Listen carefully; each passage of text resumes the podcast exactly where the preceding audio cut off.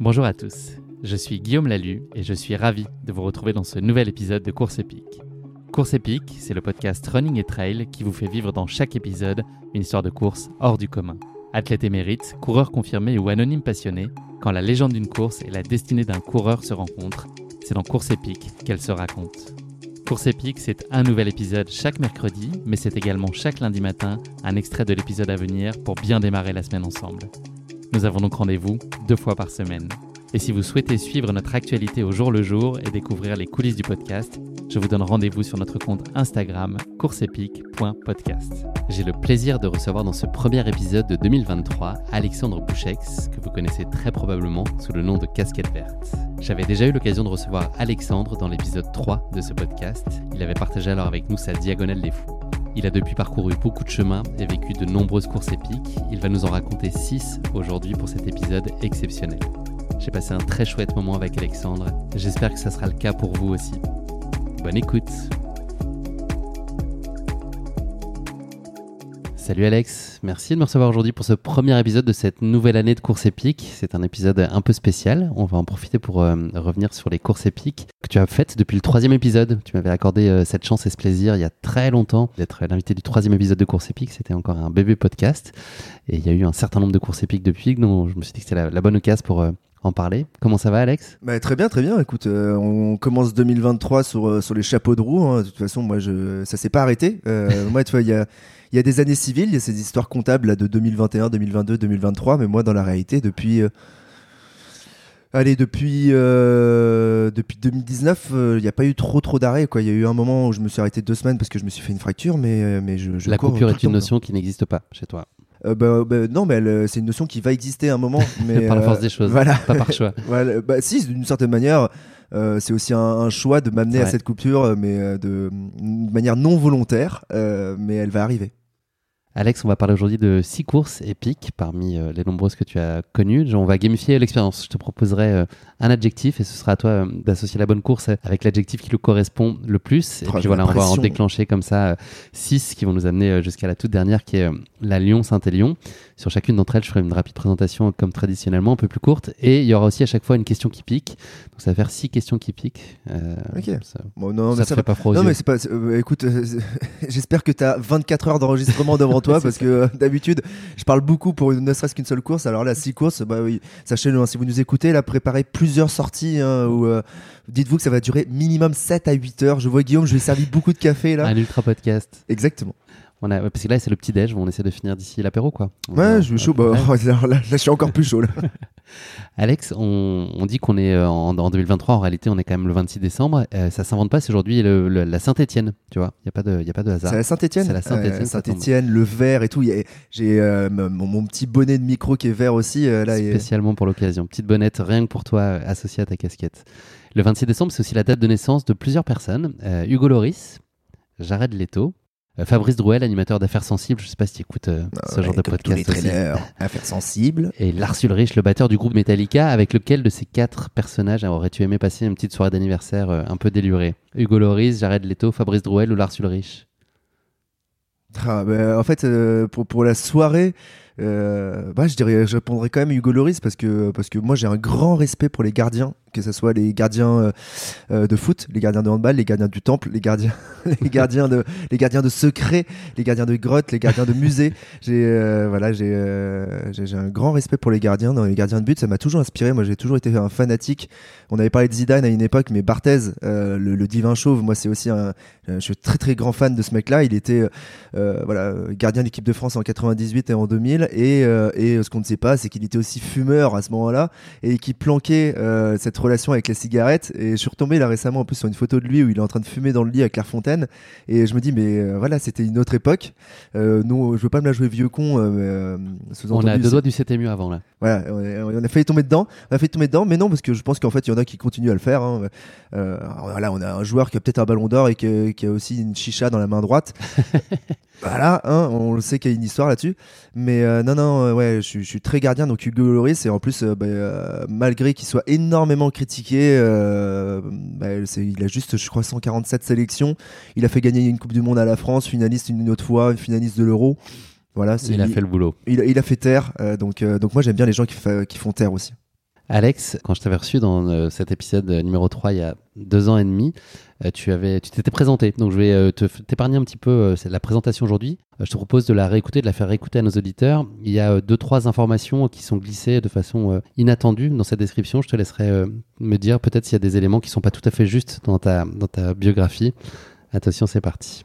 En dehors d'être casquette verte, moi je suis Alexandre, j'ai 28 ans, je suis parisien, j'ai fait mes études aux États-Unis, à l'est de l'Indiana, dans l'université de Vincennes, et j'ai fait un cursus de gestion et technologie de l'industrie du bowling. Je travaille dans une grosse boîte de communication extérieure. Euh, je suis chef de projet système d'information, donc euh, très éloigné de la course. Et euh, plus sur la course, bah, grosso modo, je me suis mis à courir il y a maintenant cinq ans, un peu par hasard, et puis je suis rapidement tombé dans l'ultra. J'ai suivi un protocole de désintoxication en République tchèque, mais malheureusement, ça n'a pas fonctionné. Maintenant, l'ultra fait complètement partie de ma vie euh, au quotidien. C'est quoi les deux trois courses qui t'ont le plus marqué jusqu'ici?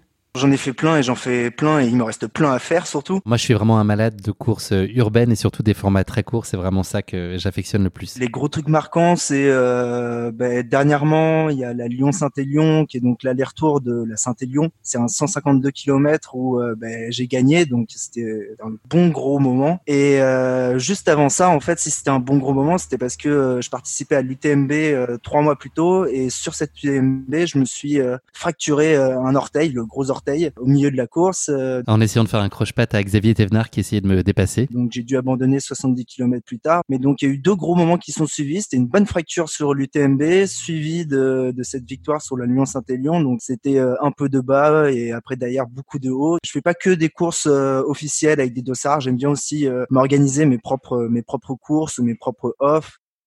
Alors à part ton âge, est-ce qu'il y a des choses qui sont pas tout à fait justes?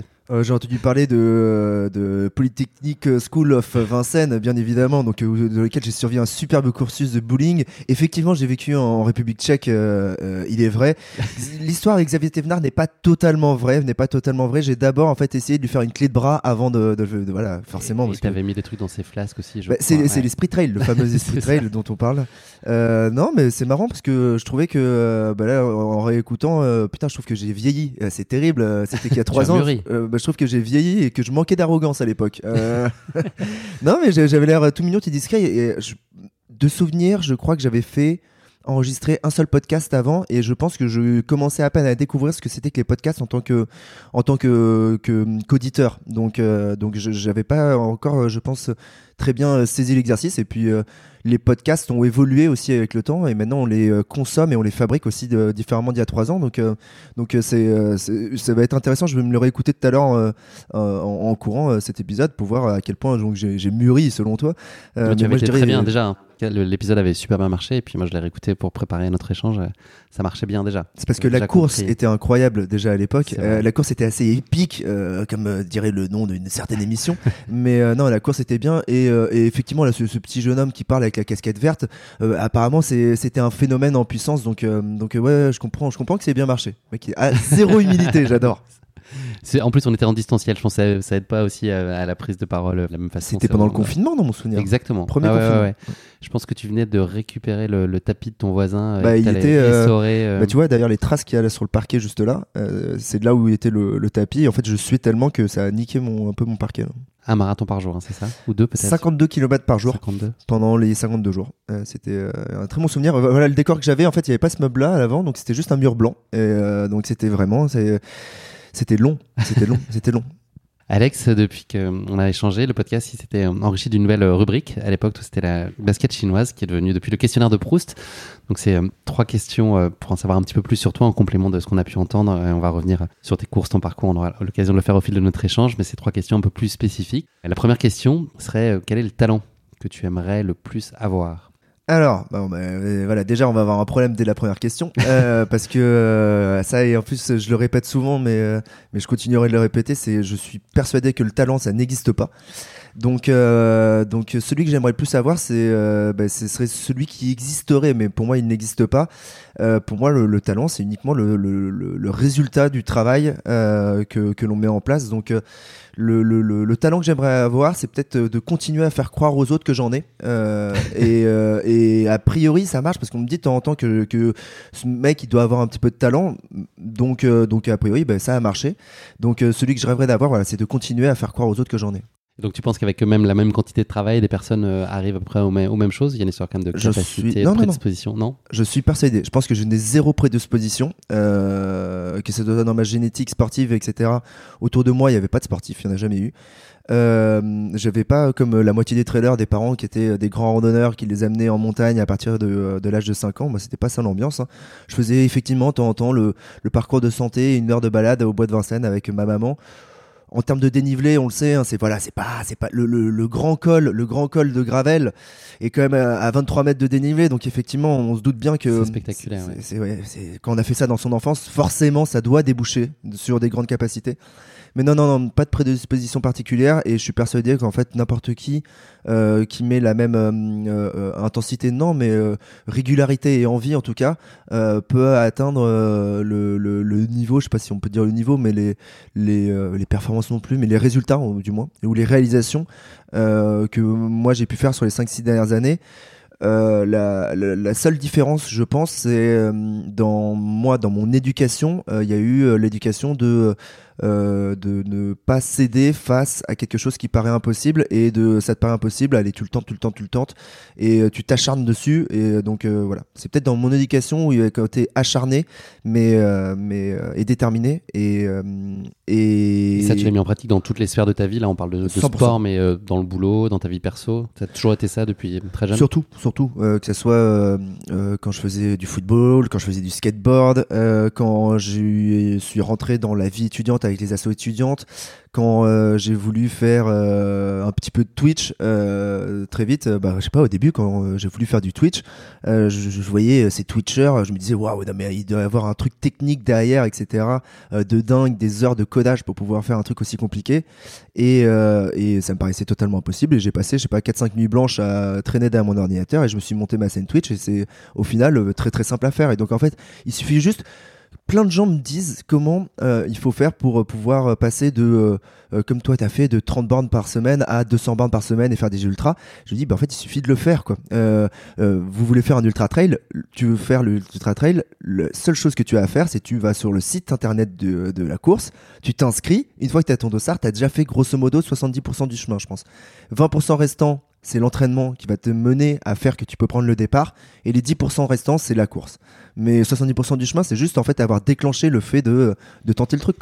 T'es adepte de la progressivité, justement, quand on parle de passer de 30 à 200 km. Est-ce que toi, t'es es du genre aussi à sauter les paliers ou donc, quand tu t'es construit dans ta pratique, est-ce que t'as fait des gros pas en avant, parfois un peu déraisonnables, ou est-ce que t'as eu quand même cette, euh, ce souci de faire les choses de façon très évolutive et de construire un peu ces avancées-là? Ah, tu vas pas aimer. Après, tu te doutes de la réponse. Euh, des paliers, en fait, des paliers, pour moi, ça n'existe pas. Il n'y a pas d'histoire de paliers, il n'y a pas d'histoire de, euh, de, de, de trop gros bons. Euh, en fait, c'est trop gros bons par rapport à quoi? Par rapport à qui? C'est par rapport à une pensée établie euh, qu'on voit dans, le monde de la course à pied, euh, avec euh, deux, trois. allez, le mot sachant, c'est pas terrible, mais vrai ou faux sachant, je sais pas, mais qui ont établi qu'il y avait cette méthodologie et donc on, se compare par rapport à cette méthodo. Moi, j'ai juste dit, bon, bah, ok, cette méthode et ces sachants, ils n'existent pas. Tu fais à ta sauce, tu apprends à ta sauce, tu échoues à ta sauce. Et, euh, et euh, à ma sauce, euh, bah, bah, parfois, ça, a monté en neige, parfois, la, sauce n'est pas montée. Et, c'est passé, c'est passé un peu comme dans, pas comme dans du beurre. Je vais pas dire que c'était simple, ça reste jamais simple. Mais la progressivité, elle l'est de fait parce que tu peux pas passer de 30 bornes à 200 bornes comme ça, mais elle a été, allez, euh, un peu violente de temps en temps, mais c'était quand même un plaisir dans cette violence parce que euh, passer de 3 sorties par semaine à 7 sorties par semaine, ça s'est fait. Je pensais que c'était impossible, ça s'est fait. Et euh, tu me dis au mois même de là, il y a déjà deux ans du confinement, que euh, de, deux trois ans plus tard, je courrais 200 bornes par semaine et que ça me paraît très simple. Je te, dirais non, je te dirais euh, il va se péter les genoux avant. Je me jugerais comme les gens je juge. C'est juste parce que avec le point de vue de départ, euh, c'est impossible de se rendre compte que quelque chose qui paraît impossible à un instant T l'est. Et la seule façon, c'est de se prouver à soi-même que c'est pas impossible. Une fois que ça s'est fait, allez next, on continue à avancer quoi. Sur la blessure, est-ce que tu penses qu'il y a des façons aussi de se prémunir de ça? Est-ce que c'est aussi des choses que toi tu, tu considères pas, pas juste, en tout cas les, les sachants dont tu parles aujourd'hui Est-ce que tu penses qu'il y a des, des, des points de vue qui se défendent pas et qu'on on peut s'en affranchir euh?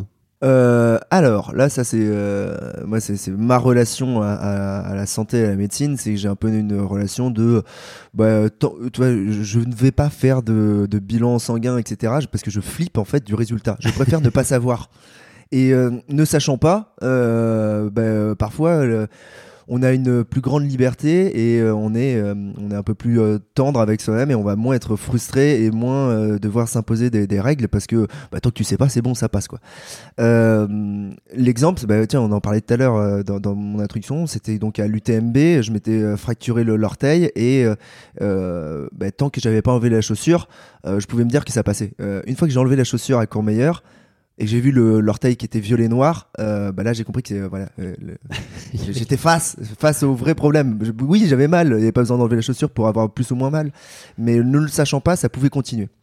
Et donc, euh, bah, je suis un peu dans ce rapport-là. Après, j'ai bien conscience qu'au bout d'un certain moment, euh, bah, même dans cette méthode de ne pas savoir, de fermer les yeux, généralement, voilà, je sais serrer les dents pendant 2-3 semaines et faire que peu importe le niveau de douleur que j'ai, pendant 2-3 semaines, j'ai continué.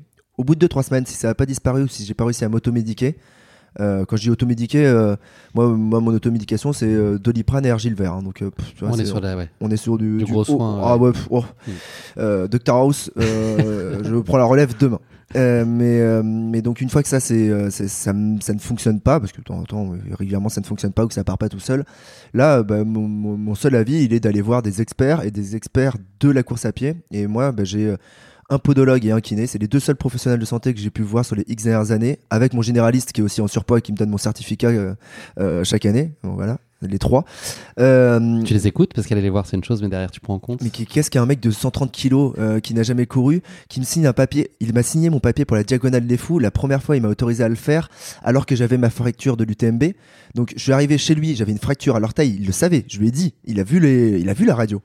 Euh, il m'a quand même signé mon papier pour faire la diagonale. Euh, a un moment, euh, voilà. euh, il y a une irresponsabilité administrative. C'est ce que ça ajoute, tu crois ou pas? Le fait que ce soit ton oncle? Ah non non non non bah j'aurais adoré putain, si c'était mon oncle ça serait beaucoup plus simple non non non mais donc qu'est-ce qu'un mec comme ça peut enfin voilà il y a là, on le sait il y a un problème administratif autour des certificats médicaux on se voile un peu la face là-dessus mais il y a quand même un gros foutage de gueule et, euh, et les autres, par contre, je les écoute. C'est-à-dire que quand je vais voir euh, voilà, mon, kiné, c'est un kiné qui s'occupe euh, de, de, de gens qui sont à l'INSEP, de personnes qui sont dans l'équipe d'athlétisme. Mon podologue, c'est quelqu'un qui s'occupe des, des, joueuses de football, de joueurs de handball professionnels. Et donc, c'est des, des, experts de santé qui sont habitués à voir des gens qui. Leur métier, c'est de faire leur sport. Donc, peu importe, mais dimanche, Zlatan y joue. Donc, tu te débrouilles.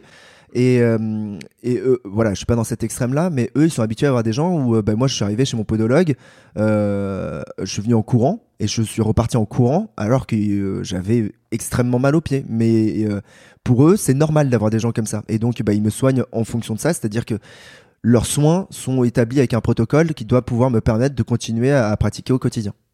Deuxième question. Ouais. Parce que sinon, on a pris plein de chemins de traverse, mais c'est bien. Ah, je dis, on, en va a pas bien pour jusqu'à 25 heures. sympa d'avoir posé ta journée euh, pour cet entretien. Non, c'est les vacances. C'est les vacances, C'est les effectivement. premières depuis combien de temps? Bah, là, c'est les premières où je- c'est la première fois que je pose des vacances sans partir euh, courir pour une course depuis, je pense, 2-3 ans. Ok, ça va. euh, ouais, euh, putain, je suis pas bien là. Je vais peut-être me fabriquer un faux dossard. Je, je vais m'imprimer un bout de papier. J'ai marqué un truc UTM BV, le bois de Vincennes. Ouais. Et je vais me faire. et, en fait, tu rigoles, mais je pense que ça me. Là, d'ici le nouvel an. Ouais, je vais avoir du temps à faire. Je pense qu'il y a un moment où je vais avoir 7-8 heures et je vais me faire euh, que- quelques tours du bois de Vincennes ou euh, mon gravel en boucle. T'as passé les 10 000 km en plus là, Ouais, j'ai fait. ben, en fait, c'est tout récemment. c'est la troisième année où je les passe. Euh, Enfin, deux officiellement, et une fois j'étais à 900 et des brouettes, enfin 9000 et des brouettes, donc euh, voilà, euh, en fait, euh, Arrondi au-dessus. arrondi au-dessus, hein, ça passe. Et euh, non, et là, je sais qu'il me reste encore quelques heures, mais donc d'ici que l'épisode soit diffusé, ça va être bon. Euh, J'ai encore 7 ou 8 heures pour atteindre les 1000 heures, et donc là, ça, je me dis, c'est encore plus drôle que 1000 km. Donc, euh, qu'on peut courir 1000 heures avec une personne, mais pas on peut 1000 pas. km avec. euh, 1000 fois ah, une ouais. personne. ouais. Et- Ou à moins que, Euh, mais, mais barrez-vous con de, de mime quoi. Et, euh, et ce truc de 1000 heures en fait ça me permet juste de faire euh, la division et de- je l'ai fait sur mon portable de diviser 1000 par 24 pour voir le nombre de jours où j'ai couru et cette année j'ai couru 41 jours c'est du euh, du, du 1er janvier bah voilà c'est comme si là euh, on commençait du 1er janvier au euh, 11 février je, je courais euh, H24 sans dormir et donc Tu reviens à temps pour la Saint-Valentin, c'est pas mal. Ouais, ben oui, mais comme chaque année, il y a le match du PSG euh, qui est à peu près en même temps, donc je sais pas si c'est à Saint-Valentin ou match du PSG. Moi, je je sais plus. Deuxième question. Yes. On y est. On y est. Euh, quel moment a changé ta vie pour toujours? Il y en a Euh, plein, j'imagine, mais bah, un. il y en a plein. Euh, la réponse facile, ça serait euh, le moment où j'ai euh, euh, gagné ma première course dans, dans, dans, dans, dans ma maman. On va dire comme ça. Le truc est assez atroce, mais c'est la première course gagnée. On a tous gagné une course dans notre vie et elle est là. Euh, donc euh, ça, je pense que ça a dû changer légèrement ma destinée, effectivement. Euh, après, il y a le truc de mon, mon collègue de bureau que j'ai rencontré.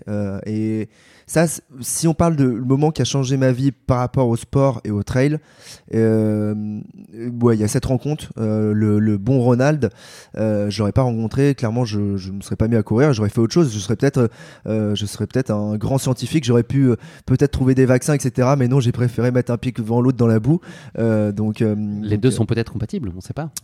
Il est encore temps. Euh, bah, euh, ouais, je pense qu'il est toujours encore temps. Euh, je pense qu'il est toujours encore temps. Euh, est-ce que, euh, est-ce que mm, je vais avoir une prochaine vie? Je sais pas ce que ça va être. Je mettrai autant d'implication que dans celle de la course à pied, mais je vais en avoir une prochaine. Donc, pour bien répondre à ta question, je vais ni répondre euh, donc euh, la première victoire dans maman, euh, ni répondre mon collègue de bureau à la machine à café. Et juste pour revenir avec, à cette rencontre-là, qu'est-ce qui, qu'est-ce qui s'est dit à ce moment-là? Qu'est-ce que, qu'est-ce en qu'il y a fait- eu cette rencontre? Non, mais c'est en, en plusieurs étapes. Mais euh, vraiment, l'image, l'image qu'il faut en garder, c'est vraiment l'image de la machine à café où on buvait notre petit café et il me racontait que lui, il courait euh, 20-30 bornes ce week-end, euh, qu'il avait couru 20-30 bornes parce qu'il préparait un truc qui s'appelle l'éco de Paris ou la Lyon Saint, je sais pas quoi là, et euh, et euh, la Saint mais machin là, un truc en décembre et, je pensais que c'était un menteur et et lui, il savait que je voulais me remettre au sport et il m'a amené courir deux trois fois au bois de Vincennes.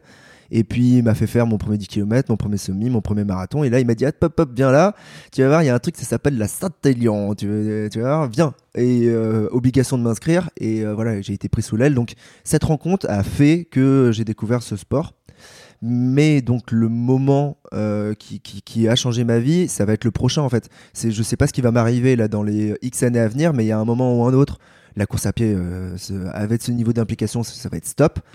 Et euh, je pense que euh, je pense une fracture. Donc je pense que ça va être une chute, ce moment, une chute ou euh, n'importe quoi ou un truc qui, les genoux qui, qui explosent. Et je pense que j'aurai pas le, le mental euh, que euh, des, des, des François Daen ou des Kylian euh, ont pu avoir ou ont actuellement bah, pour François pour revenir au niveau. Et moi, je pense que je vais me servir de ce moment-là pour pour euh, glisser vers un autre sujet. Et euh, bah, c'est ça va être le moment, ce qui va se passer sur ce moment-là, euh, qui va me faire glisser sur un autre sujet. C'est peut-être qu'une boule de bowling va passer à côté de moi, je vais devenir champion de bowling. Peut-être euh, euh, une, une, une rencontre euh, va m'amener dans un autre univers, mais ça va se une passer comme ça. que tu acceptes bien cette idée-là? Ça, Ouais, ça te fait peur ou, ou tu es assez raisonné par rapport à ça?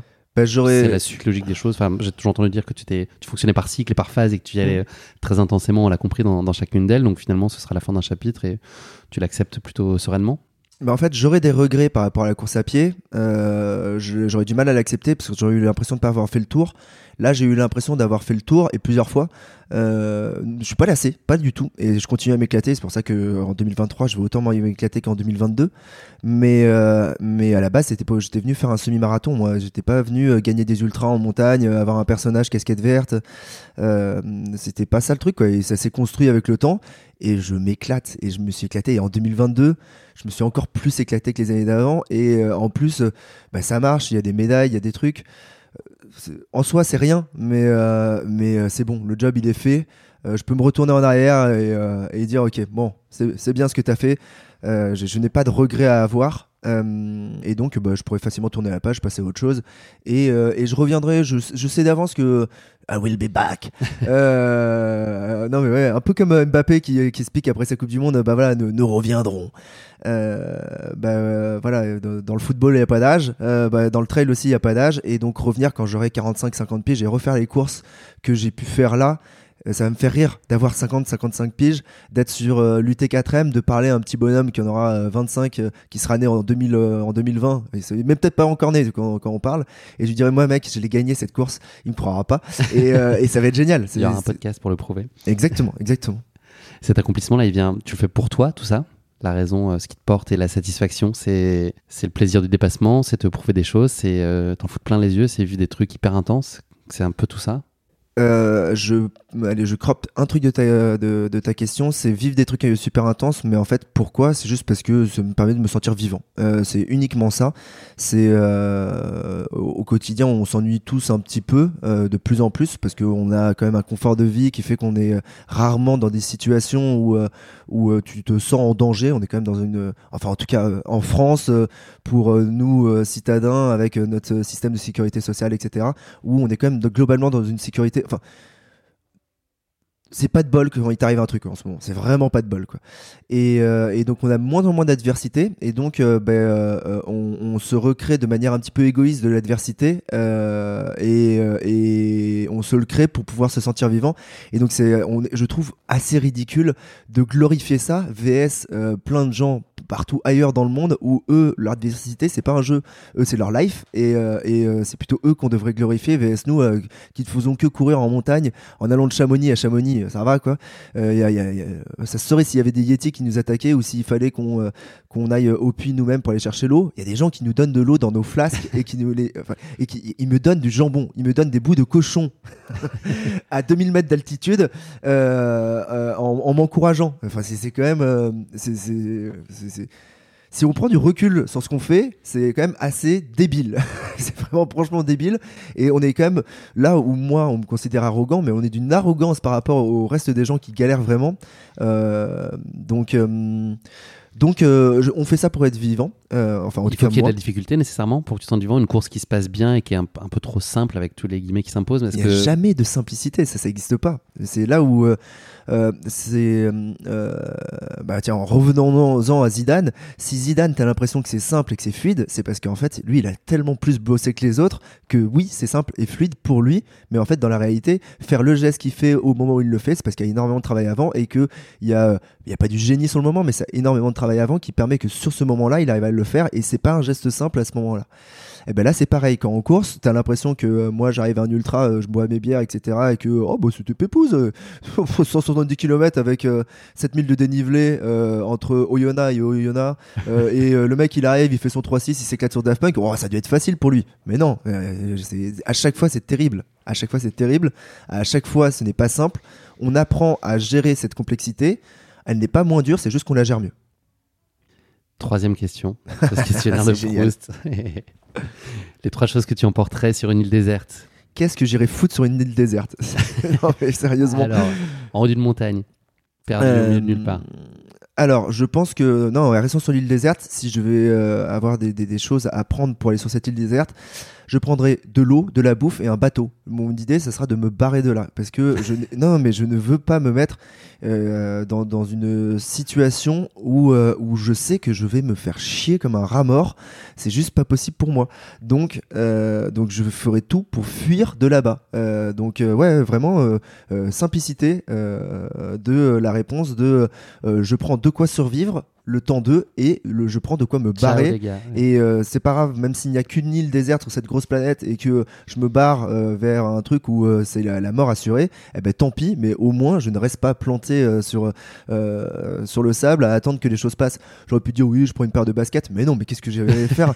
C'est bon, faire des trucs bêtes et idiots. Un système de chronométrage et puis hop, tu vois, c'est parti. Ouais, bah, bah, bien évidemment. Et puis, et puis qu'est-ce qu'il nous faudrait d'autre sur cette, sur cette belle île pour rendre le truc sympathique? et un, un t-shirt finisher, euh, un t-shirt finisher de, de, de Lille, ça, ça peut être très important.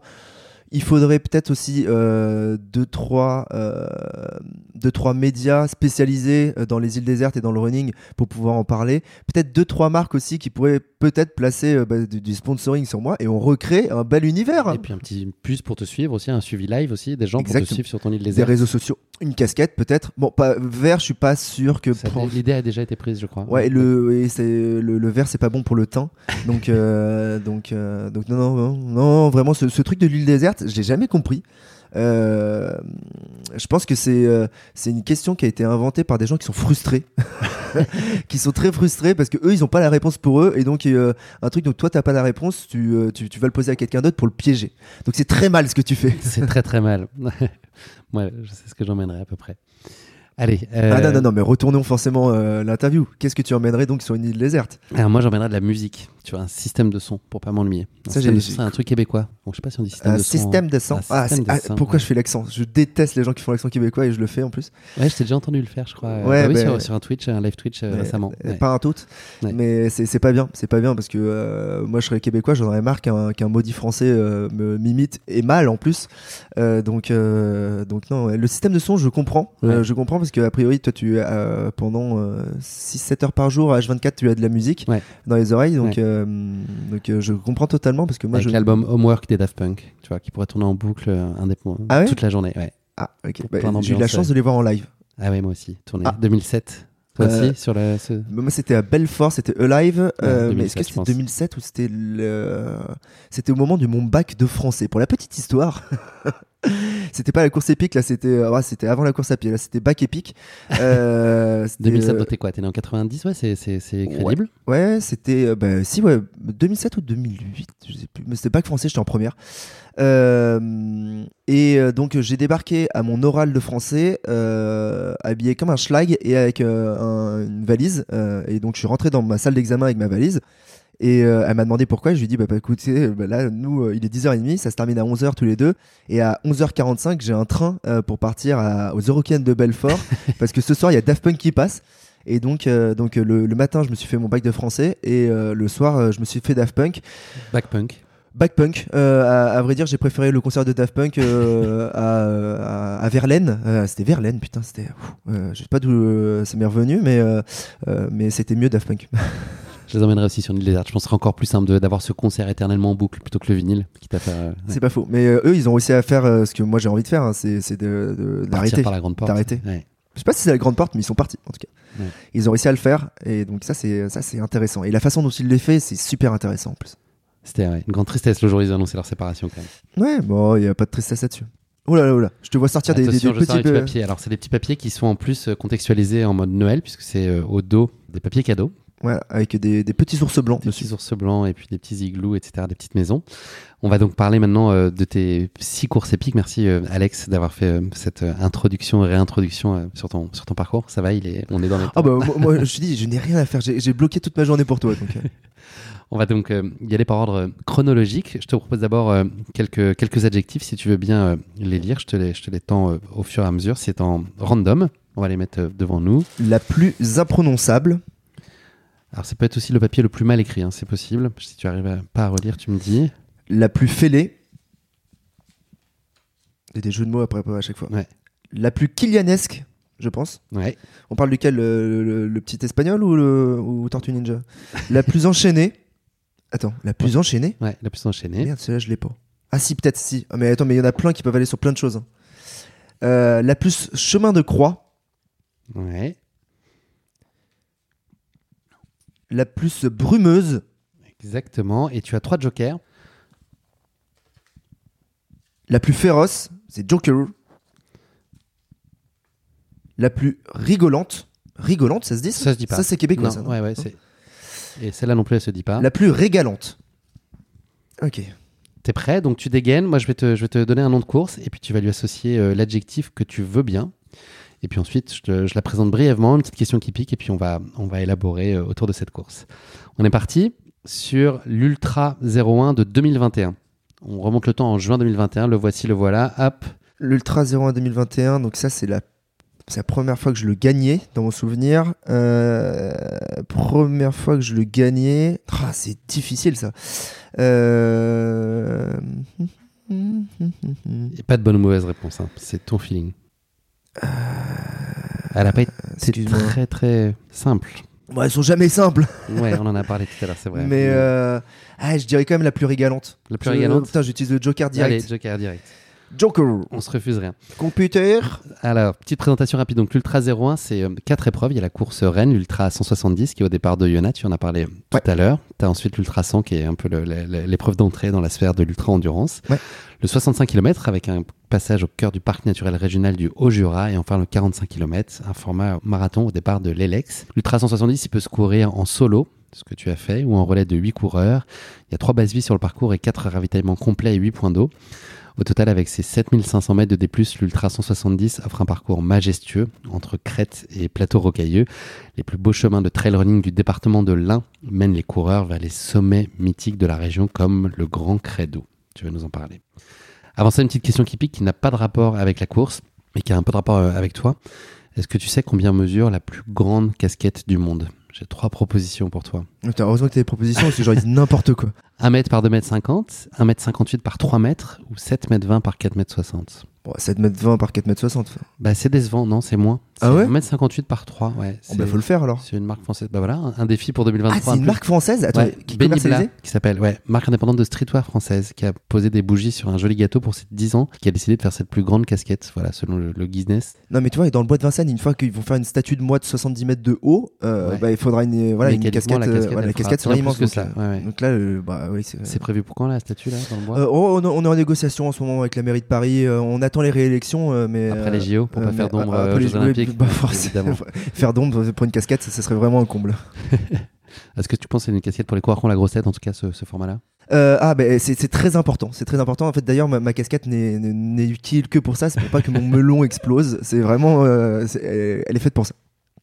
Alex, est-ce que tu peux nous dire euh, ce qui, ce beau jour de juin 2021, t'a emmené sur la ligne de départ de cette Ultra 01 Est-ce que je te fais un peu remonter dans le temps, mais qu'est-ce qui t'a donné envie d'aller faire cette course? C'est une région que t'aimes bien, je crois Euh, bah alors déjà j'adore la, la- région, euh, tout, tout le massif du, du Jura est, euh, est pour moi euh, un, un endroit euh, régalant justement. On va essayer d'utiliser le mot régalant euh, plein de fois. Mais régalant, pourquoi? Parce que c'est de la montagne sans être vraiment de la montagne. T'es perdu sans vraiment être perdu. T'as généralement une météo qui est régalante où bon bah, dans le Jura on dit que en fait il y y a deux saisons, il y a le il y a le 15 août et il y a l'hiver et et et euh, donc il y a tout ce voilà ce- cet univers qui est un peu rustre, mais euh, il y a des y a des gens, une population qui fait que cet univers il a beau être rustre, euh, tu t'y sens bien et t'es bien accueilli. Donc globalement sur le Jura et vis-à-vis de cette course en fait c'est parce que je l'avais faite déjà l'année d'avant, je l'avais faite en 2020 et c'était une des rares courses où euh, l'organisateur avait porté ses bolocs euh, pour euh, bah, pour maintenir et donc réussir à être maintenu alors que tout était C'est vrai qu'on a oublié que c'était quand même une période de confinement très instable encore, ouais. ah ben c'était complètement instable, on savait pas. Enfin c'était le genre de course où en 2020, l'année d'avant, euh, deux semaines avant, ils savaient encore pas si le préfet l'autoriser ou pas. Et donc euh, ils avaient réussi à l'autoriser et je m'étais retrouvé, euh, je faisais, j'ai fait troisième la première année. Je suis quand même très fort. hein. On parle d'une course, je, te parle de celle de l'année d'avant. Euh, euh, et je termine troisième dans derrière euh, euh, Grégoire Kermer et, euh, et euh, j'ai des Minas Genius et, euh, et euh, et là, je m'étais dit, ah ouais, euh, c'est pas mal en fait, euh, c'est beau podium, quoi. Te, prends-le en photo parce que t'en auras pas souvent des comme ça. Et euh, donc, euh, à partir de là, euh, je m'étais dit, bon, bah, t'as fait trois derrière ces deux, ces deux euh, ovnis. Non, c'est pas des ovnis, mais c'est derrière ces deux humains très très forts. Euh, et donc, l'année suivante, je m'étais renseigné, j'ai su qu'ils étaient pas là. Je me suis dit, bon, bah, s'ils sont pas là, c'est bon, quoi. La voie, la voie est ouverte. Et en fait, je me le suis dit, je m'en suis persuadé et j'y suis allé en, en mode bah, tiens, t'as fait trois l'année dernière, ça serait bien de tenter de gagner cette année. Donc, donc j'y suis vraiment allé avec cette, euh, avec euh, cette mentalité que je ne me connaissais pas trop euh, avant, parce que j'avais pas conscience que je pouvais gagner des courses en y allant pour gagner. Je vais gagner à Lyon-Saint-Élion avant, mais voilà, bah, j'avais pas gagné de gros gros ultras. Et là, c'est le premier ultra en format euh, 100 miles, si j'ai pas de conneries, oui. C'est le premier ultra en format 100 miles, un peu sérieux avec un peu de montagne que que je gagne réellement et et que je gagne sans comment dire pas sans difficulté, mais euh, mais j'y vais et je, crois que je dois arriver avec une heure et demie ou deux heures d'avance sur le deuxième et pareil sur le troisième. Et donc où je euh, je ne me suis pas retenu. Euh, et euh, je l'ai refait depuis je l'ai refait l'année dernière euh, je l'ai refait cette année. Et euh, même chose euh, ben, j'y suis allé et je crois que j'arrive deux heures avant le deuxième. Et euh, c'est un truc où je voilà je me suis rendu compte que sur le premier ultra 01 euh, c'est un truc que j'aimais c'est que quand je participe à quelque chose mon but même si j'y vais pour gagner euh, bah, j'ai beau avoir deux heures d'avance et il nous reste 10 km, donc c'est bon, euh, je peux le terminer à cloche-pied, ça va le faire. Je continue à accélérer, à foncer, et c'est un truc que je me suis rendu compte au moment de cette course-là, c'est que on, se bat contre nous-mêmes, on le sait dans ce genre de course, mais même quand tu es devant, tu continues à te, battre contre, toi-même. Et ça, c'est un truc que je trouve au final agréable, comme je suis content d'avoir cette mentalité et de continuer à l'avoir, de, de, de pas me, laisser euh, euh, tranquillement me mettre dans des, petits euh, nuages de confort, de, savoir que allez c'est bon là j'ai course gagnée, on se calme. non, de, continuer à aller chercher ce truc c'est la première fois où un je gagnais et deux je m'en suis rendu compte. Donc donc c'est le souvenir que, j'en garde de cette course. Sur la définition de tes objectifs, est-ce que tu as tendance à être euh, précautionneux et mesuré? Est-ce que tu te minores un peu tes objectifs pour euh, pas te mettre trop de pression? Est-ce que tu es, prêt à les assumer? Là, tu dis que c'est la première fois que tu joues euh, ouvertement la gagne. Est-ce quelque chose mm. que tu te dis à toi-même facilement Ou est-ce que tu, veux éviter de te mettre la pression et te dire humblement, je fais la meilleure course possible et je vais tout donner, je vais essayer d'être devent mais ah, c'est facile pour toi de te dire, je, peux être premier et là, je, je m'arrache pour la gagner? Alors c'est jamais humblement, hein, euh, j'essaye pas d'être humble ni d'être faux humble. Euh, je sais que là-dessus, euh, ça, vraiment sur mon personnage, je, suis tout sauf humble, ça c'est certain, et ça me dérange pas. Ton personnage ou Alex? Euh, c'est la même moi, personne moi, moi, moi, c'est la même personne là-dessus. Il y, a quand même deux trois connexions entre ces deux, euh, ces, deux personnes, Alexandre et, Casquette. Il y, a deux trois trucs qui euh, l'un a, bien déteint sur l'autre. Même si Casquette me permet de faire plein de trucs que je peux pas faire en tant qu'Alexandre, ce qui est formidable. le truc, c'est j'ai tendance, c'est pas j'ai tendance, j'ai toujours fait, même à l'école, je sortais d'un contrôle, moi j'étais le petit con qui faisait ah putain j'ai foiré.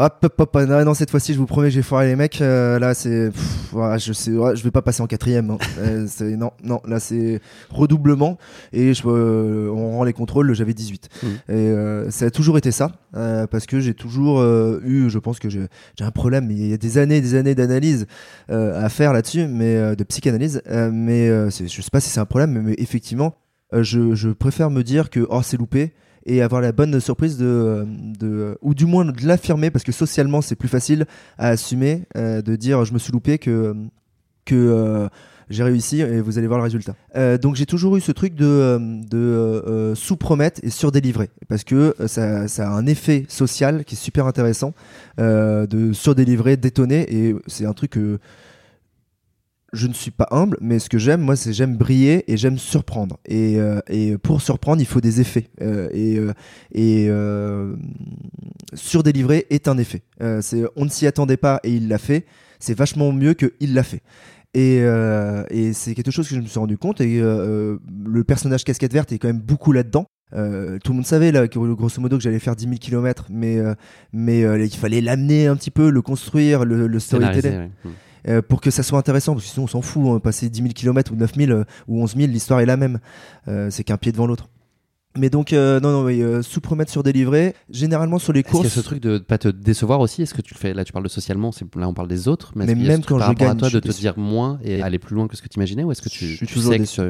Je suis toujours déçu. Même les trucs que j'ai fait bien cette année. J'ai fait l'UTMB, euh, je l'ai bien fait, le Koulamamène, j'ai bien fait, l'Ultra 01, j'ai bien fait, l'UT4M, j'ai bien fait. Et pourtant, je suis déçu sur chacune de ces courses parce que j'ai des causes qui font pour lesquelles j'arrive à être déçu. L'UTMB, je fais le col ferré, bah, en plus on s'y est croisé, euh, le, col ferré de l'enfer, je suis un zombie. L'UT4M, je réussis les trois premiers massifs, le quatrième, je le foire complètement. L'Ultra 01, je, je, je, bats mon propre record, excellent, mais je suis encore à une demi du record de Grégoire.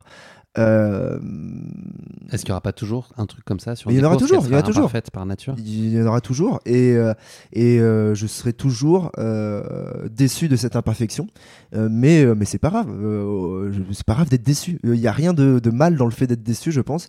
Et se sentir arrivé ou euh, euh, au sens arrivé du terme, au sens réalisé du terme, se sentir réalisé d'un truc, euh, je pense que c'est nocif. Quoi. Enfin, ou sinon, c'est vraiment qu'il faut que tu t'arrêtes. Si tu considères que tu es arrivé, arrête, arrête complètement. Et parce que ça, ça en vaut plus la peine. Quoi. Si à la fin d'un truc, tu dis que tout a été bien, c'est un peu naze. Quoi. Donc derrière ça, on lit un extrême niveau d'exigence, obligatoirement. Je la déception est à la hauteur de l'exigence que tu te mets toi sur chaque. Exactement. Il faut que tout soit parfait. Il faut parfait selon mon critère d'exigence. Et en plus, le, le, le, truc qui est terrible, c'est que même si je faisais un truc que je considérais parfait avant le départ, je serais capable à l'arrivée de t'inventer des trucs pour euh, t'expliquer à quel point ça a pu ne pas l'être. C'est pas chercher des excuses parce que je le mets pas dans ce sens-là, mais c'est euh, c'est euh, c'est ah, c'est de réussir à dire aux gens, euh, ok, le prof il m'a mis 20 sur 20, mais ma copie elle valait 22 les mecs. Euh, et, euh, et ce 22, j'aurais dû aller le chercher. Et, euh, et j'ai pas réussi, donc bah, on va le retenter la prochaine fois et on va essayer de l'atteindre euh, sans que ça soit une obligation terrible et que si on ne l'atteint pas, c'est- un drame euh, national et euh, on va faire euh, mettre les, les drapeaux en berne. mais euh, mais euh, non, non, il y a, y a- ouais, ce, ce truc de, de, de, de permanente insatisfaction qui est euh, quand on le considère pas comme quelque chose de nocif euh, et euh, comme, comme un, frein à, à la création et au quotidien, euh, ben, c'est- au final assez agréable d'être dans, dans l'insatisfaction tout le temps. Quoi. Au moins, t'es, au moins quand tu l'acceptes, au moins t'es jamais, euh, euh, t'as jamais de regret euh, ou de remords de ne pas avoir fait. Euh, donc euh, c'est- un moyen de se protéger. hein. C'est comme le fait d'être marrant. hein. Le fait d'être marrant, c'est juste un moyen de se protéger.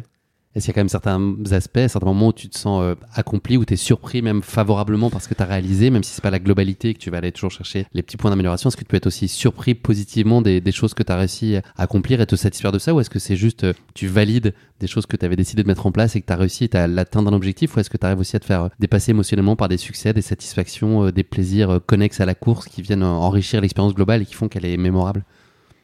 C'est dur de me surprendre. Je vais pas te, vais pas te mentir. Alors, me, surprendre moi-même, là, c'est très compliqué euh, parce que parce que euh, je m'anticipe. Euh, c'est bizarre de dire ça, mais je m'anticipe beaucoup. Donc, donc souvent à l'avance, c'est. oh, je vais dire un truc que j'ai jamais dit. Souvent à l'avance, cette année, tu sais, je fais des posts après mes courses finisher, victoire, etc. Cette année, elles étaient quasiment toutes écrites à l'avance. Le texte était écrit à l'avance, et donc. Et c'est terrible parce que ça pourrait me porter un chat noir. Mais à l'avance, euh, la Lyon-Saint-Élion, j'avais marqué victoire, euh, trois petits points, euh, la troisième, trois petits points, le temps avec XXXH, euh, superbe course, c'était un petit peu brumeux. J'avais même écrit le descriptif de qu'est-ce qui allait se passer. Et, euh, et souvent, je me plante pas. Donc, euh, donc euh, j'ai du mal à me surprendre moi-même. Et en, en revanche, euh, il y a quelque chose, c'est que j'adore être surpris par des agents extérieurs. Et ceux qui arrivent à me surprendre, généralement, bah, ça devient euh, soit ma copine, soit des très très bons potes. C'est euh, me, me- me surprendre, c'est me séduire. Et c'est te bousculer aussi? Euh, bah, euh, Il bah, faut que ça chahute un peu, Ah, moi, qu'il y il du répondant. Ah bah, euh, complètement. Si tu me bouscules pas, euh, c'est- pas très intéressant. Toi, c'est cool. Le, si on reprend les réseaux sociaux, c'est très cool d'avoir euh, euh, 1000 messages et d'avoir euh, 995 messages de euh, bah, bravo, ah, quel monstre, etc. Euh, mais euh, c'est cool de les avoir. Faut que ça existe, euh, c'est intéressant. Mais peut-être le plus intéressant, c'est les 5 messages qui, qui t'agitent. Bon, sur les 5, généralement, il y en a 4. Les mecs.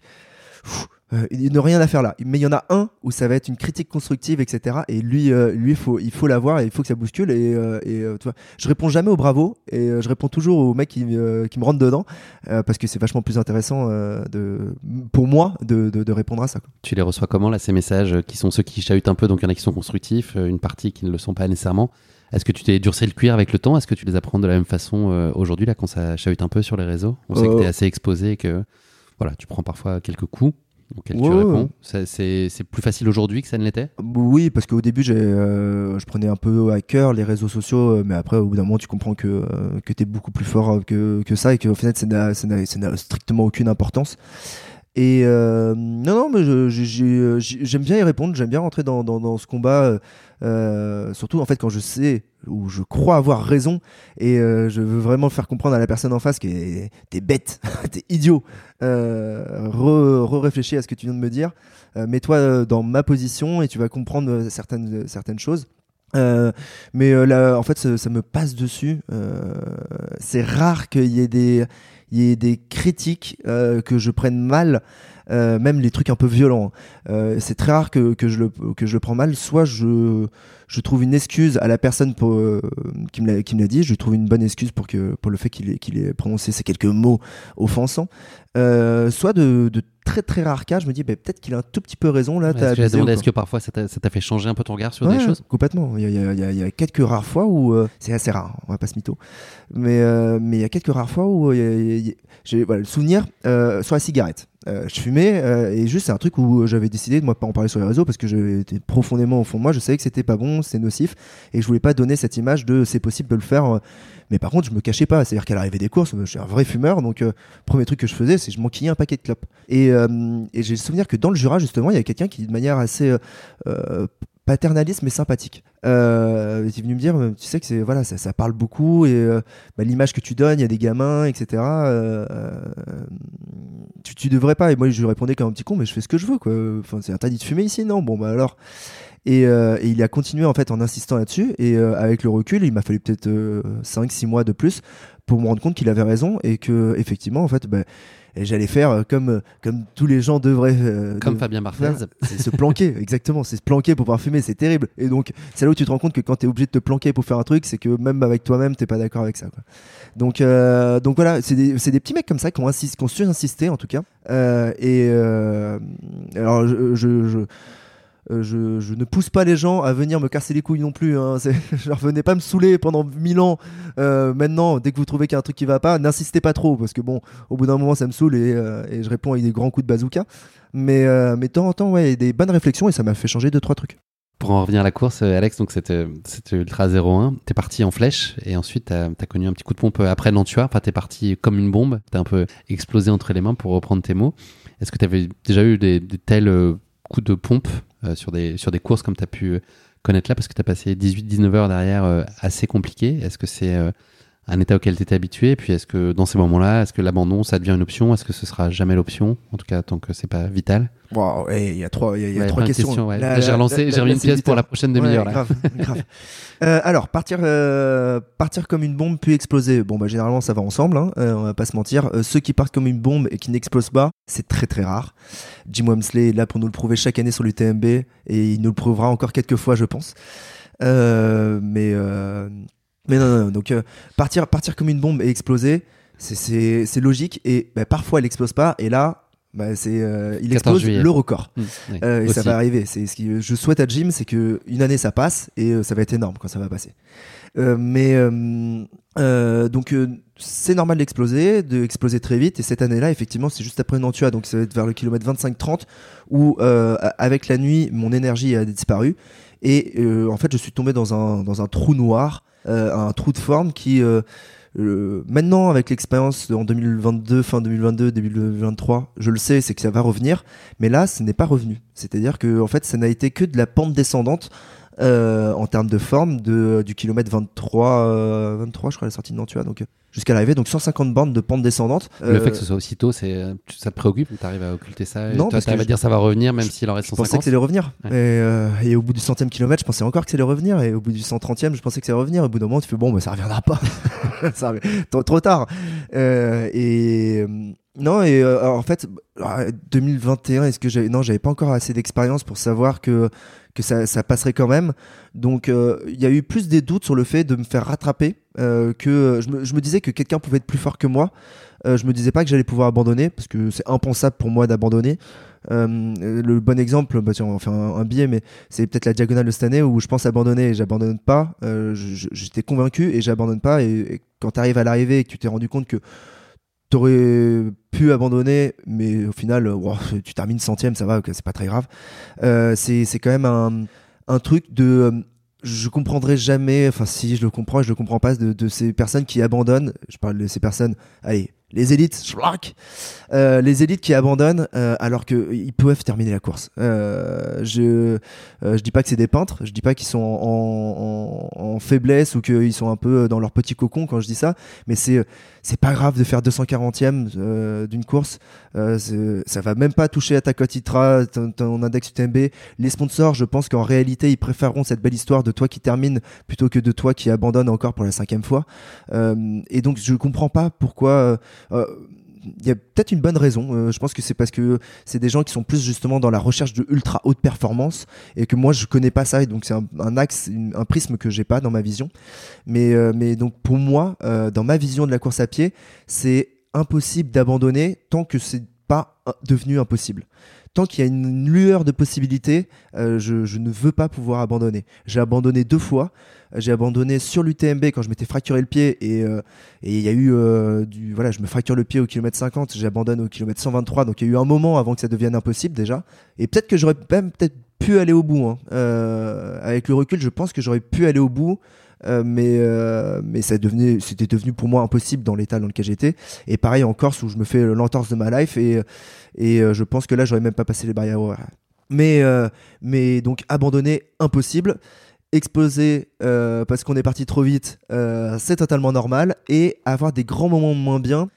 De 18h c'est c'est- je crois que c'est la seule fois où ça m'est arrivé d'être aussi pas bien pendant aussi longtemps et euh, j'en retire énormément de choses euh, positives parce que euh, parce que ces grands moments de moins bien ils font que euh, bah, l'année suivante j'ai eu quasiment pas de moments de moins bien et les moments où ça a commencé à décliner, je me suis surtout dit putain faut pas que ça recommence comme l'année dernière, faut pas que ça recommence comme l'année dernière.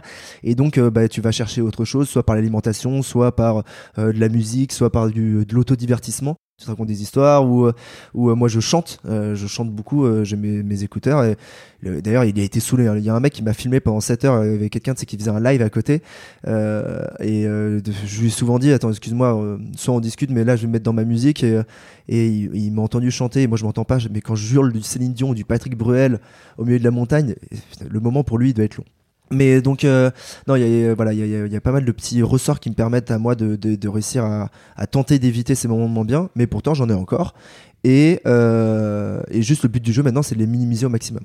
Tu sors euh, gorgé de confiance d'une course comme celle-là, là, quand, ça, quand ça se complique très tôt et que tu te dépasses et que tu fais les 140 km qui restent à bout de bras et à bout de jambes? Ouais, clairement. clairement. Moi, moi, le- mon, truc préféré, c'est quand le lendemain, je retourne au bureau. Et juste, généralement, entre le métro et, euh, et mon bureau, il y a rien, il y a, y, a, y a 800 mètres à pied. Euh, je suis en costume, etc. Je fais putain, là, hier, j'ai gagné un ultra, quoi. Et, euh, et là, tu vas au bureau et là, tu vas te mettre devant Excel et tout le monde s'en fout. et, euh, et, et donc, il y a ces petits moments de, de surconfiance, de, de, de heureux d'un accomplissement qui m'arrive à chaque fois. Et peu importe ce qui se passe, même si je gagne, je gagne pas, ou la, la course se passe pas bien, je suis toujours heureux de me dire, waouh, bah, écoute, c'était cool ce week-end. Voilà, point, stop. Et c'est terminé. Les gens au bureau, ils savent qui tu es globalement, à part t- ton équipe proche. Ouais, tes gardes tout- tout- tout tu le sais, en fait, euh, même cette année, j'ai été mis un peu en, en avant par, par ma boîte. On a eu un séminaire pro qui était sur le thème de l'inattendu, ce qui était très intéressant. Et moi, ça me, ça, je trouvais que tout ce qu'ils étaient en train de raconter dans l'introduction, euh, notre, euh, le PDG de, de notre boîte, qui, voilà, qui, qui était à mort sur, bah là, on a rencontré une crise qui était totalement inattendue, etc. Et moi, je faisais dans ma tête, au moment où il leur racontait beaucoup de parallèles avec euh, ma pratique de la course à pied. Et, euh, et euh, à la fin de la séance euh, plénière, là, devant les euh, 450 collaborateurs, je me prends, euh, tu sais, je vois des, une vidéo qui démarre, je fais, ah putain, ça c'est moi ça. Et là, je me suis dit, ah bah, tiens, ils vont féliciter peut-être les deux ou trois employés qui ont fait des trucs euh, qui sortent de l'ordinaire. Et là, je fais, bah, ça dure vraiment longtemps sur moi. Ah, d'accord, il y, a des... ah, il y a un montage complet, d'accord. Et il commence à m'appeler sur scène, etc. Et donc, euh, Vraiment imprévu pour le coup. est totalement imprévu, inattendu. Et donc, euh, bon, bah, tu vois, sur un podcast comme ici, là, je peux me lâcher, je peux utiliser n'importe quel euh, vocabulaire, quel mot, etc. Là, face à euh, toute ta boîte, qui sont donc, certes, beaucoup des amis, euh, mais quand même des collaborateurs, euh, des, euh, des opportunités professionnelles pour plus tard, euh, les gros directeurs, les actionnaires de ta boîte. Tu peux pas te dire n'importe quoi, donc c'était un exercice aussi intéressant, mais à- avoir un parallèle euh, qui a été créé par mon entreprise entre euh, l'inattendu et moi, ma façon dont je vis l'ultra trail et, euh, et à quel point en fait l'ultra trail c'est 100% de l'inattendu à chaque fois. Et qu'en fait le seul but du jeu de l'ultra trail c'est de réduire l'inattendu euh, et de se le rendre le plus attendu possible mais ce n'est impossible d'y arriver et euh, j'ai trouvé ça super euh, super intéressant comme euh, comme approche et donc euh, oui euh, forcément maintenant ils me connaissent tous et euh, je sais que je suis pas mal suivi euh, euh, je suis pas mal suivi sur l'UT4M il y a- je suis passé devant la baraque d'un des mecs qui bosse pour l'agence de Grenoble euh, de mon entreprise et, euh, et euh, qui, Il qui- avait les fumigènes? euh, grosso modo, il avait sorti le camion, euh, le camion de ma boîte, et il avait les, les warnings allumés, etc. Donc, euh, non, ouais, c'est un petit côté sympa ça. L'UT4M, tu viens d'en parler, c'est notre deuxième course. Oh là là, Alex, je- transition. non, mais incroyable. Et tout ça, c'était totalement inattendu. Tu as encore des adjectifs devant toi, il doit en rester 8. L'UT4M, Euh, Il y en a plusieurs, mais je pense que. euh, qui se tenait au mois de juillet. on va mettre, très loin euh, de la précédente. non, bon, de toute façon, elles sont toutes pas très loin de la précédente ou de la prochaine hein, à chaque fois. Là, on parle de Bah, c'est la plus enchaînée. La plus enchaînée. La plus enchaînée. Bah, parce que même, enfin, je l'ai fait plusieurs fois, UT4M, mais les deux dernières fois, c'était quand même très enchaîné avec avant et après. Quoi. Six jours après. Juste pour en planter le décor, donc toi, tu as fait la 160 extrême, donc c'est une course qui, ici en mois de juillet, et permet de découvrir euh, les quatre massifs qui entourent Grenoble et son agglomération, Mhm. donc le Vercors, le Taillefer, Beldon et la Chartreuse, soit successivement 38,2, 49,6, 48,2 et 41,2 km pour chaque massif et 11 500 mètres de dénivelé positif. On va parler de 4M, là, c'est le, le principe de cette course. Euh, Je te propose de parler d'un artiste qui n'en compte qu'un, Mathieu Chédid, alias M, pour notre question qui pique. Mathieu Chédid courrait 4 fois euh, 20 km par semaine. Tu vois, c'est c'est 4M à lui. Est-ce que ce serait vrai ou pas, ça, d'après toi? T'es en train de me dire qu'il court, Mathieu? Euh. Attends, attends, c'est une vraie question? C'est une vraie question qui pique. Il n'y a pas de jeu de mots là-dedans. Il n'y a aucun jeu de mots. Enfin, il y en a un peu Il sur ferait M, qua- 4M, mais il c'est. ferait 80 bornes par semaine, vu son physique, et euh, qu'il a, je pense que non. Eh ben, c'est visiblement vrai. En tout cas, c'est Ah ce, ouais? que- c'est ce que dit son père. Ouais, ouais, c'est un malade de, de course à pied. Il a même fait un semi-marathon, tu vois, en 2011. Ça remonte un peu. Ah ouais, 1h47. Je pensais qu'il aurait pas le temps. Je Ouais. pensais qu'il aurait pas le temps dans sa vie. Bah comme ouais, euh, quelques, quelques artistes, euh, j'avais rencontré aussi Amir là, qui, ont, qui ont vachement besoin de sport aussi euh, dans les tournées incessantes là où tu vadrouilles à droite à gauche, qui ont besoin de d'avoir un ancrage et que le sport et la course à pied. Ah, J'aurais dit justement que peut-être que ça, leur, les fatiguait trop par rapport à bah, quand tu vois les, les bêtes de scène euh, qu'il fait, où lui, euh, bah, c'est peut-être 3 heures sur scène, mais euh, en termes de- de- d'énergie, double, ouais. ça suce quoi. Ouais. Ah ouais, je. Non, voilà, moi aussi je l'ai découvert en préparant l'émission, tu vas chercher un truc autour de M et ben voilà. Bah, je dis M.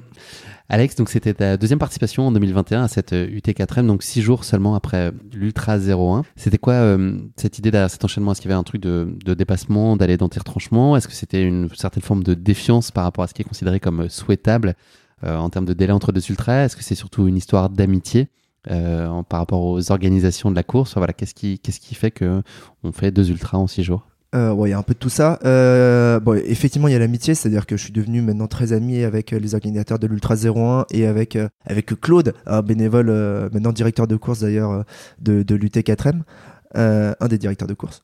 Donc il y avait déjà euh, être présent pour honorer le dossard parce qu'effectivement en fait on s'est retrouvé en 2021 avec des reports de dossard de l'année d'avant et donc la réalité logistique elle est là. hein. La réalité logistique c'est juste que j'avais des reports de dossard et que j'ai pas voulu dire non à l'un ou à l'autre et donc je suis allé sur les deux.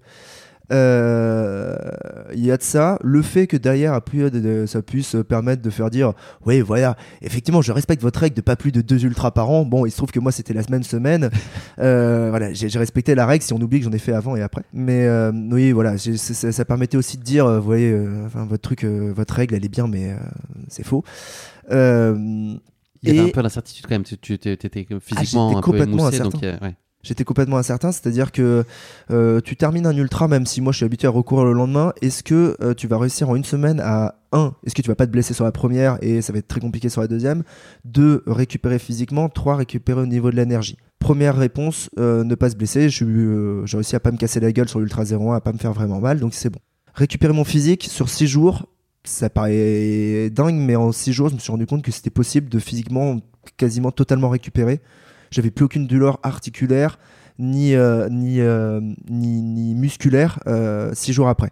Là, tu fais quoi pour ça? C'est-à-dire, tu dors euh, 14 heures par nuit, tu fais des, des, des soins, des trucs Même pas parce euh, que je bossais entre les deux mois. Euh, donc euh, le, je crois que je suis arrivé le samedi de l'Ultra 01. Le lundi matin, j'étais au bureau et le vendredi, c'était euh, c'était la course à 16h. Donc, euh, donc non, j'étais au boulot. euh, et généralement aussi, euh, voilà. Ça va répondre et me donner le, troisième axe, c'est euh, récupérer l'énergie en 7 jours. Ça, c'est impossible. Euh, alors que je me suis reposé, j'ai pas fait la teuf, pas trop. Euh, et j'ai dormi comme un dingue entre mercredi et, vendredi. Dormir comme un dingue avec les horaires de bureau, hein, mais le plus possible.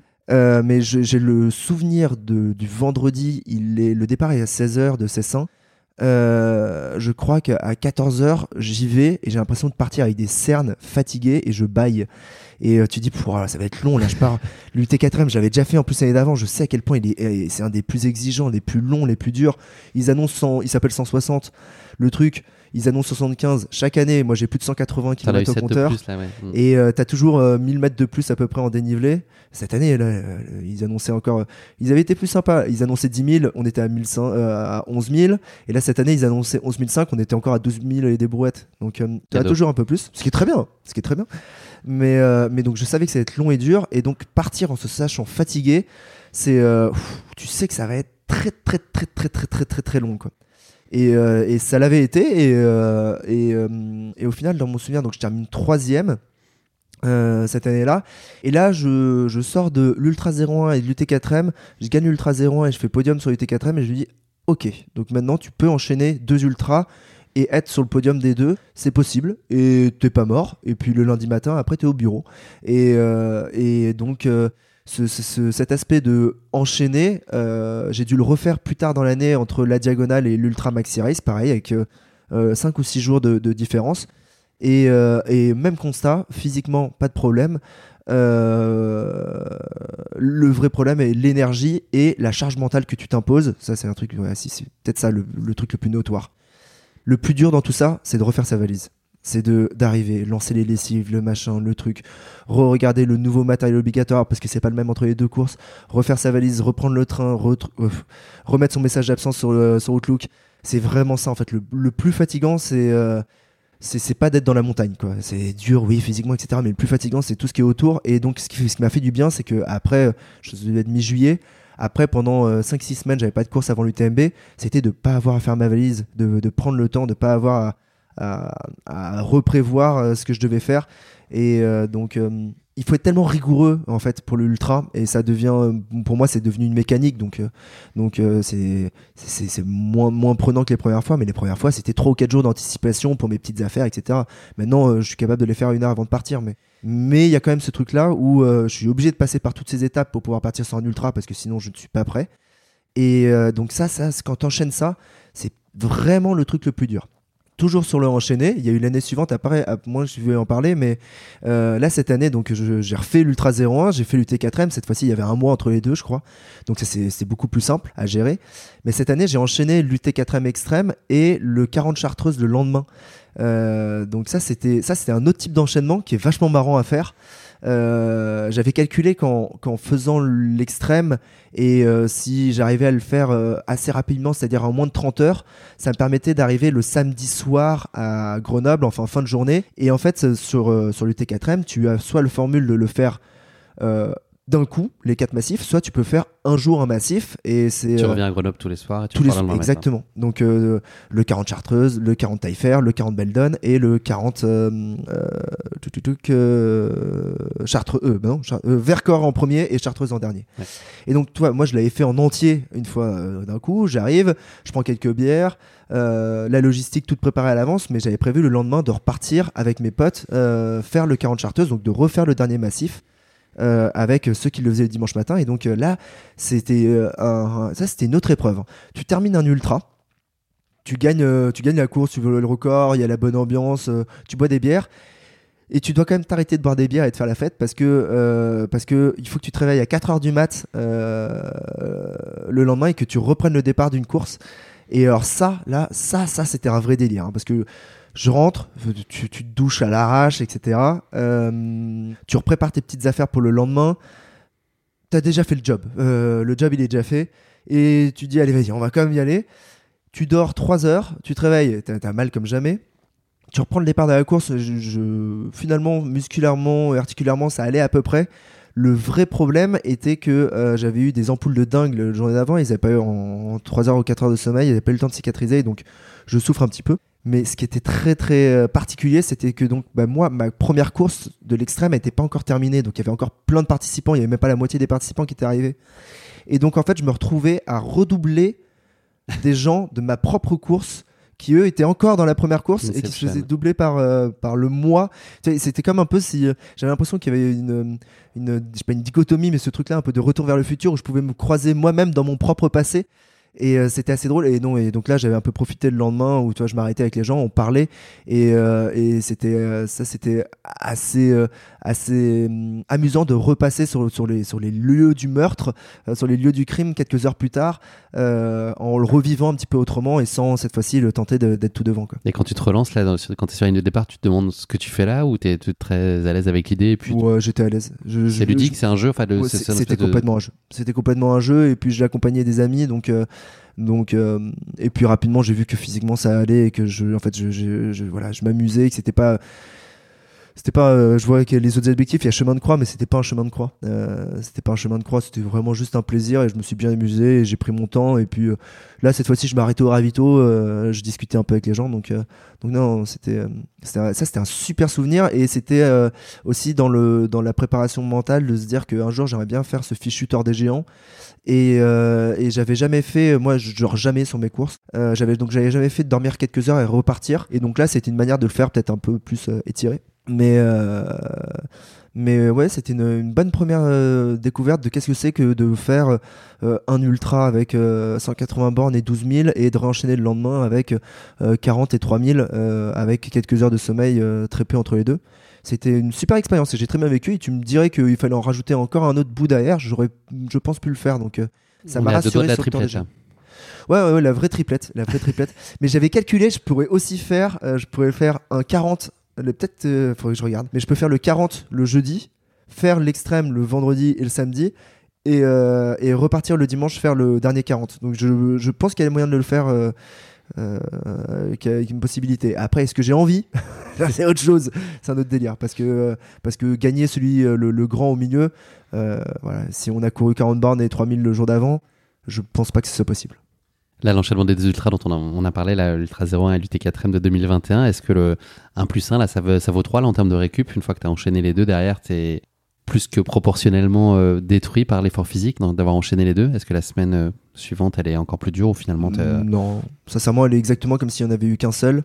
Il y a juste, euh, juste récupérer l'énergie et récupérer en fait le, la volonté de ok stop là je viens d'enchaîner euh, la charge mentale. C'est vraiment cette charge mentale de, récupération d'être en vacances de rien faire. Ça ça fait du bien derrière. Parce que le, le vrai vrai souci était là physiquement euh, au bout de 5-6 jours c'était bon. Généralement moi au bout de 5-6 jours euh, c'est bon j'arrive à peu près à récupérer ma forme de physique d'avant course et j'arrive à, à re-atteindre une, une espèce de pic de forme. Généralement c'est entre 14 et 20 jours après. Donc idéalement moi pour que je sois en forme euh, que je sois à 100% que je parte à allez non à 120% sur un ultra il faut que j'en ai fait un trois semaines avant c'est le moment où je suis encore le plus performant. Tu recours très vite après, tu retrottines très vite après un ultra. le lendemain généralement. Généralement le lendemain si je suis pas dans les transports euh, j'aime bien recourir le lendemain parce que ça me Le permet de décrassage footballistique. ah bah je sais pas si c'est des décrassages mais moi je le vois autrement. C'est à dire que bah, t'as forcément mal on va pas se mentir t'as mal. Et euh, bah, juste les endroits où tu vas avoir mal c'est tu vas te rendre compte que c'est les endroits sur lesquels t'as peut-être forcé ou euh, voilà les, les endroits où ça c'est pas passé. Quand c'est dû à une chute ça sert à rien d'analyser ça. Mais quand c'est dû euh, euh, ok bah, tiens j'ai vraiment mal cette fois-ci à la cuisse droite. Pourquoi j'ai mal à la cuisse droite? Essayer de retracer sa course comprendre pourquoi t'as peut-être compensé ou, ou- suragi ou euh, peut-être que c'est quelque chose qui je suis pas là-dedans, mais euh, c'est marrant. Hier soir, j'ai envoyé un message justement au, kiné. Euh, D'habitude, je vais le voir que quand je peux plus courir. Et là, je lui ai envoyé un message en mode Bon, est-ce que tu veux pas me faire euh, faire une petite liste d'exercices euh, et de renfort musculaire? On se voit, histoire que j'arrive, qu'on qu'on aille euh, fracasser un petit peu 2-3 ultras l'année prochaine. Et euh, justement, je lui dit J'aimerais bien qu'on travaille mes faiblesses. Et euh, je commence à les connaître, ces faiblesses. Parce que quand en lendemain de course, t'as toujours mal au même endroit, sur la même cuisse ou au dos, au tel endroit, ça veut dire que là, il y a une faiblesse et que ben, on- je dois pouvoir la renforcer et, la travailler musculairement pour arriver euh, euh, encore plus qu'à 100% d'habitude. Donc, euh, donc non, les lendemains, c'est comme ça que je le vois. On n'a pas parlé du tout de ce sujet-là, mais la nutrition, notamment sur la partie récup, est-ce que tu es discipliné là-dessus ou c'est euh, aucune euh, règle particulière? Enfin, tu n'es pas particulièrement vigilant sur euh, te reconstruire après euh, comme il faut? Alors j'essaie de mieux manger au sens où je mange très très mal euh, d'habitude. Euh, C'est-à-dire que j'ai un peu tendance à être euh, le citadin qui bouffe industriel. Donc j'essaie de mieux manger.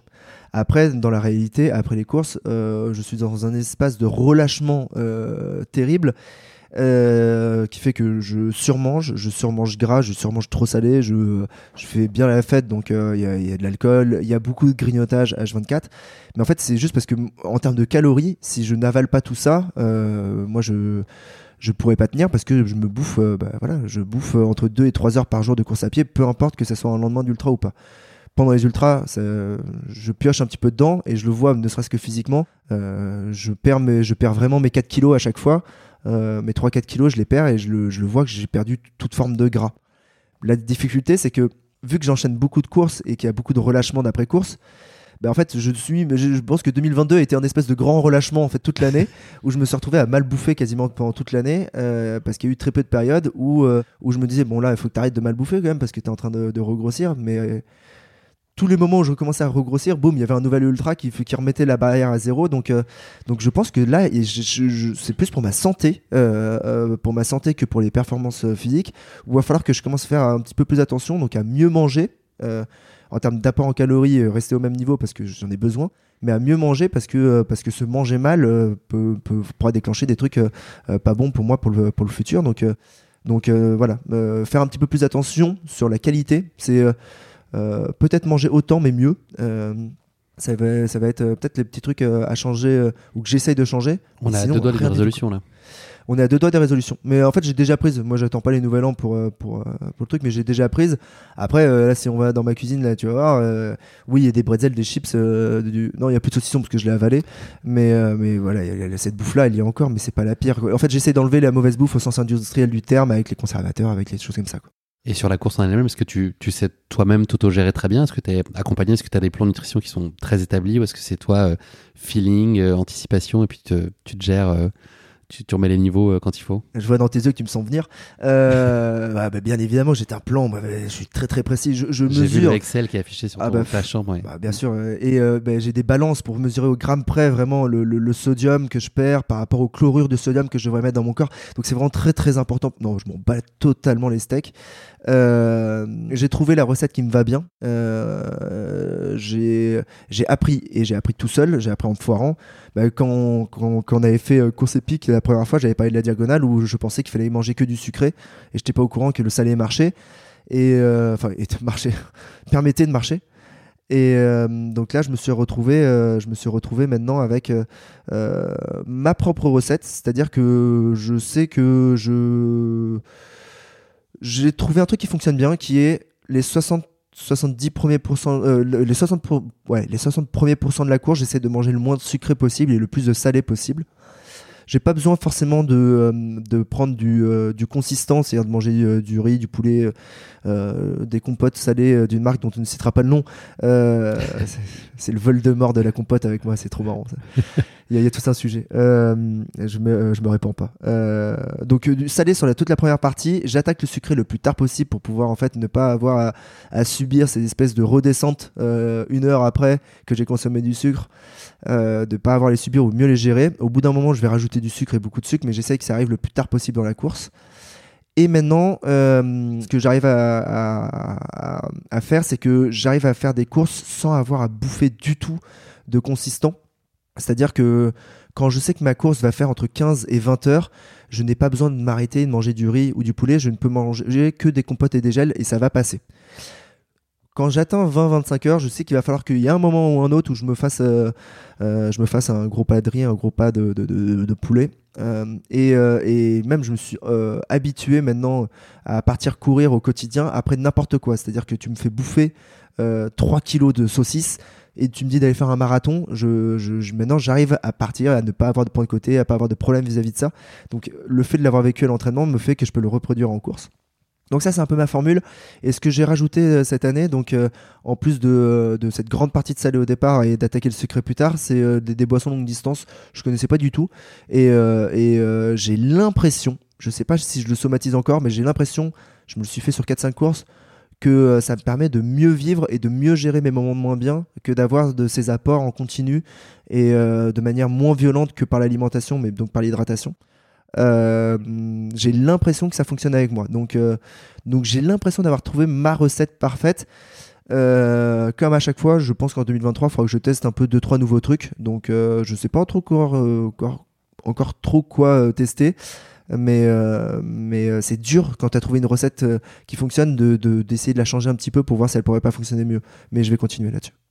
Donc l'idée c'est d'avoir de la stabilité et puis de passer le moins de temps en ravito concrètement. C'est aussi ça le bénéfice. Ah, moi les ravitaux, euh, les ravitaux, euh, je, bon, je sais que c'est une erreur aussi, mais, mais moins de temps j'y passe et le, plus de temps je gagne sur les courses. Et euh, je, je, sais pas, cette année je me suis assis sur l'UTMB, l'année prochaine je m'interdis de m'asseoir. C'est à Courmayeur, là c'est beaucoup trop accueillant, c'est pas possible. je, je, je, je, veux m'interdire de m'asseoir. je j'ai réussi à le faire sur la diagonale de de pas de pas m'asseoir euh, parce que généralement tu t'assois parce que tu as besoin de euh, de, de dans un format où tu une assiette un bol quelque chose avec euh, avec euh, des je me, suis rendu compte que si j'ai pas ça je n'ai pas besoin de m'asseoir. Et donc sur la diagonale ce que je faisais c'est j'avais les zip lockers et j'arrivais devant les mecs qui me disaient mais prenez une assiette. Je fais non non non tu me verses le truc dans le zip locker et moi je vais courir et donc tu essayes de manger c'est très crade hein, mais tu de manger à peu près ce que tu as dans le zip locker un peu à l'arrache et je le fais en courant après. Donc le moins je m'arrête le mieux je me porte On va parler du ravitaillement, ça fait un, un des Ah. sujets qui va être lié à l'assistance euh, aussi. qui Ouais, est j'ai une petite idée. une nouveauté. Troisième course, euh, UTMB 2022. On fait un petit saut dans le temps. On, est, on se rapproche euh, très franchement de ces derniers mois. Un petit adjectif pour l'UTMB. Euh, alors, on a quoi? Euh, ouais, La plus Kylianesque, Kylianesque parce que euh, parce que cette course pour moi, c'est je vois tellement Kylian en train de la courir et en train de la gagner que que euh, que ça me dérange pas de lui dire que c'est qu'elle est Kylianesque. Petite présentation euh, très rapide. Euh, donc, c'est évidemment l'UTMB, c'est fin août à Chamonix. C'est une des courses les plus prestigieuses du calendrier annuel. Elle traverse trois pays, euh, cette course la France, l'Italie, la Suisse et neuf communes. Euh, une seule étape au départ de Chamonix sur un parcours de 171 km qui fait le tour complet du Mont Blanc. 10 cols à plus de 2000 mètres d'altitude sont au programme pour un dénivelé total de plus de 10 000 mètres. C'est une véritable institution, ça chacun le sait. Les athlètes élites et les autres viennent y chercher la performance de leur vie, ou en tout cas de l'année. Le temps de course pour les élites sera une vingtaine d'heures chez les hommes et de 22 heures chez les femmes, enfin chez Courtenay de Walter. Et pour certains amateurs, en revanche, il faudra parfois aller au terme des 46 heures et 30 minutes autorisées pour boucler cet incroyable défi. Petite question qui pique, c'est la troisième, Alex, t'es bientôt à mi-chemin. On reparle casquette. Euh, allez, à 5000 près, le plus grand nombre de casquettes détenues par euh, une personne voilà, dans le Guinness Book, le plus grand collectionneur ou la plus grande collectionneuse de, de casquettes. À C'est une 5000 femme. près? Ouais. C'est une femme. Euh, très bien. Euh, je suppose qu'elle est américaine. Euh, Bien vu. Et c'est des casquettes, en l'occurrence, c'est des casquettes de baseball qu'elle a achetées au fil Ah, des donc par contre, ouais, dans le baseball, il y a des grands, grands tarés. Là-bas, ils aiment bien cartonner les, les- les cartes de joueurs, généralement. Oh, ça doit être allez, euh, 80 000. Ah, 30 000. Ah ouais, ouais. Pfff. Petite joueuse. petite joueuse. Putain, ça doit faire- Moi, moi qui vois que déjà j'en ai un certain nombre, ça prend de la place. Euh, putain, elle doit avoir une baraque remplie de casquettes. Ouais, donc elle vit à Hambourg, qui est dans l'état de New York, bizarrement. Et non pas en Allemagne. On l'appelle la Hat Lady, tu vois. Elle a bien, bien trouvé son nom. Et donc sa justification est quand même assez explicite. Quand on lui demande pourquoi elle a cette collection, elle répond I just like hats. Ouais, ouais. Ça, c'est assez, clair et, et limpide comme, comme raisonnement. Alex, c'est parti pour nous parler de ton, ton UTMB. Euh, Enfin, c'est- c'est pas ton premier, tu, es- tu y étais allé déjà en, en 2018. euh, Tu nous as parlé tout à l'heure de cet abandon au, au kilomètre 123 après ta fracture. 2021, tu as fini 43e.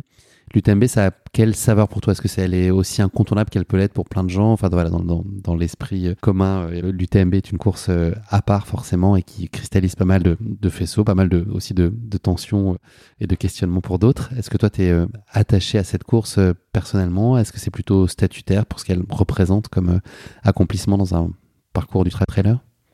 Pour moi, c'est la finale de la Coupe du Monde.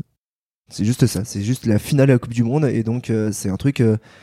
N'y a pas beaucoup de gens qui peuvent la jouer. Euh, et euh, bah, quand tu as l'opportunité, ne serait-ce qu'un film, de pouvoir tenter de la jouer, il faut absolument le faire parce que c'est- ce qu'elle ce qu'elle représente et ce que c'est en fait quand tu la cours, c'est c'est immense. Et effectivement, il n'y en a aucune autre qui arrive à cette hauteur.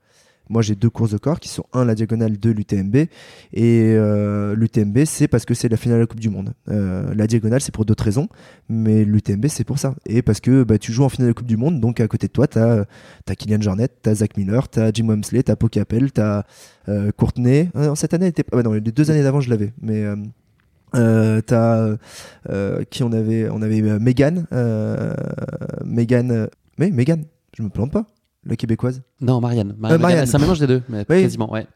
Euh, que, que j'ai pu recroiser cette année, qu'il y avait, il y avait Katie, euh, il y avait Germain, ouais. euh, donc euh, non, mais tu, tu C'est-à-dire que t'as un peu des yeux de gamin aussi, l'UTMB. Est-ce que t'as ce côté-là aussi, finalement, où tu sors un peu de ta peau de, de coureur et d'athlète euh, de haut niveau, on peut le dire, mais t'es voilà, t'es- au milieu de- d'athlètes euh, pour certains. euh, donc, Kylian, tu avais, je pense, un- poster dans la chambre, je crois. Enfin, Ouais. Là, je n'en vois pas, mais. Non, bah, je les ai enlevés, mais non, j'ai j'ai mis que des posters de moi, tu te doutes bien. Euh, non, mais, euh, mais bon, euh, forcément, tu. En fait, il y, a deux trucs. C'est euh, oui, euh, tu les regardes avec des grandes grandes étoiles. Après, euh, euh, euh, le, personnage de Casquette Verte grandissant, je me rends compte à quel point parfois, euh, ça fait beaucoup, surtout à Chamonix, ça fait beaucoup de sollicitations et de, euh, gens qui tout le temps, tout le temps, tu te sens regarder un petit peu. Et, euh, je me dis que pour eux, ça doit être mais juste insup... Enfin, il n'y a plus de relation humaine, quoi. Il n'y a qu'une relation de Kylian Jornet à- aux gens. mais ce n'est plus une relation qui peut être humaine dans cette dimension-là, à ce moment-là. Et donc j'essaie surtout de pas le, de, de, si je dois parler avec Kylian ou avec quelqu'un que voilà qui, qui, est aussi illustre que notre bon vieux Kylian, euh, c'est j'essaie d'avoir une relation de, de, homme à homme avec eux et pas de homme à, à, à élite, à étoile de ce sport. Euh, parce que sinon en fait il n'y a, rien de bien et donc euh, bah, je sais pas j'ai Zach Miller que j'idolâtre totalement. bah, Zach, je sais que il y avait son sac, il avait un petit truc, bah, juste je lui ai remonté son petit truc sur son sac en tapant dans le dos et, il te lâche un petit merci et puis voilà, tu vas pas lui demander une photo à ce moment-là. Donc c'est plutôt ce, ce, ce, truc-là quand tu te retrouves dans, dans, dans, pour la première fois, tu te retrouves au milieu de eux. Euh, la première fois, tu le vis encore avec des yeux de, de attends, je profite de chaque moment, mais je me fais discret, mais je profite de chaque moment. C'est totalement fou ce que je suis en train de vivre. Et je pense qu'il faudra que j'attende 2023 pour ne plus en avoir rien à faire et, euh, et euh, que ce soit totalement normal. Mais il a fallu l'expérimenter une fois pour que ça ne le soit pas. Après, c'est sympa que ce soit pas normal aussi de se dire d'être privilégié, d'être au cœur de, de l'histoire avec ces gens-là, aussi près à leur contact sans, sans que ce soit de l'idolâtrie, mais d'être conscient de la chance aussi, toujours. Ah, la chance, ça n'existe pas. C'est. Euh, euh, comment dire euh, C'est méritant ou c'est mérité, je sais pas, mais c'est. Compense alors? T'es pas là, t'es pas là parce que parce que justement t'as obtenu un privilège, c'est pas parce que t'as payé ton dossard plus cher ou quoi. c'est si t'es devant à l'UTMB, euh, c'est parce que tu t'es donné les moyens pour pouvoir être devant à l'UTMB quoi. C'est il y, a, ni plus ni moins quoi. C'est il y a personne qui est là parce que parce qu'il a fait des bisous à l'organisateur ou parce qu'il a je sais pas couché avec des personnes de l'organisation. Euh, non, ça n'existe pas dans ce sport. C'est pas Rolling Stone, on parle de ça. Ouais, ouais voilà. Il y a pas de c'est atroce. Euh, mais il y a pas de la, la, réalité c'est la cuisse quoi. Il y a beaucoup de gens qui disent ça, mais la réalité c'est la cuisse ça va jouer là-dessus et ça va se voir hein, de toute façon ça va se voir très très vite hein, si le mec il est là parce que euh, parce qu'il alors qu'il devrait pas y être ça se voit tout de suite on peut pas mentir en ultra cette euh, course, elle est un peu particulière pour toi, Alex, euh, parce qu'elle se plaçait finalement sur le chemin de la diagonale des fous. En gros, là, l'objectif, c'était pas nécessairement en soi une performance sur l'UTMB. J'imagine que tu as une idée derrière la tête, mais c'est une étape de la construction vers la Diag qui était l'objectif majeur cette année-là, c'est ça? Bah, L'année d'avant, je crois que je le fais en 26 heures et des brouettes. et 26 h 42, oui. 42, et des brouettes, 42. euh, grosse brouette. Euh, et donc, ce que je m'étais juste dit, c'est euh, j'aimerais bien faire euh, un petit peu mieux, améliorer mon temps parce que j'avais foiré, selon moi, l'UTMB l'année d'avant. Je l'avais foiré à partir de Champé. Donc, vraiment, mon objectif, il était de gagner un petit peu de temps par, par rapport à me sentir continuer à progresser. Et euh, surtout, c'était de, de, réussir là où j'avais euh, j'avais failli l'année précédente et qui était donc de réussir à partir de Champé, de Champé jusqu'à Chamonix. Et c'est exactement ce qui s'est passé. Donc, euh, donc ça, j'en suis très content. Mais ça s'est encore mieux passé que prévu. Bah parce que je pense que je gagne, je dois gagner quasiment 4 heures de différence. Et sur un UTMB, c'est beaucoup. surtout quand on va déjà vite la, première année. Et et oui, clairement, je, me, suis arrivé sur l'UTMB en disant qu'il faut faire mieux. Je me suis pas dit il faut faire moins de 23 heures. Et je pensais pas que euh, c'était possible de, de, de, réaliser l'UTMB tel que je l'ai réalisé euh, en, sans me mettre l'UTMB comme énorme objectif. C'est-à-dire que je suis arrivé, ce n'était pas mon objectif. Mon objectif était de faire un petit peu mieux que l'année dernière, mais globalement, c'était surtout ne pas se blesser euh, ne pas euh, se refaire une fracture euh, avant la diagonale qui était 7 ou 8 semaines, je pense, après. C'était vraiment ça que j'avais en tête. Et bah, comme à chaque fois que ça se passe bien, et plus ça se passe bien et plus tu es avancé dans la course, quand tu arrives à champer finalement dans les temps de, de faire 23-24 heures, bah, tu te fais un peu attraper au jeu et tu te dis bah tiens je vais essayer d'accélérer là finalement je l'avais mal vécu cette année je peux le faire en accélérant et quand tu arrives à Trian et que ça se passe toujours bien, bah attends, quitte à avoir avancé aussi bien, ça serait con de gâcher euh, ce truc-là. Et quand tu arrives à Valorcine, oh attends, je suis 21ème, il y a deux personnes dans le ravito. Si je pars tout de suite que je prends pas le ravito, euh, je rentre dans le top 20 de l'UTMB. Et donc tu te fais attraper par ce jeu. Et, euh, et je me suis fait attraper et ça s'est royalement bien passé sur les 23 heures. Il y en a que deux qui se passent pas bien dans le Grand Col Ferré et tout le reste ça déroule. Et, et, et ça, et il y a eu des grands moments de plaisir, c'est-à-dire que moi qui suis un très mauvais descendeur, euh, les, sur la dernière Sainte Trinité, là, quand tu vas de, Champé à, Trian, Trian à Valorcine, Valorcine à, Chamonix, euh, tu te prends en fait 3 plus 1000, moins 1000, plus 1000, moins 1000, plus 1000, moins 1000. Dans les trois descentes, à chaque fois, je me suis vu voler et courir comme jamais j'ai couru en descente. et tu es au kilomètre 100, je sais pas, 150 ou 140 et tu es pleine balle dans une descente. Voilà, j'arrive, à faire ça et c'est normal et ça marche. Et donc, donc là, c'est, réellement Tu parlais de ne pas se surprendre, c'est peut-être les rares moments où je je, me suis peut-être euh, mon physique m'a surpris et que euh, ah t'en es arrivé là t'en es arrivé là. Et ça passe pas sans difficulté mais ça, ça, paraît pas très compliqué la date à 16 km/h en descente. Et, euh, et ça c'est intéressant. Et est-ce que ça peut être lié au fait que c'était pas l'objectif aussi? Est-ce que le fait qu'il y ait un peu de relâchement et de détachement par rapport aux enjeux que pourrait y avoir autour de la course ce soit pas l'objectif A de l'année est-ce que ça a pu alléger un peu la, la petite charge mentale et permettre ça? J'aimerais me dire que non, mais je pense que oui. Euh, je pense que oui, et c'est d'ailleurs pour ça où en 2023, en fait, euh, je, je pars dans un nouveau mood. Euh, mon mood est de me dire, bon, déjà, j'y allais pas à chaque fois en me disant, tu vas prendre à la gorge tous tes adversaires et, comme un chien les, les, tordre dans tous les sens pour pouvoir gagner les courses. J'ai jamais été comme ça, mais il y avait quand même toujours dans l'idée, bah, tiens, ça serait mieux de faire de l'année, de, mieux que l'année d'avant ou quoi. Mais il y avait quand même un objectif, et de toute façon, si moi je m'en donnais pas, j'avais les réseaux sociaux pour m'en donner. Hein. C'est-à-dire que euh, tu dois passer pendant trois semaines, ce qui, ce qui est totalement insupportable, mais pendant trois semaines, tu as les rois des pronostics qui se jouent et, euh, et, tu, tu, prends, euh, bah, tu, tu, tu, prends sur toi sur, à essayer d'expliquer aux gens que non, tu ne feras pas cinquième de l'UTMB, que tu es 125e cote ITRA au départ et donc ça, ça, ne peut pas le faire. donc les gens s'occupent de mettre de l'objectif pour toi, donc on garde cette charge mentale, peu importe. Et donc là, c'est pour ça, 2023, j'ai décidé de faire un truc que je vais appeler objectif free c'est je, je, vais en 2023, mais euh, j'y vais en sandales, quoi. J'y vais en sandales, claquettes, chaussettes. Je n'en ai plus rien à faire et je vais essayer d'aller sur les courses de manière totalement détendue ne plus jamais penser au classement, ne plus me retourner en course, faire ce truc insupportable de j'ai beau avoir un quart d'heure d'avance, je me retourne pour voir s'il n'y a pas quelqu'un qui revient. Euh, ce qu'on voit beaucoup soit sur le Tour de France où, euh, tu as tendance à dire au mec mais arrête de te retourner quoi, ça ne sert à rien, tu vas pas gagner du temps parce que tu te retournes. Donc je ne veux plus avoir à me retourner et donc pour ne plus avoir à me retourner, il faut que je me fiche de tout ça. Donc je vais partir dans un mode en 2023, euh, que ce soit sur l'UTMB, la Diag, en mode totalement je n'en ai rien à faire du classement, je n'en ai rien à faire de ma perf cours comme tu sais courir. Et on va voir, soit ça va être un échec euh, de, de, le penser comme ça, euh, parce que peut-être qu'il faut, euh, faut se foutre la pression pour, pour que, pour que le, la, bière jaillisse, soit, bah, soit ça va me permettre d'être plus détendu et, et, et de, de, de, on verra les résultats.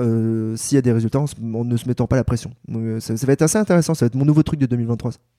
Dans les nouveaux trucs de 2022, il y a eu sur cette UTMB l'assistance avec Cécile Bertin. On connaît euh, tes points de vue sur, euh, sur l'assistance. Je sais pas d'ailleurs s'ils ont évolué euh, ah avec le temps et, à l'usage, mais voilà. Faut le faire interdire. Faut que ça soit interdit, qu'il n'y ait plus d'assistance, que plus personne puisse l'utiliser. parce que parce que c'est vraiment l'assistance c'est je veux avoir de l'ice parce qu'il y en a pas sur les sur les sur les ravitaux et moi je veux de l'ice voilà voilà à quoi me sert de l'assistance je l'ai fait, l'UTMB sans assistance, je l'ai fait avec. Euh, j'ai fait des courses avec et sans assistance et, euh, et j'en suis pas mort de l'avoir fait sans. Et euh, le seul truc, si on se, moi, si je prends une assistance, c'est juste parce que si les autres en ont, oui, je perds du temps. C'est vrai. Mais si personne avait d'assistance, on perdrait tous à peu près le même temps. Donc on la jouerait tous un peu plus loyal. Donc moi, je suis pour l'interdire. C'est vraiment simple et complet. Euh, on, va survivre. On parle des élites, là on regarde vers le haut, mais pour les gens qui sont en Ah, mais tout le monde, non, parce que moi il n'y a pas d'élite ou pas élite. Hein. Moi au départ d'une course, tout le monde a deux bras, deux jambes. Euh, si tu veux gagner, il suffit d'être plus rapide que François Daen ou Kylian Jornet généralement. Voilà la règle, la règle euh, à l'UTMB, c'est ça. Hein. Si tu veux gagner, il faut être plus rapide qu'eux. Mais, mais eux, ils n'ont pas, ils ont, ils ont pas une troisième jambe, ils n'ont pas un quatrième bras, ils n'ont pas un, ils n'ont qu'un cœur, ils ont que deux poumons. C'est tout le monde euh, est, sur un pied égalitaire. Parce que si on part par là, si on fait une différence entre les élites et les pas élites, bah, Kylian Jornet, il est peut-être ultra habitué, lui, à être en montagne. Donc peut-être que lui, effectivement, il n'aurait pas besoin de tout ce matos obligatoire. Euh, et ça serait euh, euh, logique, euh, même d'un point de vue sécuritaire, de faire que lui, s'il a besoin de moins de trucs, euh, bah, il en prend moins. Et peut-être que quelqu'un qui est vachement moins habitué à la montagne, un citadin, aurait peut-être besoin de plus. Mais là, ça serait logique humainement, mais ça serait pas égalitaire. Et vu qu'on a besoin d'égalité pour pouvoir faire un classement avec le chrono, il faut que tout le monde parte avec la même chose. Et donc, on fait un, un, règlement obligatoire qui est le même pour tous. À partir du moment où il doit être le même pour tous pour que ça soit une course, euh, égalitaire, et eh ben dans ce cas-là, euh, soit on supprime des trucs pour tout le monde, soit on les rend obligatoires pour tout le monde.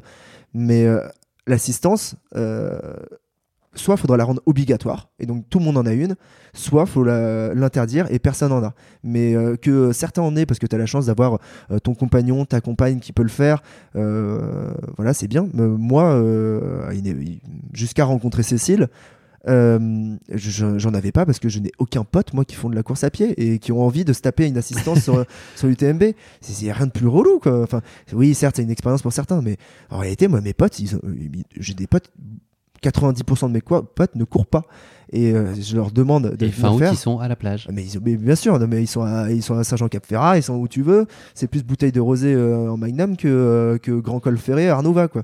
c'est, c'est, c'est des ambiances très différentes. Mais donc, je suis pour euh, l'interdire de manière comme ça, au moins, déjà, ça fera un peu plus vrai, quoi. Parce que, ouais, ça, ça me sert à rien. Pas, pas, pas porter mes gels ou avoir du Lice Tea, je vais pas mourir si c'est pas là, quoi. Donc, euh, ça m'amuse beaucoup de le faire, mais c'est, je le fais parce que les autres le font. Et, euh, euh, c'est une certaine débilité. Et en plus, c'est euh, Germain qui avait parlé de ça. Euh, Il y, a, y a un aspect où bah, écologiquement, on en est à l'UTMB à fermer des routes, etc., pour pas que ce soit le bordel, pour pas qu'il y ait 10 milliards de voitures qui tournent. Mais quand, bah, pour moi, j'ai une bagnole qui m'a suivi, c'est totalement débile. Je vais de Chamonix à Chamonix, tous les 10-15 bornes, j'ai de l'eau, j'ai des bénévoles qui sont déjà en position. Euh, c'est organisé pour qu'il y ait 2000, plus de 2000 personnes qui passent et ça passe très bien. J'ai pas besoin d'avoir une bagnole qui fait euh, 200 bornes euh, dans la vallée de Chamonix qui est déjà assez polluée comme ça, euh, de larves, euh, qui, me, suit, qui brûle, le, qui brûle le gasoil autour. Donc même d'un point de vue écologique, c'est un non-sens. Donc euh, euh, supprimons ça. Personne gueulera, euh, c'est pas très grave. Euh, les, plus grands euh, athlètes, euh, ça ne les dérangera pas. hein. Ils savent s'ils font l'UTMB en 20 heures avec l'assistance, qu'ils le fassent en 20h40 sans assistance, ça changera pas la vie. Le record sera peut-être plus battu et si le record il est battu justement, bah alors là, là ça sera encore plus beau parce qu'on saura que ça a été fait avec ou sans assistance. La partie assistance, a la partie très logistique. J'ai à peu près mon idée de la réponse à la question, mais il y a aussi une dimension, un moment de, cocon, un peu de chaleur, de venir chercher des mots pour se relancer. Toi, c'est des choses dont tu peux avoir besoin à des moments quand tu as des passages comme Grand Col, etc., qui sont compliqués ou des passages de course plus durs. Est-ce que des mots peuvent avoir un impact, un ravitaillement? Est-ce que ça peut avoir ce côté euh, électrochoc ou est-ce qu'on parle juste de te transmettre la bonne flasque, de changer ton sac s'il faut ou autre? Est-ce que c'est des trucs purement logistiques ou est-ce que tu vois des vertus aussi à cette dimension-là plus psychologique? Est-ce que toi, tu es en attente de ça ou est-ce que tu t'es fait tout seul et puis finalement tu t'autogères aussi là-dessus? Je me suis fait tout seul et je m'autogère, ça c'est certain. Euh, Il y a t- toujours cette phrase ne pas monter bien haut peut-être, mais tout seul euh, qui, est, euh, qui ancrée en moi. Euh, mais je j'aimerais me dire que les mots ne servent à rien, mais les mots servent euh, et j'en suis persuadé. Euh, que ce soit les mots, les gestes, les regards. Euh, euh, là, euh, à quoi je pense précisément? Je pense à, à Champé. Euh, à Champé cette année où euh, bah, c'était. euh, je suis arrivé, euh, je reprenais du monde, j'étais bien, j'étais en forme. Mais les dix dernières minutes avant d'arriver à Champé, je sais pas pourquoi, euh, j'ai eu un gros gros down. Et euh, merde, quoi, wow, j'arrive à Champé, j'ai mon gros gros down euh, à ce moment-là, alors que ça doit être le moment où je vais devoir vouloir accélérer. Et, et en fait, bah, il a fallu que, que c'était pas Cécile, c'était ma copine, mais il a fallu d'avoir un regard, un bisou et un petit vas-y, c'est maintenant. Euh, et euh, ce truc-là, ça a permis de redéclencher en moi. Je sais que hum, les préparateurs mentaux ont beaucoup ça, ont beaucoup. euh, il faut se trouver un, déclencheur euh, et en fait qui est tout le temps le même. Et, euh, euh, je me rends compte que ça, ça, existe. Juste, j'ai pas envie d'en user. Euh, j'ai pas envie que ça en, devienne une, euh, méthode euh, parce que c'est mieux que ça reste comme ça assez naturel et fluide. Mais oui, donc là, ça a servi et je suis persuadé que, euh, que euh, voilà, quand on voit plus euh, les, les- personnes qui sont au milieu de peloton ou que ce soit des papas ou des mamans et qui ont leurs enfants sur le bord et qui disent bon bah, mon gamin il m'a dit vas-y papa ou pourquoi t'abandonnes papa et que bah, dans le déclic de ou maman hein, le déclic de de ah bah attends je peux pas le faire devant eux ou avec ce qu'ils viennent me dire c'est pas possible Euh, j'en suis persuadé que là ça a une importance mais mais ça traduit peut-être une faiblesse en fait. D'avoir besoin de ce truc là en plus ça traduit peut-être une faiblesse de de, euh, de, de si tu n'en as pas besoin ça veut dire qu'en fait tu, tu n'as pas cette faiblesse. C'est beau. je sais pas si c'est beau mais euh, mais c'est assez terrible de se dire euh, de se dire de se dire que enfin, c'est tellement plus cool de faire les trucs tout seul d'y arriver tout seul. C'est tellement plus valorisant pour soi.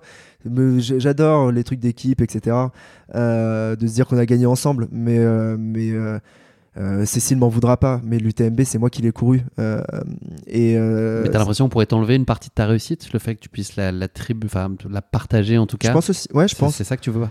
Je Tu, pense. tu veux la devoir qu'à toi-même dans, dans son intégralité. Exactement. Comme quand on me dit, euh, euh, ou quand on dit d'un athlète, non, mais c'est parce qu'il avait des chaussures, euh, des prototypes ou des trucs comme ça. Mais euh, oui, pff, peu importe la chaussure, hein, c'est pas la chaussure. Tu mets, tu, tu mets des chaussures différentes à Kylian, ça reste Kylian. Euh, il, a- il, a- il a pas besoin de chaussures meilleures que les autres. vont pas le faire courir plus vite. Ça, c'est du marketing. Euh, c'est pas la réalité. Et donc, euh, ce truc de se dire que euh, ça a été possible grâce à quelque chose extérieur. euh, c'est- énervant. C'est toi, c'est le sujet du dopage. Le dopage, en fait, on interdit aux gens de prendre certains produits parce que bah, ça leur permet d'être euh, d'être meilleurs que les autres, mais c'est juste parce que c'est pas égalitaire. Tout le monde serait dopé, il y aurait pas de problème. Donc euh, enlevons tous ces trucs en plus. Je dis pas qu'il faut courir l'UTMB tout nu euh, et euh, sans chaussures, mais en- enlevons tous ces trucs en plus qui donnent l'impression que ça nous aide, parce que dans la réalité, ça nous aide pas tellement. hein. Tu me, tu, tu, tu- m'enlèves l'assistance. L'UTMB de l'année dernière, il n'y a pas grand chose qui, change. Il y avait juste un petit peu moins de confort. Et alors? L'UTMB, un jour, ce sera, il y aura un, un objectif de classement ou autre? Est-ce que tu cherches quand même, tu parles de finale de Coupe du Monde? Est-ce qu'un jour, tu as un rêve de top 10 sur l'UTMB ou est-ce que c'est euh, complètement satellite De ce que tu décris, de, tes attentes euh, pour 2023, c'est pas la direction que ça prend, mais est-ce qu'il y a quand même ce truc d'un jour euh, avoir une position, euh, briller évidemment cette année, la tête est dans le top 20, est-ce que 18e pour être tout à fait précis Est-ce que c'est un rêve en soi, un objectif euh, absolu? Bon, alors pas sur l'UTMB, mais sur la diagonale, je m'étais enfermé dans ce truc-là. euh, parce que euh, quand, quand, quand. Allez, un an après ma première diagonale, j'avais dû me dire, euh, ou même quelques mois après, j'avais dû me dire. pour répondre bêtement, je pense que ce soit un journaliste ou un truc sur, sur les réseaux, j'avais, on avait dû me dire quand c'est que tu arrêteras ou ce que tu as envie d'arrêter. Et j'avais dit, bon, mais le jour où je fais top 10 sur la diag, j'arrête. Et je m'étais dit ça à l'époque parce que pour moi c'était impossible. Ça allait jamais arriver. Donc tu sais, c'était euh, euh, t'arrêteras quand les poules auront des dents. Mais euh, voilà, peut-être que dans mille millions d'années elles en auront. Mais moi je m'étais dit, voilà, ça, n'arrivera pas. Donc ça me permettra de pas avoir arrêté. Le défaut c'est que je sais que maintenant je m'en approche. Et euh, est-ce que j'ai vraiment envie d'arrêter? Est-ce que j'arriverai à faire top 10 et à arrêter? Donc je me suis enfermé dans ce truc-là et c'est devenu tout un truc, toute une pression, une charge mentale de se dire il faut faire top 10, top 10, top 10. Donc c'est pour ça que même ça, je veux me le supprimer parce que sinon, en fait, ça en devient terrible. Et surtout, là, cette année, en 2022, je le vois très bien. Mais euh, le classement euh, est pas tellement important sur, euh, si tu veux juger de la valeur d'une course. Surtout sur l'UTMB, en format long comme ça, je sais que faire sub 23 heures, euh, je pense qu'on doit être moins d'une cinquantaine à l'avoir fait sur Terre. Quoi. Et donc je sais que ça a une valeur. Et euh, que l'année d'avant, j'aurais été top dans le top 10. Dans plein d'années, j'aurais été dans le top 10 avec ça. Mais que là, le niveau monte et que, euh, que j'ai fait euh, 18e ou 45e, sub 23 heures, ça, ça, j'ai trouvé ça intéressant. Et de- donc, euh, de me dire que je, je vais y retourner l'année prochaine en me disant, bah, tu, fais, tu sais ce que tu fais, peut-être que tu sais faire. Et euh, bah, peut-être que ça va être euh, peut-être que ça va être légèrement mieux que ce soit en termes de temps ou de classement peut-être que ça va être terriblement pire que je vais terminer en 40 heures et que je vivrai l'expérience autrement mais euh, mais euh, ça m'étonnerait pas que ça puisse arriver. Euh, je ne serais pas surpris de m'approcher du top 10 euh, euh, si ça se passe bien. Quatrième course, Alex. Yes. On est à mi-parcours. Tu as besoin d'un ravito, d'un tuc, d'un croissant, d'un café On est c'est bien bon, c'est bon. C'est la diagonale des fous. Donc je vais te demander, comme tout à l'heure, d'associer un adjectif Laquelle? à la diag. Laquelle? Parce que là, j'en suis. Ah oui, pardon, la 2022, excuse-moi, on remonte, on est Ah, chronologique. 2022, ouais, ouais, oula. on est chronologique, excuse-moi. ah bah ça c'est obligatoire. hein. Ça va être euh, la plus chemin de croix. D'accord. Alors, je la présente euh, rapidement. Tout le monde commence euh, à connaître bien la course, mais c'était cette année les 30 ans de la Diagonale des Fous. Donc, il y a quatre courses qui sont proposées euh, dans le cadre du Grand Raid. Donc, la Diagonale des Fous pour les niveaux les plus avancés. La Mascareigne, c'est 72 km, ou le relais en brocal. Le parcours, il connaît son lot de jungle, de cirque, de cols de haute montagne, de chemins escarpés et 10 217 mètres de dénivelé positif pour environ 160 km de course. Le parcours traverse l'île de part en part du sud au nord et considéré comme l'un des plus exigeants au monde, mais aussi comme l'un des plus beaux. Plus qu'une course, la Diagonale du Fou est évidemment une véritable religion sur l'île de la Réunion. Je pense que tous les habitants euh, ce week-end-là vivent euh, pour ça, et j'imagine les semaines qui précèdent euh, aussi. Le vainqueur gagne habituellement la course entre 23 et 24 heures. Et la barrière horaire pour les derniers, là où elle était fixée à 46h30 pour l'UTMB, là on parle de 66 heures, donc ça permet de mesurer aussi l'ampleur du chantier. On parle quasiment de 3 jours de course. En 2022, vous étiez 2832 sur la ligne de départ euh, de la Diag et 6500 euh, coureurs au total sur, euh, sur les 4 courses. Petite question qui pique, la classique, Alex. J'ai pas trop compté depuis le début, la majesté pas évidente, pas très simple. Et puis celle-là est pas tout à fait simple non plus. Est-ce que tu sais d'où vient le nom de Diagonale des Fous? Quelle est l'origine? Ah, je suis pas totalement sûr. Je sais qu'elle déjà, elle s'appelait pas toujours comme ça cette course. Elle a eu plusieurs noms. Il y a eu un truc avec la lune, etc. Et je crois que c'est un journaliste qui a donné ce nom euh, dans, un article de presse et que ça a été repris par Robert Chico à l'époque. Exactement. C'est euh, effectivement c'est Bernard Morin qui était euh, donc qui a rien à voir avec les bronzés parce que je crois que c'est Gérard Junior qui s'appelle Bernard Morin. Pour Jogging International qui a réalisé en 94 un reportage sur la, diagonale des fous. Et donc il a fait une, pleine page avec une photo prise d'hélicoptère. Et on voit des coureurs qui traversent la plaine des sables diagonale à la file indienne. Et donc il a titré la diagonale des fous sur ce sur ce cliché. Et donc ça a beaucoup plu euh, c'est une référence à un film avec Michel Piccoli un film d'espionnage donc gars a adoré euh, le nom et a demandé à Bernard Morin le droit de l'utiliser pour euh, qualifier cette course. Et donc ça, ça date de 98. Voilà, il y a eu 4 ans entre les deux et depuis 98, la course s'appelle euh, la Diagonale des Fous. Le, le nom est incroyable. Le nom est parfait. Et, euh, et parfois, le, le- le nom d'une course, rien que le nom d'une course, te donner envie de le faire. Et euh, là, la diagonale, le mot est parfait. La Diagonale, elle était un peu bousculée pour toi euh, le 9 octobre, qui est le jour où, tu as fait la, la rencontre d'une petite dalle Ouais. de 3 cm. Ça a un Ouais. peu perturbé les plans. Donc là, on n'était pas sur place, on était euh, ici à proximité. J'étais à Charenton-le-Pont, euh, j'avais terminé mes vets de gravel et je rentrais euh, tranquillement chez moi. Et euh, il y a eu un moment d'inattention, je vais pas regarder mes pieds, bon, comme souvent, mais, euh, mais j'ai tapé cette petite dalle et donc je me suis retrouvé un peu trop vite au sol. Enfin, mes, mes côtes sont allées rencontrer le, le, le- le bitume un peu trop vite. Et euh, et il y a ce moment où tu es par terre et tu sais, que, tu sais ce qui vient de se passer et euh, tu fais Ah mince, là c'est dans Tu 10 penses jours. à la Diag tout de suite là? Ah bah tout de suite, tout de suite. Même, je pense qu'au moment en tombant, j'étais là, ah et merde, ah et merde, ah pas maintenant, pas maintenant, pas, pas après tout ça, pas après toute cette, euh, cette année, ça n'arrive qu'une fois par an la diagonale. Euh, tu peux pas, t'as pas le droit de, c'est- c'est interdit de, de, de se blesser à ce moment-là quoi. Et, et tant pis, et tant pis une fois que t'es par terre et tu sais que c'est mort quoi, et tu sais que Donc là, tu as les bras qui prennent, mais surtout les côtes, globalement. les côtes et euh, bah, tout de suite en fait aussi. ça m'était déjà arrivé. Mais je m'étais en fait je m'étais euh, je m'étais cassé des côtes euh, je m'étais fêlé des côtes euh, l'année précédente pendant la diagonale cette fois-ci. Donc euh, une quand c'est pendant euh, ça va parce que c'est toujours chaud.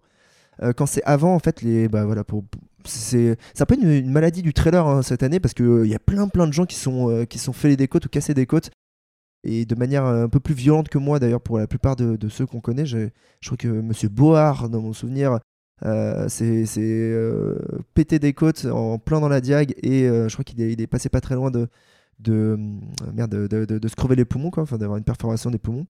Le vrai risque en fait il est là parce que quand tu te les voilà tu te les ou tu te les tu te casses tu ne peux rien faire tu vas avoir mal donc à, à part utiliser des antidouleurs tu peux rien faire mais bon les doliprane ça marche qu'un temps le vrai problème est que donc dès que tu respires t'as mal dès que tu rigoles t'as mal dès que tu bouges t'as mal quand tu essaies de dormir d'un côté ou de l'autre t'as mal donc grosso modo, tu as mal tout le temps. Et euh, quand c'est à 10 jours d'une diagonale, euh, bah, tu sais que ça va prendre.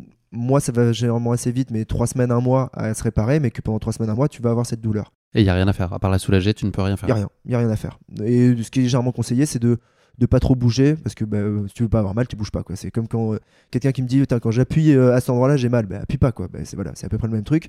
T'as le souvenir d'une douleur qui était intenable?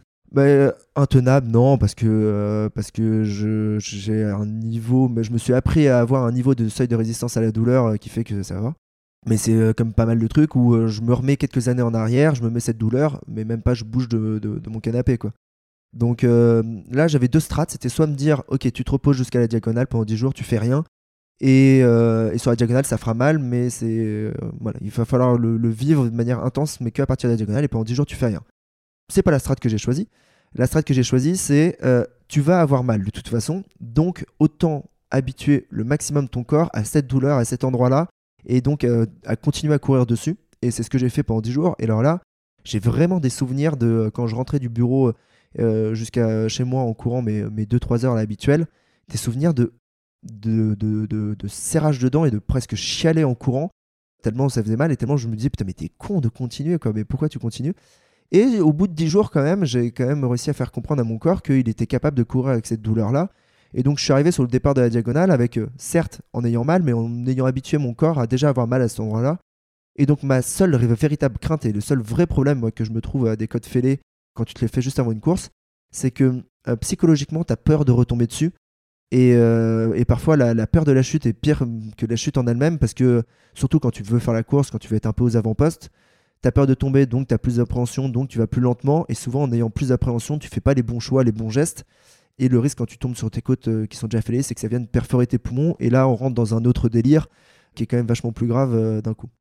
Mais, euh, mais donc, ouais, j'arrive sur la, sur la diagonale avec ce, ce souci. De toute façon, j'ai l'impression qu'il y a très peu de courses où j'arrive à arriver pas blessé, moi. Donc, euh, c'est, et on me le reproche assez d'ailleurs d'en parler à chaque fois. mais, euh, En mais l'occurrence, c'est- accidentel là pour le coup. Ouais, mais, mais, mais même là, hein, tu sais que parfois, ça en devient complotiste. hein. Il y a des mecs qui m'expliquaient que c'était faux, que c'était faux et que j'inventais ce truc-là, etc., pour, pour créer du buzz. Fait, euh, putain, j'ai pas que ça à foutre, les mecs. mais mais ouais, bah, faudra que je trouve une prochaine maladie pour les prochaines, parce qu'on peut pas faire la même à chaque fois. Enfin, fa- faudra que je trouve autre chose. Donc, euh, je sais pas ce que je me. T'as déjà fait une course avec le Covid, non? Ah, je crois que j'ai jamais eu le Covid. Ok. Euh, je crois que j'ai Bah, jamais eu ça le peut être Covid. une idée donc, pour l'année euh, prochaine, peut-être. Une, Oh, une course, tu découvres la veille que t'as le Covid, pour de Bah non. faux, bien sûr. Ah, pour de Pour faux. de faux. Ah, Ah, bah oui. oui. Ah, ah, faire la stratégie. Bah oui. euh, la- la- la- la- la- Pour la- nourrir le, le mythe. Ouais, ouais, ouais, bah, la jornette, c'est comme on l'appelle dans le milieu. mais, tu vois pas, mais en fait, je dis que les gens sont complotistes, mais même moi, euh, j'étais complotiste à ce moment-là. On, tous- on s'est tous demandé est-ce qu'il l'avait vraiment eu, est-ce qu'il l'a pas eu, est-ce qu'il est en train de se créer un truc, euh, une sorte, une forme de communication dans lequel où, euh, voilà, pour, pour replacer, c'est euh, Kylian Jornet, donc a, a, a priori eu le Covid quelques jours avant le départ de cette UTMB. Et donc, euh, il a été absent des médias, etc. Donc, est-ce qu'il n'avait pas créé tout ça pour ne pas avoir cette pression dans les médias avant? Est-ce qu'il a créé ça de manière à ce que si ça se passe mal, on dise, bon, de toute façon, il a eu le Covid Ou si ça se passe bien, mais quelle, quelle étoile absolue parce qu'il l'a fait alors qu'il avait eu le Covid? Donc, même Pour moi, les en autres tant que coureurs, en fait, le- même le fait qu'il y ait une incertitude sur sa présence sur la ligne de départ pour les gens qui jouaient, les coureurs qui jouaient la gagne, je pense que c'était aussi euh, déstabilisant de pas savoir. Je, je dis pas que c'était intentionnel ou pas, mais en tout cas, il y avait un enjeu aussi pour les autres coureurs. Mais c'est drôle, tu vois, parce que nous, on fait partie de cette, euh, cette biosphère qu'il y a autour et de, de tout ce de, de brouhaha et ce blabla qu'on fait avant et pendant les courses. Euh, mais donc, même moi, j'ai été en mode, mais est-ce qu'il l'a pas inventé, tu vois? Alors que très certainement qu'il l'a eu. Et en fait, pas l'impression que ce soit le genre. Juste, un, il l'a eu. Deux, euh, il a voulu s'isoler parce que euh, il est respectueux des autres. Et, et, il est tellement fort qu'il a gagné en battant le record. Mais donc, même moi, j'en suis arrivé là. Et donc, je comprends aussi les gens qui se disent que c'est pas possible de, de se péter les côtes et de faire partir sur la diagonale. Mais, euh, mais, mais désolé, les mecs, c'est possible en fait. C'est quoi ce que t'aimes le plus de la Diag? Qu'est-ce qu'elle a comme course que qu'ont pas les autres? Le mythe est plus grand. Mais après, je me suis rendu compte qu'il y a d'autres endroits où il y a des mythes et que j'aime ça. Euh, quand je suis parti en Suède, et le Kulamamen, il y, a- il y a le mythe. Et donc, cet aspect mythique me plaît. Me confronter à un mythe, ça me plaît. Essayer de, de se dire que, en fait, ce qui est dingue, c'est sur la direct, peu importe euh, ce qui va se passer, il va toujours se passer une nouvelle histoire il va toujours être euh, épique. Peu importe la direct que tu fais, qu'elle se passe bien, pas bien, euh, il y aura toujours des choses à raconter. J'en ai fait trois maintenant et les trois à chaque fois, je me suis pris des claques énormes, positives ou négatives, mais je suis revenu à chaque fois différent de la réunion. Et donc il y a cet aspect mythique qui rend tout, le, moindre truc qui va se passer, même si ça aurait pu m'arriver sur d'autres courses, là-bas ça va prendre une ampleur totalement dingue. Il y a ça, il y a, on va pas se mentir, hein, la beauté du paysage, c'est Jurassic Park, c'est clairement Jurassic Park, tu cours et tu te demandes s'il n'y a pas un tyrannosaure qui va te sauter dessus quoi. Euh, D'ailleurs, ça- ils ils n'ont jamais creusé cet aspect-là, mais je pense qu'ils devraient, en termes de marketing, si un jour il commence à couler et à plus avoir trop d'instructions, je pense qu'ils devraient introduire un peu cet aspect, euh, cet aspect euh, Jurassic Park et Grand Raid du Jurassic. Ou sinon, si eux le font pas, ben moi je le ferai à un endroit. Je vais faire une course avec des dinosaures ou des trucs. Faut, faut faire un truc. Je pense que c'est deux univers qui peuvent coller ensemble. Un costume de dinosaure, je pense que ça, ça peut se faire aussi. Ah bah il y en avait sur l'UTMB. Euh, Il y avait les copains de Cathy, euh, de Cathy Child, qui juste avant la tête au vent, c'était extraordinaire. On sort de, ah je rebondis sur une autre course, mais euh, je sors de, euh, on sort de Valorcine, on va chercher le bas de la tête au vent. Moi, Cathy, elle vient de passer 3 ou 4 minutes avant moi, Cathy Child, donc qui, qui remporte l'UTMB. oui. Et elle avait, elle a un troupeau de supporters super sympa. C'est en grande partie des gens de chez North Face, mais c'est aussi des, des copains de, de Cathy et de Germain. Et euh, ils avaient mis une pancarte et il y a un moment où il y a marqué Jurassic Park, genre euh, euh, euh, 200 mètres. Et, et tu vois rien. Euh, bon, ce qui est drôle, c'est que euh, juste avant, j'avais croisé. Euh, T'avais Ludovic Pomeray assis sur une chaise de camping. Et donc, t'as Ludovic Pomeray sur une chaise de camping qui te tape dans la main. Puis t'as un panneau de Jurassic Park. Tu fais, mais qu'est-ce qu'on est On est à quel endroit? Et en fait, ce qu'ils faisaient, c'était juste avant la tête au vent. Ils étaient 4 ou 5 déguisés en dinosaures et ils te couraient après. Et euh, t'es au bout de ta course, t'es en, train en train de faire ton top 20 et tu te fais courir après par des dinosaures sur l'UTMB. Quand tu racontes ça, c'est euh, bah, drôle. Moi, c'est ouais. des souvenirs en plus. Mais donc, pour en revenir sur la diagonale, donc ce qui est d'exceptionnel, c'est le mythe. Ce que je trouve d'exceptionnel, c'est le mythe. Deux, les paysages. Et trois, c'est elle est dure. Elle est sacrément dure cette course. quoi. Il y a ces espèces de 70 premiers kilomètres où euh, sur le papier, pour l'avoir fait, tu sais que ça doit avancer, mais t'arrives à Sillaos, t'es quand même un peu entamé, mais tu dois pas être entamé parce qu'à partir de Sillaos, ça va être le moment le plus dur. le taille beat, traverser tout Mafat. Mafat, c'est un enfer chaque année. Et, euh, quand tu sors de Mafat, tu penses, et tout le monde t'a dit que la course était terminée, mais dans la réalité, tu as 42 km qui sont encore pires. Tu as le chemin Cala, le chemin Ratino et euh, euh, le chemin des Anglais. Celui-là, il, est amusant. Et, et, le Colorado et la dernière descente, on ne dit pas à quel point c'est un enfer absolu quand tu termines la diag. Mais donc, tout est dur et c'est ça qui est bien. Et on interdit les bâtons, donc on interdit ce truc euh, d'aide en plus. Bon, l'assistance, il y a encore de l'assistance, euh, mais euh, je pense qu'ils devraient aussi l'interdire. Mais voilà, ils n'essayent pas de te simplifier la vie là-bas. Ils rangent pas les cailloux sur le chemin, ils, ne euh, te rajoutent pas trop de cordes, etc. Donc euh, elle est dure et c'est ce qui fait aussi qu'elle est bien. C'est parce qu'on est dans l'adversité dans cette course. Tu acceptes facilement de devoir revoir tes ambitions compte tenu de ta blessure, parce qu'il y avait une idée de, de top 10, si je me trompe pas. Est-ce que c'est compliqué de renoncer avant d'y aller, si c'est le cas en tout cas bah en fait, une fois que, donc, euh, avec euh, cette chute sur les, sur les côtes euh, quelques jours avant, très rapidement, je me, je me, je me dis, bon, bah, c'est plus possible, oublie, oublie ce truc du top 10, parce que déjà, il va falloir tenter d'aller au bout, essayer de gérer le mieux possible ta course de cette manière-là. Donc, avant, cette partie-là était très facilement accessible. Après, est-ce que tu veux revenir au deuxième fait de course, qui là va être une acceptation très différente? Allons-y. Oh bah attends, je te la fais rapide, mais. Euh... Bon, t'es parti comme une balle. Sur les, Moi, je suis parti comme une balle. Je suis parti. Premier kilomètre. Je, je, trouve que je suis parti. Euh, je trouve que la Diag est partie moins vite que les autres années, et donc bah, moi, je, je, pense que je continue à m'améliorer. Je me connais, et je sais que maintenant, je peux partir à 3,20, 3,30, 3,40 sur les premiers kills. Il n'y a pas de problème. Et cette année, c'est pas parti. Les autres sont partis moins vite, en fait. C'est surtout ça. Mais effectivement, je me retrouve en tête, et ça, c'est un truc à vivre totalement fou. Je l'avais déjà fait sur UTMB de me retrouver en tête, mais ça avait duré trois bornes, et les gens n'étaient pas très très loin derrière. Là, sur la Diag, c'est, je me retrouve en tête pendant 7 bornes. Et le départ de la Diag, il y a encore mille fois plus de monde qu'au départ de l'UTMB. C'en est assourdissant. Et quand tu es tout seul et que tu as les motos et que tu es obligé de poser les motos et que tu as le mec de Réunion La Première ou de Radio Freedom qui est en train de faire l'interview en direct euh, et que toi tu arrives à applaudir les gens, être... enfin, je vis un truc de dingue pendant cette borne et j'en profite à fond. Et pas calculé là, t'es parti, enfin, tu te retrouves dans cette situation-là. Ouais. Je me partis à mon rythme qui est un rythme rapide, mais je sais que de toute façon il faut partir vite sur la Diag. Et euh, ce que je m'étais dit, c'est que de toute façon, j'allais mettre un coup de frein à main comme je mets à chaque fois, une fois que la, machine était bien chaude, et je rentre dans un rythme euh, un peu plus euh, peinard, c'est pas le mot, mais un peu moins dans le rouge. Je veux pas rester dans le rouge trop longtemps. Et euh, donc ça, je mets mon coup de frein à main, je laisse passer un peu de monde, et euh, vers le kilomètre, par 40, 45, 50, je dois être euh, à mon objectif qui était d'être entre la 20e et la 40e place. Je voulais arriver à Silaos entre la 20e et la 40e place, et à partir de Silaos, la course commence, et là, j'accélère. Silaos, c'est la première base vie vers le kilomètre 75, dans mon souvenir. Donc, euh, passer toute la première nuit en me préservant et bien arriver à Silaos. Tout ça se passe à merveille. Je me fais doubler par tout le troupeau d'élite euh, euh, au tout départ. Je me fais reprendre par, Courtenay vers le kilomètre 20. Je me fais reprendre par Germain, pareil, vers le kilomètre 25. Donc, eux qui ont pris des départs bien plus prudents et on a vu le résultat que ça a pu donner. Donc, ils ont eu raison. Par la suite, je fais un bon bout de course dans la nuit avec Antoine Guillon. Et il se passe que il pleut cette année. Euh, il pleut. On est quand même sur un terrain qui est, qui est assez technique vers le kilomètre 50 dans mon souvenir. Et euh, c'est des monotraces euh, dans la forêt montante où à droite t'as, le vide, quoi, grosso modo. Il y a un petit amas de personnes euh, qui sont en fait des personnes du Zambrocal et qui sont au milieu du chemin. Et je fais le mauvais choix de me dire, je veux pas perdre 10 secondes à freiner, à passer, etc. Je vais essayer de les passer sur le bord. Je vais, voilà, je vais, je vais faire deux là.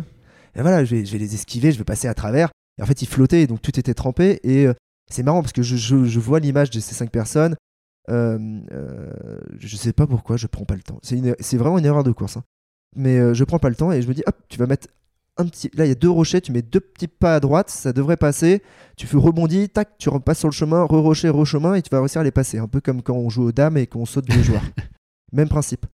Euh, et dans mon souvenir, eux, ils étaient 4-5, et c'est parce qu'ils s'étaient arrêtés parce qu'il y avait des personnes qui vomissaient. Euh, euh, et donc, bon, toi, j'avais pas besoin, les personnes étaient en sécurité, j'avais pas besoin de m'arrêter pour eux. Quoi.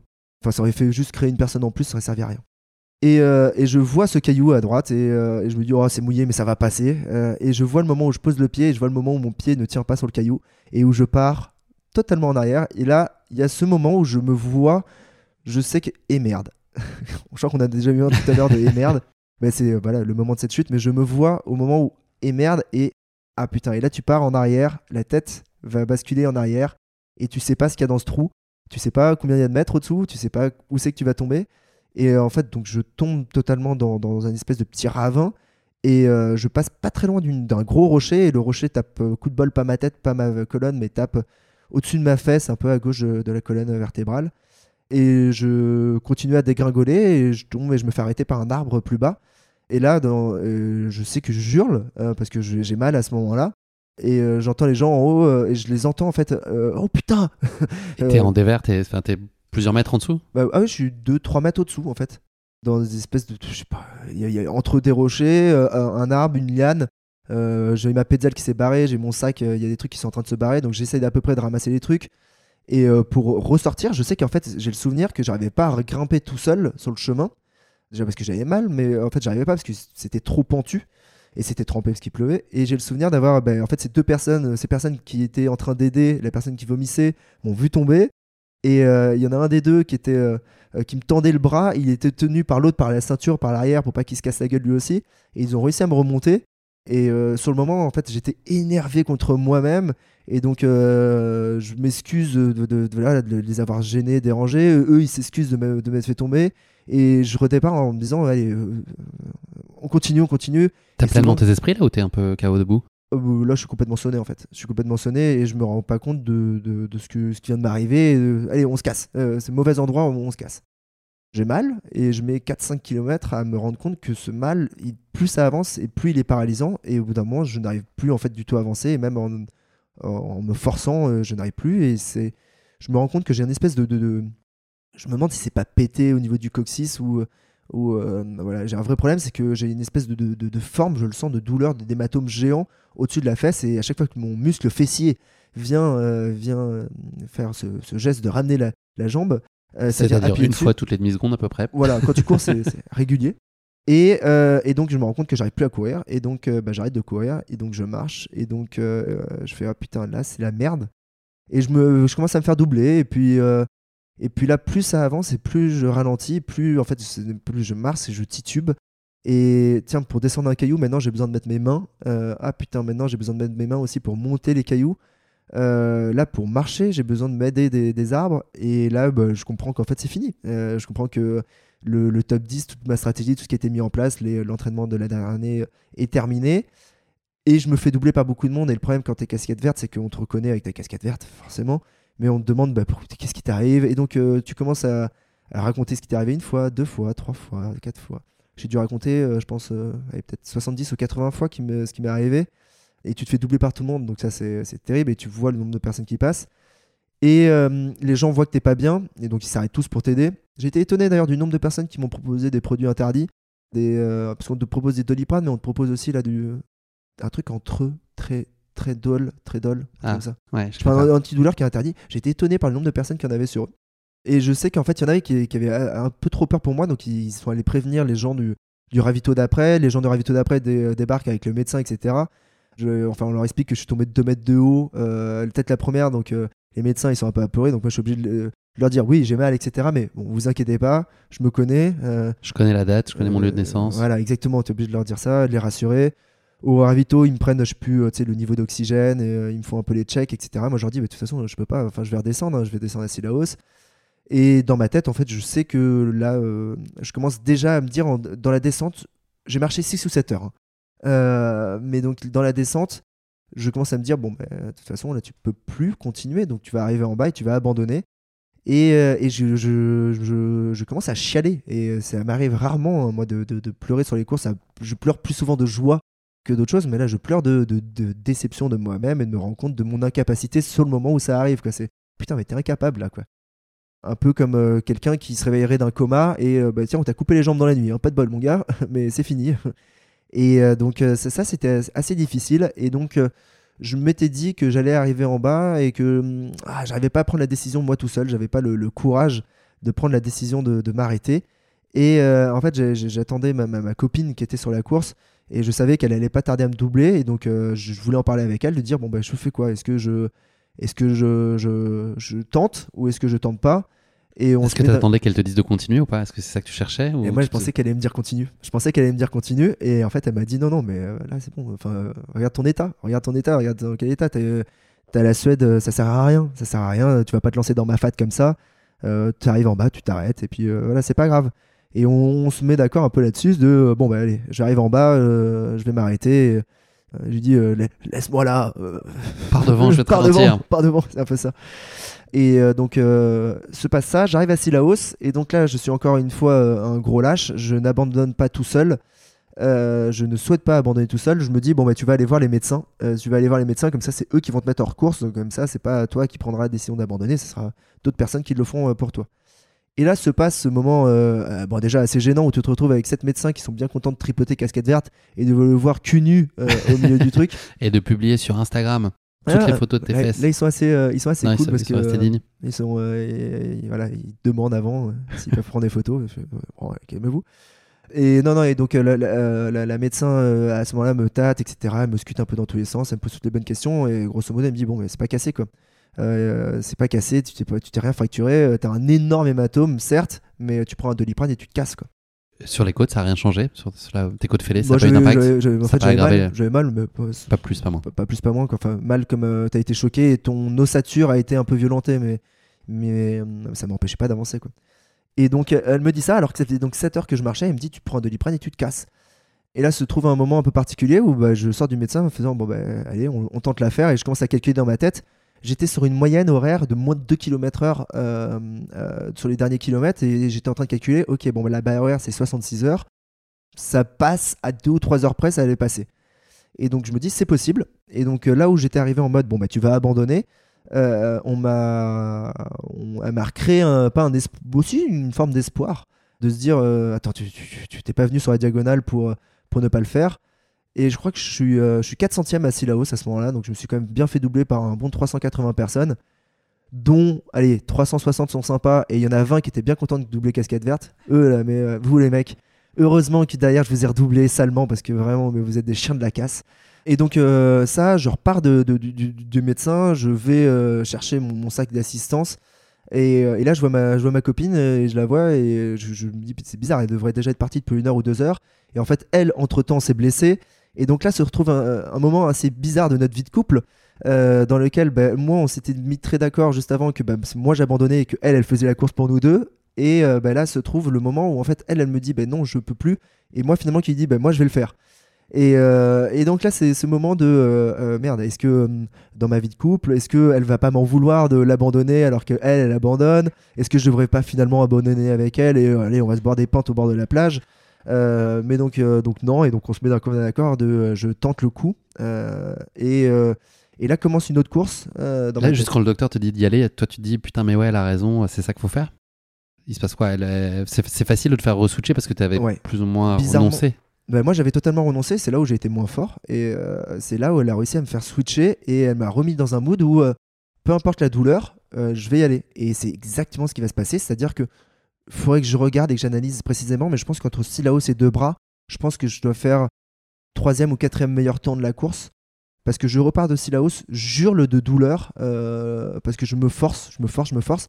Et elle m'avait dit grosso modo, tu vas te forcer, ça va chauffer. euh, tant que, à partir du moment où ça sera chaud, ça sera bon. Mais par contre, dès que tu vas t'arrêter et ça va continuer à grossir et l'hématome va continuer à grossir, là, ça sera fini ta course. Enfin, ça sera fini, tu pourras plus. euh, Enfin, tu peux souffrir une fois avec mille douleurs, mais voilà, avec mille douleurs, tu pourras pas souffrir deux fois. Et euh, donc se passe ça, et donc je repars et je hurle jusqu'au pied du taille bit. Et au pied du taille bit, en fait, ça y est, je suis chaud. Et là, je repars pleine balle. Je monte le taille bit pleine balle, je traverse ma fat comme j'ai jamais traversé euh, vraiment, vraiment très vite. C'est-à-dire que je, je cours véritablement Comme si de rien n'était. comme si de rien n'était. C'est toi Comme qui coupe la douleur, enfin c'est toi, c'est le cerveau qui a débranché Elle euh, existe, cette je sais que c'est là, et je, le- je le sens parce que j'ai vraiment, quand je touche, j'ai ce- ce- cette, ce- ce- cet hématome, cette corne qui me pousse au-dessus des fesses qui est pas normale. Et, Enfin, cette troisième fesse qui me pousse au-dessus des fesses. Et donc. euh, Tu sens qu'elle est, enfin, elle, est, elle est toujours présente, tu n'arrives pas à l'occulter pleinement, mais tu, tu réfléchis pas quoi. je, je ne réfléchis pas. Et c'est déconnecté. Et ma fat, je le passe mieux aussi parce que d'habitude, il fait terriblement chaud. Et donc là, euh, cette année, il a plu. Donc c'était limite agréable en plus. Et surtout, je redouble 300 personnes. Et donc là, psychologiquement, quand tu avances et que tu arrives sur quelqu'un et que tu passes deux ou trois fois plus vite que lui, tu, te rends compte de ta force au ce moment-là et ça donne encore plus envie d'avancer, d'avancer, d'avancer. Et donc, je vis le meilleur mafat de toute ma vie. De, sur mes trois GI, c'est le meilleur mafat. Par contre, à deux bras, euh, bah là, ça y est, le, le- ce, regain d'énergie s'arrête. Et je pense aussi le fait d'avoir ultra accéléré, de m'être mis dans le rouge, euh, m'a- usé. Et donc là, à partir de Debras, il n'y a plus personne. Et donc les 42 km, là, c'est les derniers. Le dernier marathon, je le fais en marchant, marchant titubant. Et là, ça devient très, très, très, très, très, très long. Quoi. Tu t'accroches à quoi Oh, bah, de toute façon, euh, voilà, j'avais déjà fait le taf. Euh, je, je- Tu sais que tu finis à ce moment-là? En fait, grosso modo, une fois que tu passes, euh, que tu passes deux bras, que tu montes, que tu montes Dodane, que tu arrives à Dodane, ce dernier marathon, tu peux le faire en marchant, quoi. Et, et ça, ça va juste être long. Donc, je sais que ça va être long. Et en fait, je calcule juste que je dois pas perdre trop de temps parce que, parce que bah, ma copine va m'attendre. Et euh, elle, elle avait pris un avion un peu ric-crac par rapport au, au retour à, à Paris et à la fin de la course. Donc je sais que si je veux pouvoir un petit peu profiter quand même de, de- de Saint-Denis, de la Réunion et, et de ma copine, bah, il faut que quand même que, que je me grouille un peu. Donc euh, bah, je me dépêche pour essayer d'arriver euh, à une heure où on peut directement aller euh, boire des pintes euh, tranquillou. quoi. Donc tu réussis à relancer un petit peu? Je relance pas, je marche. Je marche et c'est les euh, 42 pires kilomètres de ma diagonale euh, que j'ai jamais pu faire parce que c'est très long et surtout quand tu l'as vécu l'année d'avant et euh, j'avais fait. euh, là, je mets 35 heures, l'année d'avant, je me remets 28 et euh, quand tu cours et ça se passe très bien quand tu mets les 28 heures et que tu vois à quelle vitesse tu peux avancer sur le, le chemin des Anglais en montant le Colorado et là que tu, tu vas juste trois fois plus lentement. Le temps est vraiment long quand tu vas lentement sur un endroit où tu sais que tu peux aller très vite. Et tu ressasses beaucoup Enfin, tu tu- t'arrêtes pas de te dire que. de Oh, te bah, comparer Ou est-ce que t'arrives. D'une Ah fois oui, que tu bah, y as pensé une fois, tu arrives à occulter et puis tu es juste en, en mécanique et, et tu débranches Ah, le Ce qui est terrible, c'est qu'en fait, vu que je ne suis pas, euh, vu que je ne suis pas dans dans, dans, dans, dans mon- ma manière d'avancer à 90, 100% de ce que je sais faire, vu que je suis à 70%, c'est tranquille. C'est bizarrement, c'est ultra tranquille. C'est, je souffre, j'ai mal, je marche, mais vu que je marche, pff, c'est- facile en fait. C'est très très facile de faire la, diagonale en marchant. Donc je suis totalement conscient et je suis totalement lucide de ce qui se passe, de euh, ce que je suis en train de vivre, de, euh, de je, suis déjà en train de me débriefer ma propre course, qu'est-ce qui s'est bien passé, pas bien passé, et je comprends très vite qu'au final, en voulant gagner, en, le problème a été que j'ai voulu gagner 10 secondes et que j'en ai perdu 10 heures. Euh, et que ça s'est joué là-dessus et que donc euh, ben voilà j'ai appris euh, une nouvelle chose je, je venais pour faire un top 10 et je suis reparti avec une, 101 une, e une place. leçon de vie Ouais, aussi. une leçon de vie. Non, mais c'est anecdotique Bien la sûr, bien 101 sûr. place. Mais je, je suis reparti avec une leçon de vie et j'ai appris un nouveau truc aussi, c'est que c'est que gagner 10 secondes parfois ça sert à rien. Et c'est se mettre en danger, ça aurait pu être plus grave. Donc se mettre en danger parfois ça sert à rien. Euh, c'est cette prise de risque, euh, elle, elle doit rester mesurée sur les ultras parce que sur un temps long comme ça, euh, se, se foutre dans le risque, dans le risque, dans le risque, dans le risque, parfois ça sert à rien d'aller aussi loin dans le risque. Tu, tu, tu- le, le gain marginal est, est trop faible. C'est ta course sur laquelle qui était la plus forte en apprentissage pour toi aujourd'hui? Non, parce que les deux autres diagonales étaient aussi très très fortes. Ça m'a mis une bonne claque parce que, parce que j'avais j'avais prévu de mettre 10 heures de moins. Euh, j'avais prévu de mettre 10 heures de moins et finalement mettre 10 heures de plus. Et quand même réussir à passer d'un moment où euh, bah, c'était déjà fini, j'avais déjà rendu mon dossard, était déjà déchiré, j'étais euh, presque euh, déjà au, au, choco, au choco bleu en train de boire ma, ma pinte. J'y étais déjà hein, avant d'arriver à Silaos et que bah, finalement tu peux toujours terminer. Superbe apprentissage là-dessus. T'as encore des belles pages à écrire là-bas? Ouais, bah là, j'y retourne déjà en 2023, c'est certain. Je sais pas si j'arriverai en termes de temps et de classement à faire mieux que, que 2021, euh, la 18e place avec le, le, le, le- le- le 28 heures et des brouettes. Je crois que les brouettes, c'est des secondes. c'est. Euh, c'est pas, pas 42. Euh, mais je sais pas si j'arriverai à le faire parce que j'ai le souvenir de cette course où certes il y a des trucs à améliorer, etc. Mais qu'en fait tout se passe aussi bien pour pouvoir rentrer dans un truc comme ça.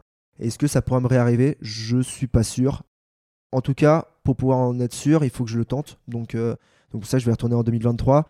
2024, je sais pas, parce que peut-être d'ici 2024, on aura, euh, on aura fait une Daft Punk. Mais, euh, mais euh, ça, c'est le, le temps. Mais oui, il y, a encore, il y a encore à faire là-bas. Quoi. Et, est-ce que, Et ta est-ce que- copine aussi, j'imagine. ah Elle va pas ben, s'arrêter en je, chemin. je, je, je- je suis certain que elle, elle va y aller avec euh, des dents acérées euh, l'année prochaine.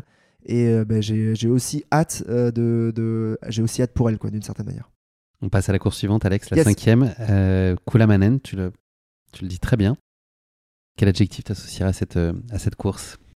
Alors, La plus, la plus. Euh, on- il nous reste imprononçable, fêlée, brumeuse, rigolante et féroce. Ah, je pense qu'imprononçable, c'est quand même. euh, on est obligé, quoi. Parce que quand c'est un truc, ça ressemble à un nom de, de, de pâtisserie bretonne, alors que pas du tout. oui, ça ressemble à Queen Amman, effectivement. Ouais, J'ai ouais. cherché une question qui pique sur le Queen Amman. T'es passé à, à deux doigts de ça. Mais il y, en a- il y aurait bien pire que ça.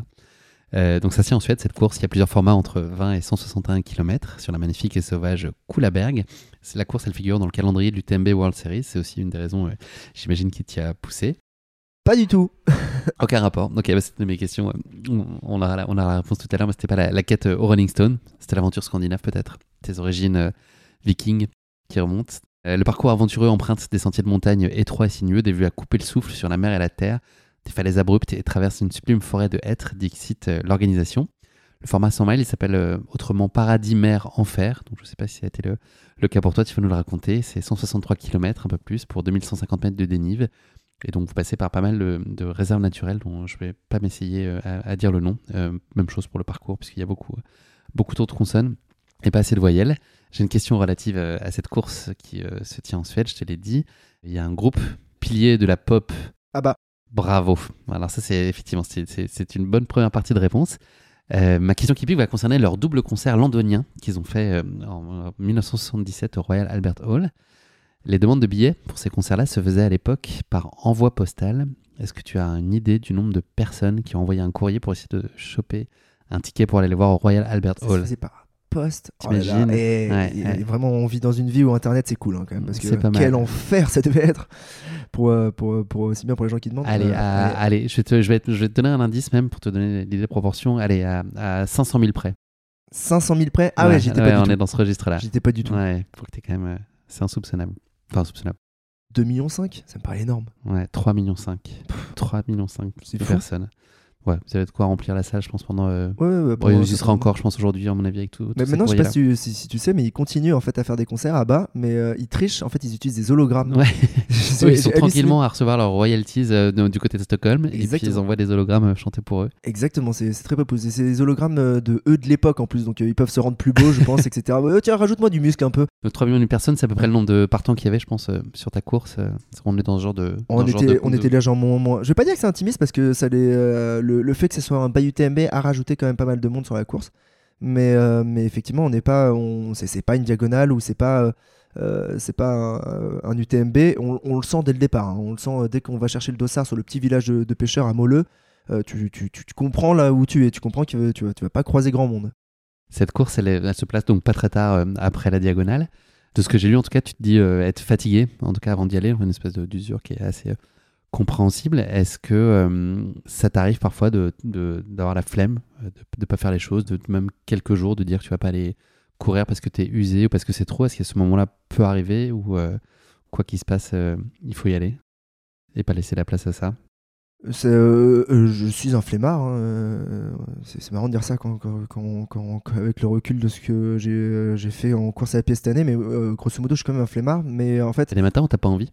Oh, il y en a plein, moi, des matins où j'ai pas envie. Mais dans la réalité, vu que de toute façon, mon plan, il est établi à la base, c'est-à-dire que je me suis déjà donné mes étapes dans l'année. Euh, là, 2023, je, sais exactement quelles sont les courses que je vais faire, à quel moment, à quel endroit. Et donc, c'est déjà fait mes dossards sont déjà pris.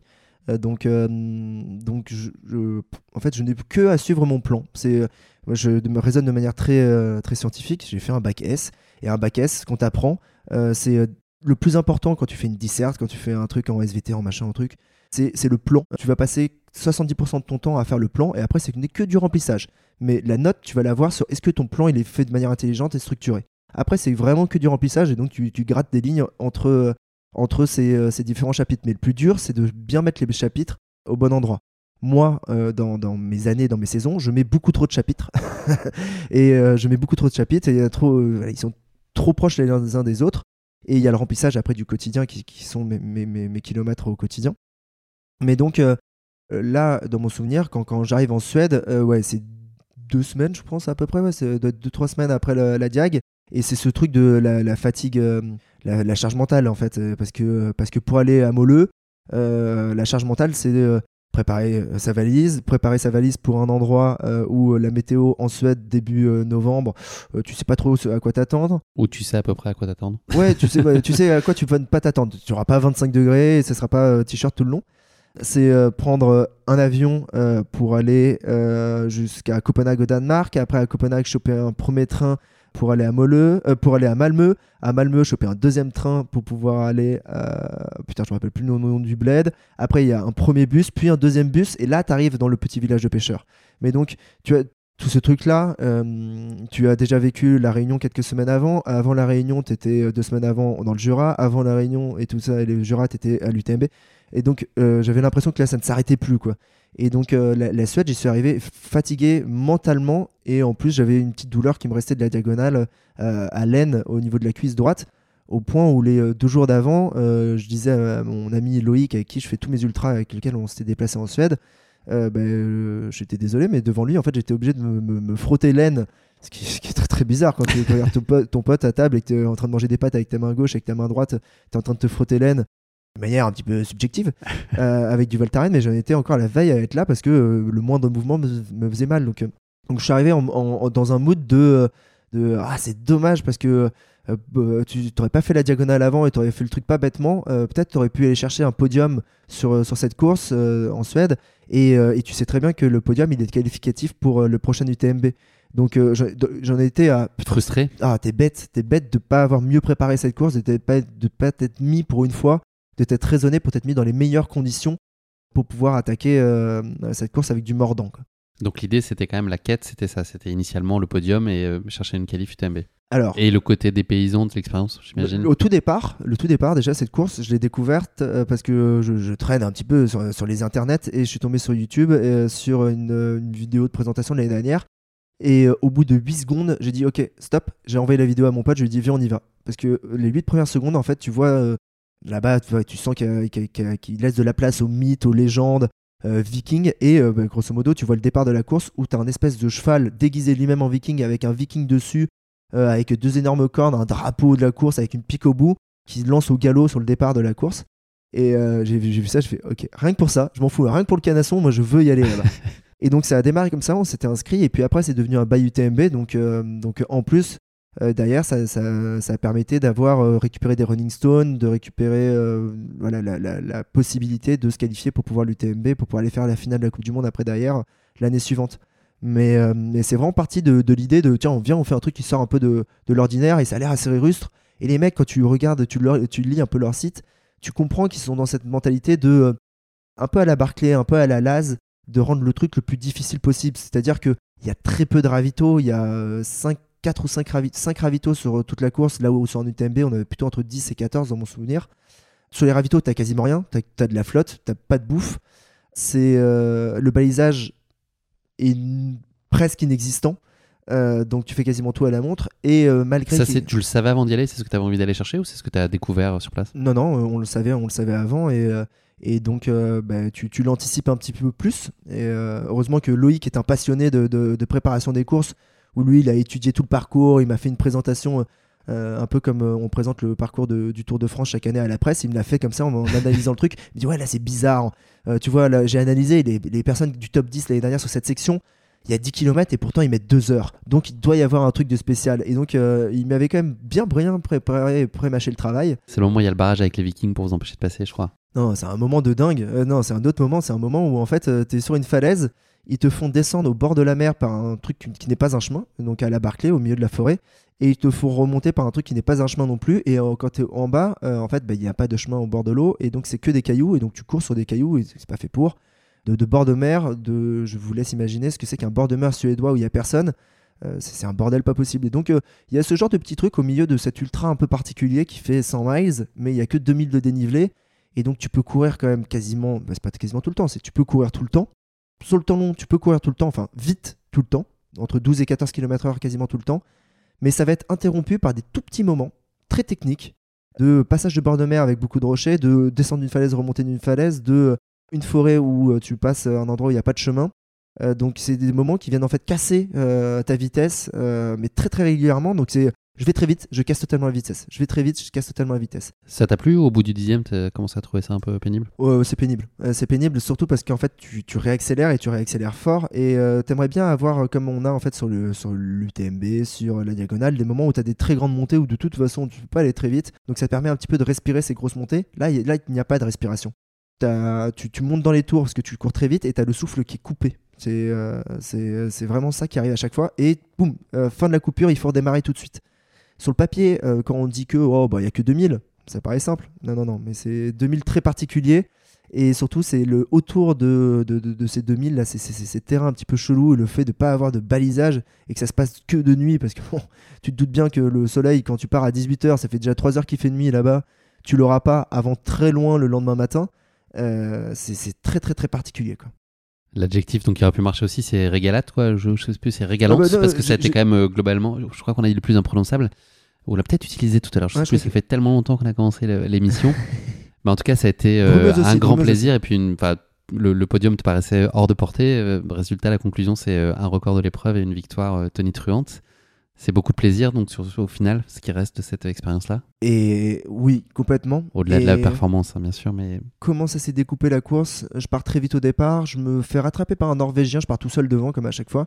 Je me fais rattraper par un Norvégien, je crois qu'il fait deux ou trois l'année d'avant.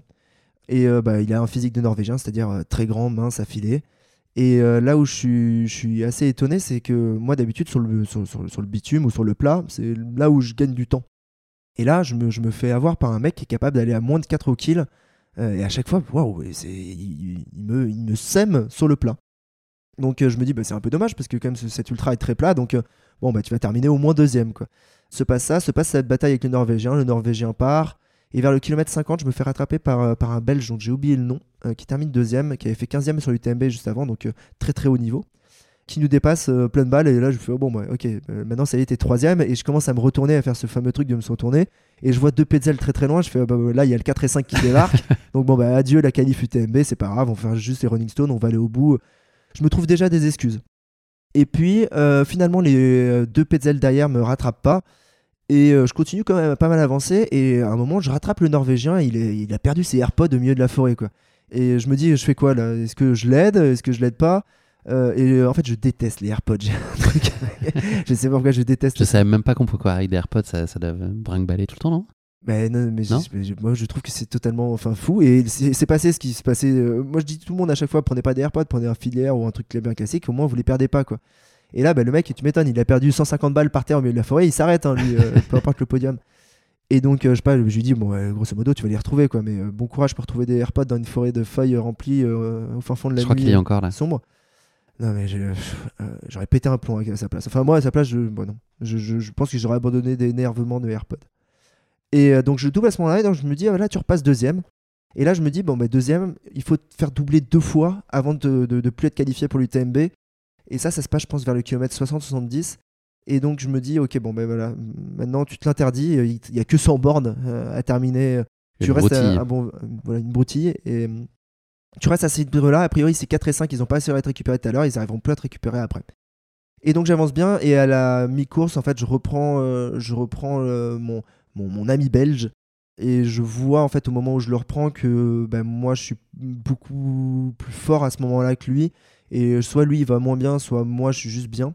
Et en fait là la course elle se passe tellement vite, c'est-à-dire que c'est un ultra que, que je termine en 15 heures que je n'ai en fait j'ai pas le temps d'être euh, d'être pas bien. Euh, on, avance tellement vite le parcours passe tellement vite même si les ravitaux sont très éloignés c'est à dire qu'il y a des moments où tu n'as pas de ravito pendant 30-40 km le fait que ça soit éloigné ça permet justement de peut-être voir le temps passer plus vite. Et, euh, quand j'arrive à, ce qui est assez drôle c'est que tu es au kilomètre 140 je comprends que je vais gagner parce qu'il reste plus qu'un marathon à faire et il y a 1000 ou 1500 donc en plus on reprend du dénivelé ça va redevenir mon terrain j'ai assez d'avance pour que ça, ça passe. Et euh, en fait ce qui est drôle c'est que tu, tu au 140e tu passes à l'arrivée. Tu passes à l'arche de l'arrivée. Et tu pars juste faire un petit 21 en plus et tu reviens. Et euh, à ce moment là je comprends que c'est fait. Et là je me dis je suis content de pas me démobiliser et ce truc euh, qui m'était déjà arrivé donc, sur d'autres courses où euh, j'ai beau avoir euh, je sais pas, X heures d'avance sur, sur mes poursuivants, je vais continuer à vouloir le faire à fond. Et là, je me dis, tu vas continuer à vouloir le faire à fond parce qu'en plus, il y a potentiellement à aller chercher un record de l'épreuve. Et donc, je continue pleine balle. euh, Qui était autour de dératé. 16 heures, ce qui était déjà très solide. Et euh, donc, euh, et donc là, je me, je me dis, bon, bah, allez, va, va le chercher, euh, va jusqu'au bout. Et c'est ce qui se passe. Et euh, euh, il y a l'arrivée où tu es encore poursuivi par euh, le, le- le premier à l'honneur d'avoir ça. Et ça, les autres l'ont pas. Et ça, euh, je, je suis content d'avoir été premier rien que pour ça. C'est que les 400 derniers mètres, tu es poursuivi donc, par ce viking sur ce cheval déguisé en viking. Où le mec, en plus, il rigole un peu avec toi, il tend la lance avec la pointe qui est immense juste derrière toi, t'es mort de rire. Mais t'entends, euh, en fait, c'est assez impressionnant, un cheval euh, aussi haut euh, qui court sur du bitume, qui galope sur du bitume juste derrière toi, le bruit que ça fait. Et euh, donc, j'étais pas, pas très rassuré, mais ouais, immense plaisir. Et tu passes l'arrivée, tu comprends pas un mot de ce qu'ils disent les gens, parce que bon, moi, mon niveau d'anglais est, euh, euh, est pas, pas incroyable. Je comprends d'habitude, mais à l'arrivée d'un 100 miles où tu t'étais fracassé, je comprends plus rien à ce qui se passe.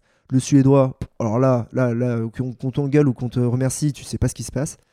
Et euh, tu arrives dans ce village de, de- de pêcheurs, tu viens de se faire poursuivre par un cheval, tu gagnes la course, t'as un mec qui vient te mettre un manteau géant sur toi, on te donne une bague parce que là-bas il n'y a pas de, y a pas de, de médaille finisher, c'est une, une bague euh, avec, avec le, le, le- le- viking dessus, la tête de viking, de monstre viking d'ailleurs, posée. Donc, euh, et t'as as le- l'organisateur, euh, qui vient te féliciter et qui vient t'expliquer que tu as euh, battu les légendes locales, les légendes vikings locales, et que maintenant on t'a même donné un surnom, on t'appelle The Ghost, parce que tu es passé trop vite dans les ravitaillements. Et donc il y a tout ce truc euh, qui, qui les clés de la ville, là, c'était le truc d'après, non? C'est ça? Bah, Ou Le, le nom d'une rue bientôt? Moi, j'attends, j'attends qu'à Moleux, il me, il me donne, euh, il me donne effectivement le nom des bienvenus. Non, mais donc voilà, ils, ils savent, euh, ils savent euh, accueillir les, euh, les, les- les étrangers, et c'est un truc que je me suis rendu compte quand j'ai fait pas mal de courses à l'étranger, que cette année, que ce soit en Croatie ou en Suède, c'est que euh, bah, en France, on a cette euh, grande capacité à pouvoir euh, montrer du doigt ou à ou à un peu juger très rapidement les gens, etc. Et on oublie euh, de temps en temps bah, que euh, bah, en fait c'est juste leur différence qui rend le truc un petit peu awesome, Euh, euh, génial, fantastique. Euh, nous, on regarde les Américains et on est halluciné par ce qu'ils font, et on oublie qu'on a des Français qui font des trucs comme ça, et donc, c'est soit, par- je pense à Claire Bernhardt, qui gagne aussi la course côté féminin. Euh, on, Une on machine. d'en parler en France, euh, mais on a une machine qui fait un ultra par semaine et qui gagne quasiment tous les ultras qu'elle fait. À côté, je suis vraiment un petit joueur. Et euh, on oublie d'en parler. Elle serait américaine. euh, en, France, ça serait, euh, ça, serait une, ça serait une légende, cette, cette, cette- ce petit bout de femme-là. Elle le mérite, c'est vrai. Et tu vois, donc en Suède, Claire gagne et, et moi je gagne, et donc on a été pas placé tout de suite au, au titre émérite de, de légende locale, mais il y, a- il y a presque de ça, quoi. Il y a presque de ça, et, et donc ça, ça fait beaucoup de bien d'avoir ailleurs ce qu'on n'arrive pas à avoir en France de, de, de temps en temps. Quoi. Non pas que ce soit un regret, parce que je sais que la France fonctionne comme ça, euh, mais, euh, mais, euh, mais c'est, agréable. C'est, juste un tout petit peu dommage de devoir aller le chercher à l'extérieur, ce truc-là. Merci Alex pour cette course. Ça donne envie en tout cas. Ah ouais, de- il faut absolument aller faire. Je crois qu'il y a déjà plus de dossards pour 2023. hein. Mais il faut absolument aller faire cette course parce que ah, c'est une ambiance. Et en plus, elle change d'année en année. C'est-à-dire que l'année prochaine, j'y retourne et en fait, on tourne dans l'autre sens. Ça reste un 100 miles. Mais là où l'année dernière, c'était euh, 140 km sans dénivelé et puis euh, tout le dénivelé sur les, 2000, euh, sur les 20 derniers kilomètres, là, c'est l'inverse. Ils nous font 4000 de dénivelé, donc ils doublent le dénivelé sur les 60 premiers et après, il y a 100 bornes de plat et on va de Moleux cette fois-ci à Bastad alors que c'était dans le sens inverse. Mais donc ils font ces petits changements qui font que ça va être le merdier dans une les deux nouvelle sens. course. ouais. Et c'est une course qui est complètement différente. Et à savoir, en plus, que euh, toujours dans ce truc de mythe, on passe à un endroit qui s'appelle Angel Home ou Angel Home, je ne vais pas le bien prononcer, mais qui est le seul endroit d'Europe où il y a euh, une statue à l'honneur du premier atterrissage extraterrestre. C'est-à-dire que là-bas, ils sont persuadés qu'il y a eu un atterrissage extraterrestre dans les années 70-80. Et donc, ils ont fabriqué une statue, enfin un, monument en l'honneur de cet atterrissage extraterrestre. Et donc, tu sens qu'il y a tout un truc quand même en dehors du mythe euh, viking. Il y a quand même tout un truc où il se passe quelque chose dans cette région de mystique. Et euh, qu'on y croit ou qu'on n'y croit pas, moi je suis pas du tout dans ces croyances-là.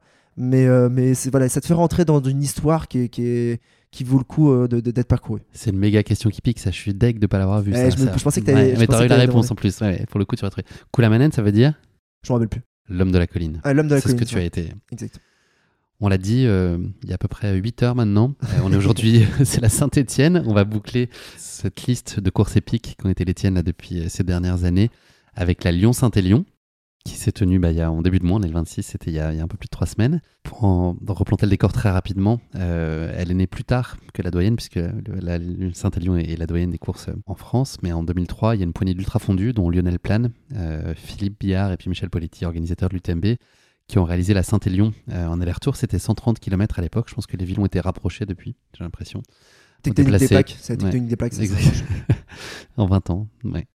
En 2009, donc Christophe Truffier et Jean-François Cunet euh, reprennent le principe à travers la 180, qui est une organisation off, qui est réservée durant 10 ans à une vingtaine de coureurs qui sont euh, triés sur le volet. Et puis en 2019, après 10 éditions, la 180 Lyon Ultra Run et les organisateurs de la Saint-Élion décident de collaborer afin de faire évoluer cette formule. Une édition 2019 voit alors le jour. Elle est remportée par un certain Alexandre Bouchex. Voilà, donc c'est une formule, qui est ultra intimiste. Je crois que vous étiez 300 cette année euh, sur la ligne de départ, si je dis pas de bêtises, sur les 17 000 coureurs que compte, je crois, non, peut-être plus? Euh, ouais, mais ça a déjà évolué. Je crois que la première année, on était 150, la deuxième année, euh, 200 ou 300. Et là, cette année, je crois qu'on était plutôt 500. Ah ouais, ok, je pensais que c'était 300. Après, il y a eu pas mal de no-show parce que euh, euh, parce qu'il y a eu une grève des trains euh, qui a empêché beaucoup de, de, de personnes qui n'habitent pas Lyon ou Saint-Etienne ou qui pouvaient pas venir en voiture de, de venir. Donc, il y a eu pas mal de no-show euh, là-dessus. En tout cas, ça reste un format relativement intime. On regarde les 17 000 coureurs qui sont sur, euh, sur la, la globalité de, des courses du week-end. Euh, c'est 156 km, il faut quand même le dire, et 4390 mètres de D+, avec euh, trois ravitaux à l'aller euh, et 5 ravitaux au retour. D'ailleurs, c'est- j'ai découvert donc, euh, cette année que le chronométrage ne s'enclenchait que sur la partie retour. Donc chacun est libre, on parle le samedi matin, euh, est libre d'arriver à peu près dans le temps qu'il faut, tant qu'il est là euh, pour le départ. euh, C'est presque ça. En fait, ça. on part, euh, c'est effectivement ça, c'est qu'il y a le, le trajet aller, donc de Lyon à Saint-Etienne, ce que les gens font d'habitude avec la navette en bus. Ben, nous, on le fait juste en, en courant. Euh, et donc, en fait, on part le samedi matin à 9h. Et euh, la limite horaire, c'est qu'on doit arriver avant le samedi soir à 23h30 pour pouvoir prendre le départ avec le reste. Mais donc, on fait ce qu'on veut. Euh, si tu veux le faire en 6 heures l'aller, tu peux le faire en 6 heures. Et euh, t'attends après à Saint-Etienne gentiment le, le départ du retour. C'est marrant de dire le départ du retour. Mais c'est ça, et euh, le, le classement ne se fait pas sur l'allée, c'est-à-dire que tu peux, je crois que là, cette année d'ailleurs, je crois que je devais être 20ème sur l'allée ou quelque chose comme ça. Mais, mais peu importe le temps que tu as mis ou le, le classement que tu fais à l'allée, tout va se jouer que sur le retour. Donc c'est un, format très particulier où euh, sur l'allée, il faut aller assez vite pour avoir du temps de repos à Saint-Etienne, mais pas non plus trop vite pour arriver le moins crevé possible pour pouvoir faire le retour, cette fois-ci pleine balle, avec ceux qui font, euh, c'est bizarre de dire que la Saint-Élion, mais qui font la Saint-Élion traditionnelle de Saint-Etienne à Lyon. Et quand tu dis que c'est un format intimiste, oui, sur l'allée, c'est un format intimiste. Oui, sur le repos à Saint-Etienne, on a une petite zone rien qu'à nous. Mais au retour, c'est plus, ça n'a plus rien d'intimiste. Au retour, on est avec tout le monde et, euh, euh, et on vit exactement comme quelqu'un vit la Saint-Élion. Tu ne vas pas couper à la question qui pique, la dernière. Euh, là, en plus, c'est un vrai faux. Enfin, c'est pas un vrai faux, c'est un Lyon ou Saint-Etienne, la réponse. Je, te, je, te, te vais te donner une affirmation, toi de me dire si je parle de Lyon ou Saint-Etienne. La première ville d'Europe continentale à avoir son rail, concession de chemin de fer. Ah, je me suis dit, euh, il parle de cocaïne. je, je- je connais ton, ton passé d'agence média, mais bon, quand même. Euh, C'est Louis XVIII, un petit indice en 1823. Ça va beaucoup t'aider, je pense. euh, Pour savoir si c'est Lyon ou ah, Saint-Etienne. bah, forcément, Louis XVIII, ça doit être Lyon. hein. Ouais, Saint-Etienne. Ah, super. Guignol, il, a été, euh, enfin, il est né en 1808. Euh, en 1808. euh, C'est Lyon ou Saint-Etienne, ouais, je pense que à ton avis, Guignol Ah, c'est que 1808 C'était après la 1808. Révolution Ah, j'aurais, dit que c'était avant. Ouais. Saint-Etienne. C'est Lyon. Ah, bah super. Ah, Attends, Alex, c'est pas perdu. Non, non, t'inquiète, t'inquiète. La machine à coudre, en 1830. Saint-Etienne. Bravo. Oh, putain.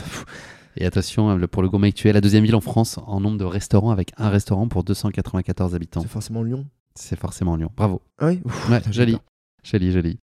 Euh, Alex, je l'ai dit en préambule, donc tu as gagné la première édition euh, de cette euh, Lyon-Saint-Élion. Tu as ensuite gagné euh, la suivante. Il y a eu un petit, un petit Covid au milieu de tout ça qui a fait une petite, Mm. petite année blanche, qui a, comme pour beaucoup de courses, malheureusement. Est-ce que l'enthousiasme est le même quand on va euh, sur la troisième fois pour, euh, sur, une course, en l'occurrence pour euh, défendre son titre et puis être porté par la perspective d'un three-pit, euh, de faire le triplé? Est-ce que voilà, c'est une motivation extrêmement forte? Ben, en fait, tout s'est joué dans le moment où j'arrive, quand je gagne la deuxième, qu'au moment où j'arrive, et comme un idiot au micro, je balance mes 2-3 vannes, et je dois dire, bon, ben jamais 203, quoi. Et à partir du moment où je m'étais dit ça, d'une certaine manière, je m'y étais obligé, et donc, voilà, comme ce truc du top 10 de la diagonale où euh, ça m'a obligé dans quelque chose, là, je m'étais obligé à y retourner, et quand tu as gagné deux fois, forcément, tu t'obliges à tenter de gagner une troisième. Déjà, gagner deux fois, c'est pas simple, parce que euh, réussir une performance, bon, voilà, c'est peut-être que c'était un jour qui marche bien réussir deux fois une performance, bon, peut-être que c'était que deux fois. Quoi. Et ce truc-là continue. Et euh, la troisième, là, j'y suis arrivé vraiment cette année. La deuxième, j'étais allé en mode, bon, bah, si ça passe, si ça passe, c'est cool, sinon c'est pas grave.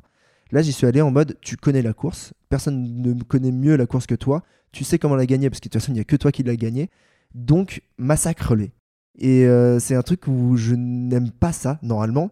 Euh, mais là, je, me suis, je suis allé pour gagner cette course et euh, en mettant une stratégie en place pour gagner cette course. Mais donc, qui n'était pas en fonction de toi pour le coup, mais qui était plus aussi en, en confrontation avec les autres, c'est ça? Exactement. De, là, c'est-à-dire que je, je savais que quand je regardais la liste de départ, mon ami Loïc avait enfin encore fait des analyses. Il est allé voir qui était dans la liste des inscrits, leurs performances, etc. Et on avait, on avait analysé plusieurs choses. On savait que déjà que sur le papier, sur ce, sur ce genre de distance, les, les- autres concurrents étaient plutôt des concurrents qui performaient sur du 80-100 km maximum. Donc déjà, j'avais l'avantage de connaître la distance, de connaître ce, temps long. Des gens qui performent sur du 80 ou du 100 km, c'est peut-être des gens qui vont aller plus vite que moi euh, de, manière, euh, de manière simple et relative sur une course ou qui vont vouloir aller euh, en moyenne plus vite. Et euh, sur le papier, par contre, euh, en termes de cote ITRA, d'index UTMB, de, euh, de cote Bitrail, maintenant il y, en a, il y en a tellement des cotes, ou de l'appréciation de mes potes, euh, ben, j'ai été sur le papier beaucoup plus fort que les autres. Donc il me suffisait de moi d'être à mon niveau et je gagnais. Par contre, il fallait que les autres soient moins forts que moi. C'était le seul truc. Il fallait que personne ne soit plus fort que moi pour que je gagne. C'est assez simple à dire comme ça, mais en fait, il fallait que je rende la course des autres plus difficile. Pour pouvoir la rendre plus difficile, bah, il y a eu un, le, le fait que déjà rien que sur les réseaux sociaux, etc., les jours d'avant, je me suis dit, en fait, je vais, la jouer, euh, j'annonce que je viens pour gagner, comme ça, déjà, eux, ils sont dans ce truc-là. Soit de se dire, bon, il y va pour gagner, il a déjà gagné deux fois, allez, on abandonne. Donc déjà, cette partie, les, les faibles mentalement, étaient éliminés.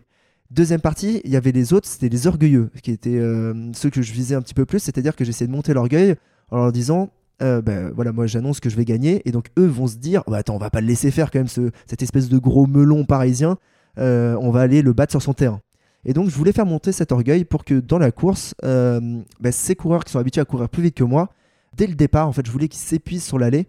Donc je suis allé légèrement plus vite que prévu à l'allée pour que bah, ils, me suivent en se disant bon il faut qu'on y aille et quitte à même moi temps en temps freiner pour que eux ils partent devant et qu'ils s'épuisent encore un petit peu plus. Ça c'était pour l'aller. Mon but du jeu c'était qu'à l'aller ils arrivent le plus crevé possible et moi le moins crevé possible. Au retour, ce que je savais aussi c'était que euh, y avait principalement un concurrent qui avait euh, lui comme stratégie au retour de rester avec moi, de ne pas bouger, d'attendre ma première faiblesse pour m'attaquer. Et ça, je le savais. Et donc, je me suis retrouvé dans, toujours dans ce truc de tenter de faire monter son, orgueil. D'abord, j'ai essayé d'esquiver le combat. Donc, j'ai essayé de. On, on part euh, le satellite tout devant. Et donc, j'ai essayé de me planquer. Euh, j'ai essayé de faire. Je me suis dit, si il me voit pas, il peut pas me suivre. Facile. Ça se tient. Ça tient. Faut dire, ouais, le départ de nuit, on le redit, il y a que des frontales et tout, c'est assez facile de se perdre dans la masse. Et donc, je me- je- j'ai planqué ma casquette parce qu'elle est quand même assez reconnaissable sous ma capuche. J'ai essayé de pas trop me montrer, etc.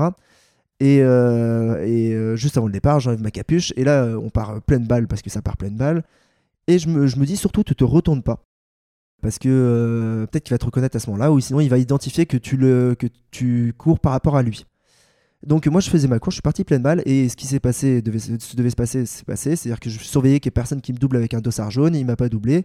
Par contre, au bout d'un moment, je sentais qu'il y avait une, une lumière dans la nuque, un souffle euh, qui arrivait jusqu'à mes oreilles, et je sentais qu'il y avait vraiment quelqu'un euh, qui était sur exactement ma vitesse, et dès que je soulevais un pied, j'avais un pied derrière. Et c'est quelque chose qui m'exècre euh, au quotidien. Je déteste les gens qui me font ça, euh, qui restent dans mes, dans mes mollets euh, sans rien dire, et, et, et donc ils, ils suivent ma course. Et donc je comprends bien que c'est lui. Et je me dis, bon, bah voilà, euh, en fait, on va inverser les rôles. Maintenant, on va, on va vraiment essayer de rentrer dans sa tête. C'est-à-dire, je vais freiner, je vais me mettre juste derrière lui, c'est moi qui vais le suivre maintenant. Et donc, je freine, je laisse passer, je me mets derrière lui et je lui fais, euh, je lui fais sentir le souffle dans la nuque. Et dès qu'il soulève un pied, mon pied est déjà euh, euh, mis au-dessous. Et surtout, là, à ce moment-là, je me rends compte que bah, quand c'est moi qui suis devant, on va plus vite que quand c'est lui qui est devant. Et donc, je me rends compte qu'en fait, il doit être en sur-régime par rapport à moi. Et à partir de ce moment-là, bah, je commence déjà moi à me reposer. Et euh, bah, là, en fait, on, devient dans un truc traditionnel de la gazelle et du lion, où euh, bah, je, vais le manger, ça va arriver. Mais en fait, je, suis en train de jouer avec, euh, avec cette gazelle. Et donc, je mets des petites attaques. C'est-à-dire que je me, déplace exactement comme au Tour de France. C'est-à-dire, je me déplace un coup sur la gauche, un coup sur la droite, et boum, je pars sur 4-5 mètres en accélérant. Mais je pars pas non plus, je lâche pas non plus le fauve de manière à ce qu'il revienne vers moi. Et une fois qu'il est revenu, hop, je laisse juste repasser devant et je me replace derrière lui, de manière un petit peu à rentrer dans son âme et dans sa tête et à le manger de l'intérieur. Parce qu'on en est arrivé à un point au bout de la deuxième ou troisième attaque où en fait, dès qu'il y avait d'autres gens qui nous doublaient, euh, bah, lui avait peur que ce soit moi qui double et donc il allait presque accrocher ces gens-là. Et donc moi j'en étais presque au point à essayer de faire du bruit derrière lui au moment où je voyais quelqu'un aller nous doubler pour qu'il pense que ça soit moi. Donc vraiment euh, de la torture psychologique. et euh, Il n'y a pas de mots là, vous dites rien. et on n'a pas échangé un seul mot. euh, on n'a pas échangé un seul mot. C'est hostile comme euh, climat Mais là, c'est ce que j'ai pas aimé, c'est que c'est. En fait, moi, je l'ai pris comme une hostilité qui date du fait que, en fait, c'était quelqu'un qui était sur l'UT4M avec moi. J'avais entendu dire des mots un peu trop élevés euh, auprès de ma personne, du, du- qu'il avait raconté sur, à d'au- à d'autres coureurs.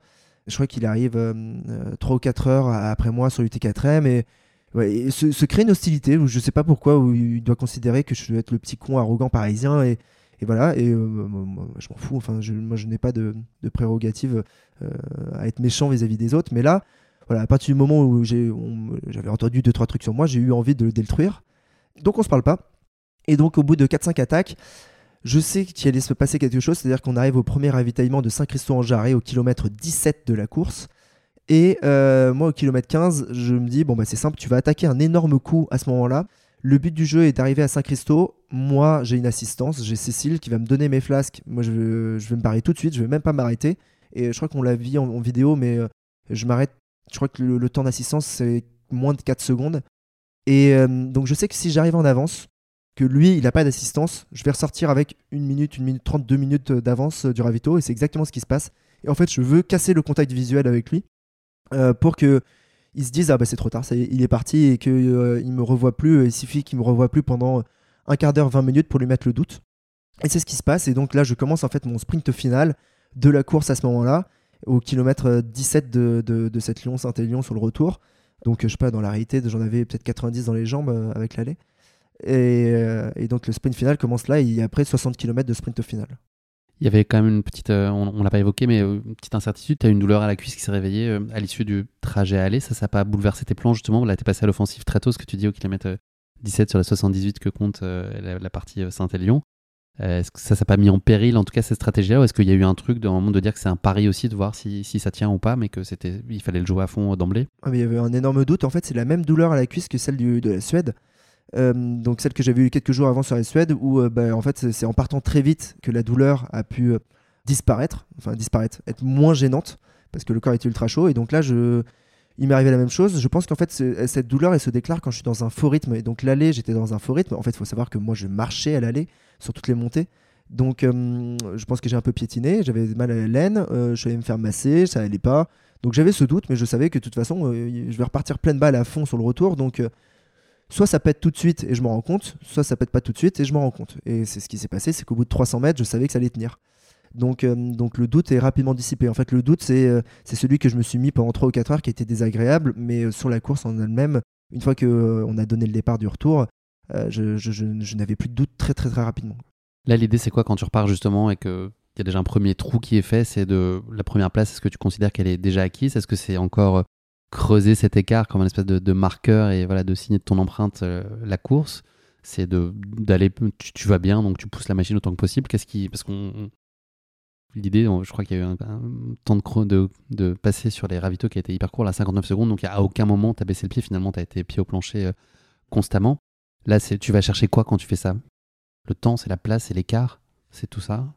L'écart, non, là, euh, l'écart, il était juste, euh, euh, l'écart, il était important pour gagner la course, mais pas pour autre chose, et pour me mettre en sécurité. Généralement, c'est plutôt ça, c'est j'essaie de me mettre en sécurité, le, pas le plus rapidement possible, mais assez rapidement dans les courses. C'est-à-dire que quand je sais que j'ai une demi-heure, une heure d'avance assez vite dans la course, ça me permet que si j'ai un accident, bah, j'ai, ce, ce, petit tampon qui me permet que bah, je peux avoir un accident et je vais pas être rattrapé tout de suite. Donc il y a un petit peu de ça, mais il y a aussi le fait que bah, quand je fais une course, le but du jeu, déjà, c'est de la faire le plus rapidement possible. Et j'avais été assez inspiré par, euh, par, euh, euh, François Daen là-dessus, quand il a été sur, l'échappée belle il y a quelques années, il y a deux ans, je crois, où il a déjà, je sais pas, peut-être trois heures d'avance sur ses concurrents à la mi-course. La course, elle est gagnée, normalement, il peut lever le pied, etc. Et il n'avait pas levé le pied parce que s'était rendu compte qu'il pouvait le faire en moins de 24 heures. C'est-à-dire que, un, il avait déjà la victoire, deux, il avait déjà le record. Même en continuant tranquillement, il allait l'avoir tranquillement. Hein. on met tous les guillemets de la terre, c'est pas des guillemets qu'on met, c'est des, forteresses de guillemets. Mais euh, il y a eu ce petit truc de tiens, mais c'est marrant de faire moins de 24 heures. Bah là, c'est un peu pareil sur, euh, sur quand j'accélère et que je continue à accélérer. C'est euh, la première fois que j'ai accéléré sur la Saint-Aignan, c'était pour pouvoir finir de, de, nuit. Tiens, c'est marrant d'arriver avant qu'il fasse jour. Et donc, c'est resté, c'est resté, resté comme ça. Et, et j'aime bien justement, généralement, sur sur, euh, sur la Saint-Aignan, accélérer sur les 10-20 euh, derniers kilomètres qui sont quand même les plus simples et les plus courables. Euh, voilà, tous ceux qui, qui, qui, vont prendre le départ un jour de la Saint-Aignan et qui l'ont jamais fait ou qui vont reprendre le départ, découpez la course en deux, vous allez jusqu'à jusqu'au kilomètre 50, je crois que c'est à Soucieux-en-Jarret, et à Soucieux-Jarret, on accélère. Donc il faut arriver en forme à Soucieux pour pouvoir accélérer derrière. C'est comme ça qu'elle fonctionne cette course. Tu parles de, ces micro-objectifs, en fait, on peut toujours en trouver, donc ils peuvent être une histoire de chrono, une histoire de la nuit. T'as besoin aussi de, ça, toi, tout le temps, pour être à, feu bouillant et que la cocotte, elle soit euh, allumée et sous pression. Ça, te drive, en fait. Euh, sinon, t'as moins de plaisir, là, aussi, si la course est acquise. Ouais, je, me rajoute toujours ces petits trucs. Euh, je me l'étais fait sur l'UTMJ. donc, ça faisait deuxième fois que je faisais la, la, renarde, le 80 km, qui est quelques semaines avant la diagonale. Là, bah, cette année, je me retrouve encore quasiment un peu après mes courses à avoir une heure d'avance et donc je sais que ça va le faire. Et bah, là, la difficulté, elle n'a pas été d'accélérer ou le petit challenge que je me suis fait, il n'a pas été d'accélérer. C'était, il a beau faire un temps de chien à pleuvoir et faire ultra froid. Bah, pour l'instant, j'avais pas mis la veste et je me suis dit, bah, tu vas, le jeu, le but du jeu, là, ça va être de pas sortir la veste jusqu'à l'arrivée et euh, tu te retrouves sur euh, le, toit du Jura, sur le Mont d'Or. Tu te prends de la flotte, il fait froid, il y a du vent, etc. Et pourtant, tu l'as la veste. Hein. Tu as juste à faire un petit geste dans ton sac pour pouvoir la récupérer. Mais c'est quand même, allez, tiens, viens, on se lance le challenge en plus de pas la sortir. Il y a eu la bière à l'arrivée, forcément. Il était. Euh, quelle heure il était? Attends, 23h30. Il était tôt le matin. 7h du matin. C'est tôt, le matin. Est-ce qu'elle avait un petit goût de Fort Pit Ah, pas mal. Très, très bon jeu de mots. Très, très bon jeu de mots. Très, très bon jeu de mots. Euh, non, elle est pas terrible la bière de, de, la. Euh, ça, voilà, je sais, euh, les organisateurs me connaissent, ils vont pas aimer que je dise ça, mais elle est pas terrible votre bière. Hein. Changer de, de fournisseur. non, j'ai eu, des, eu des surprises hein, cette année en termes de bière, parce que maintenant, bah, ce qui est drôle, c'est que ça a créé un petit peu une habitude et que bah, les organisateurs sont plutôt sympas avec moi. C'est-à-dire que moi, je suis quand même un des seuls coureurs où à, l'arrivée, on, arrive, on lui tend une bière à chaque fois. Et, et moi, j'adore ça parce que j'en rêve. Mais euh, chaque année, je me fais piéger sur l'Ultra 01. Chaque année, ils me sortent une bière. Euh, je pense que tu prends un truc avec un gros fût. Alors là, cette année, ça fait deux ans, ils me sortent de l'artisanal super froide. Le truc, tu, tu, tu tapes un cul sec. Si c'est de la Henken, ça va. Ou, euh, attends, on va citer d'autres marques. Euh, Henken 1664 Cronenbourg. Si c'est des trucs comme ça, ça va, ça passe, tu peux le boire cul sec. Alors là, quand tu te prends de l'artisanal trop froide après un ultra et que tu termines en sprint, deux, trois belles surprises. Mais ouais, sur, sur Lyon Saint-Élion, il euh, n'y a pas d'heure. Hein, de toute façon, quand tu arrives, tu bois. Hein. Et Fort Pit C'est dans l'air Trop tôt euh, Bah, en fait, je m'étais. Jamais 304, c'est un adage, ça ou pas? Bah, C'est ce que je me suis dit. Je me suis dit jamais 203, mais jamais 304, elle fait pas. Après, euh, la problématique que j'ai, c'est qu'il y a une course qui s'appelle Cape Town, l'Ultra Trail de Cape Town, qui est généralement à peu près en même temps en Afrique du Sud, que j'aimerais bien refaire parce que je l'ai vécu en 100 km et maintenant elle existe en 100 miles. Le défaut, c'est que c'est euh, début décembre et que cette année, j'ai quand même prévu encore de beaucoup me déplacer, donc je suis pas sûr d'avoir assez de congés pour pouvoir le faire. Donc c'est peut-être par défaut de congé que je vais, euh, que je vais retourner sur euh, la Saint-Élion ou sur la Lyon-Saint-Élion, je sais pas. Et peut-être que je sais pas encore. Je sais pas encore si j'ai envie de le vivre accompagné des potes, peut-être le refaire comme ça, accompagner des potes et, et le, faire tranquille. Ou sinon, est-ce que je vais pas être dévoré quelques jours avant et me dire allez, vas-y, tu, tu vas retenter la gagne je sais pas encore. Je sais pas encore. Alors que euh, il y a quelques semaines, c'était non, non, on laisse, on laisse la gagne à quelqu'un d'autre. Je suis déjà à me dire euh, peut-être que ça va arriver. Quoi. Alex, merci pour ce beau tour du jardin de ces euh, six courses épiques. Depuis 2021, il y en a un, certain nombre, elles sont intenses. Exactement. Vous avez bien, bien vécu et beaucoup de choses, beaucoup de scénarios très différents. C'est ça que tu viens chercher aussi et c'est ça qu'on prend plaisir à écouter. Qu'est-ce que tu retiens là globalement de, cette année? C'est l'heure des bilans, là, on est le 26 décembre. Les choses sur lesquelles toi tu as avancé, tu as le sentiment d'avoir euh, progressé? Est-ce qu'il y a encore des choses sur lesquelles tu n'as pas été euh, pleinement au rendez-vous et tu vois des, pistes d'optimisation, comme on dit en entretien RH de fin d'année? Mais qu'est-ce, qui, a été une réussite cette année pour toi? Et puis qu'est-ce qui pourrait euh, s'écrire différemment l'année prochaine, idéalement? Je suis content parce que j'ai réussi à m'améliorer sur les trucs où j'avais envie de m'améliorer en 2020 et 2021. J'avais détecté qu'il y avait deux trucs sur lesquels je devais m'améliorer. C'était un, mon, ma, gestion de, de, mon alimentation et de, ce que je bois et ce que je mange en course et de comment et à quel moment je le prends. Euh, là-dessus, maintenant, je, c'est bon, j'ai trouvé ma recette, euh, je l'ai trouvé. Donc ça, ça, je suis très content. Et euh, l'autre truc sur lequel je voulais absolument m'améliorer, c'était en descente. vraiment le tout bête de pouvoir mieux courir en descente, aller plus vite, moins me fatiguer. Je me suis retrouvé cette année à gagner des courses grâce à la descente, et, euh, alors que c'était pas mon point fort. Et c'est en train de devenir bizarrement presque plus un point fort qu'un point faible. Comment tu l'as bossé ça? C'est la descente? À nouveau, on est à Vincennes, à, portée de main, c'est pas le dénivelé qui, qui nous tue. Ah ben en fait, je pense que ça se prépare pas à Paris. Hein, c'est tout simple. C'est euh, pour pouvoir euh, s'améliorer, il faut en faire le maximum possible. Et il faut le faire le maximum possible en montagne. Et la, descente, en fait, c'est deux choses. C'est l'appréhension de tomber et d'aller vite. Et donc, il faut vivre de la technicité. Il faut, il faut en bouffer pour pouvoir, pour que ça, ça devienne de plus en plus normal. À Paris, c'est impossible de, s'y entraîner. Euh, ça n'existe pas de, de, descente qui fasse plus de 100 mètres de dénivelé. Euh, et, sur un terrain qui soit technique en plus, ça n'existe pas. Euh, on, a beau se l'inventer, ça, ça, marche pas. Donc non, c'était en fait, il a fallu deux ans ou trois ans. délibérément aller travailler plus ça en montagne? Délibérément, en fait, c'est le volume de course, c'est le volume de course ailleurs qui m'a fait que, que j'ai appris là-dessus. Donc c'est ces deux aspects que j'ai encore bien appris. Le, ce que je dois pouvoir encore améliorer, qu'est-ce que je peux encore améliorer?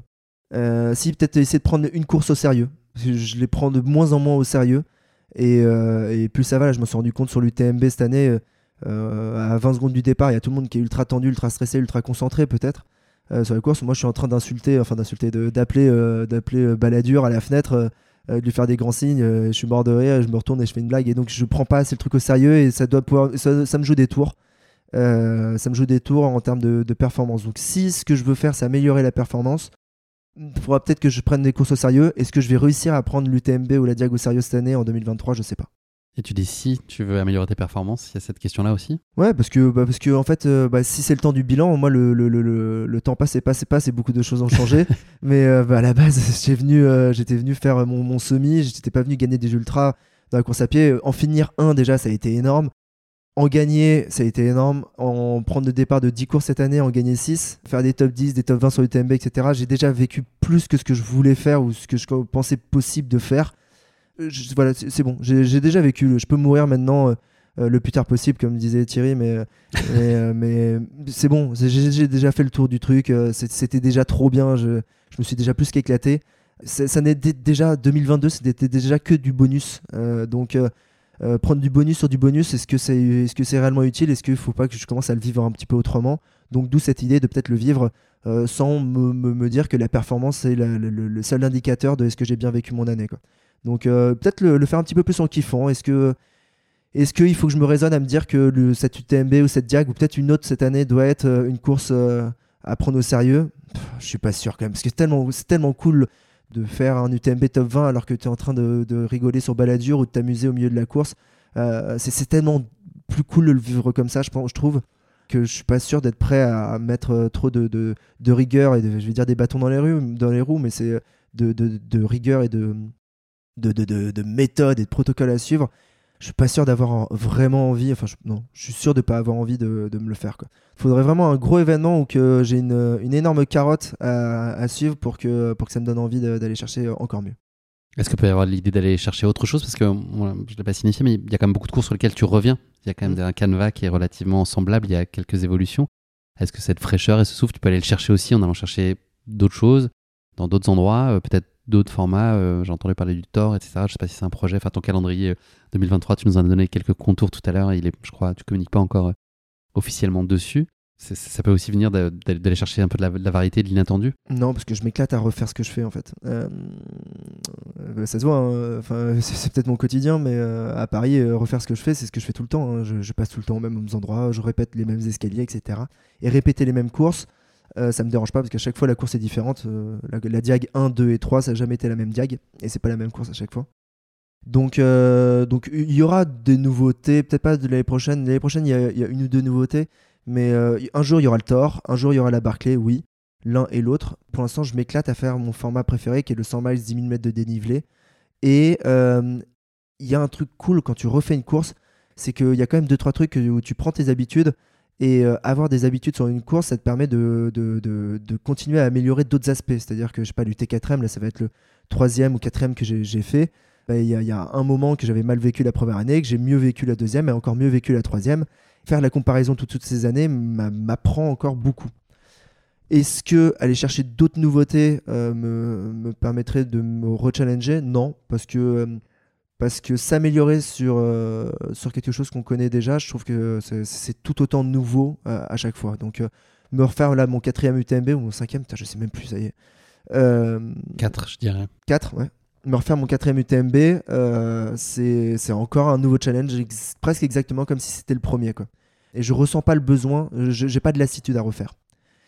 Il y a ça. Et il y a l'autre aspect que euh, ben, euh, ces, ces courses, maintenant aussi, je connais la logistique qu'il y a autour et donc euh, c'est beaucoup plus simple pour moi. Parce que bah, à Grenoble, je pas, j'ai un ami chez qui je vais être logé, donc je vais économiser sur les frais parce qu'il y a toute une histoire de budget qui est importante. Euh, y a, euh, je, sais très bien que euh, la réunion, maintenant, je connais le nombre de jours que j'ai besoin d'arriver avant, que j'ai besoin de partir après.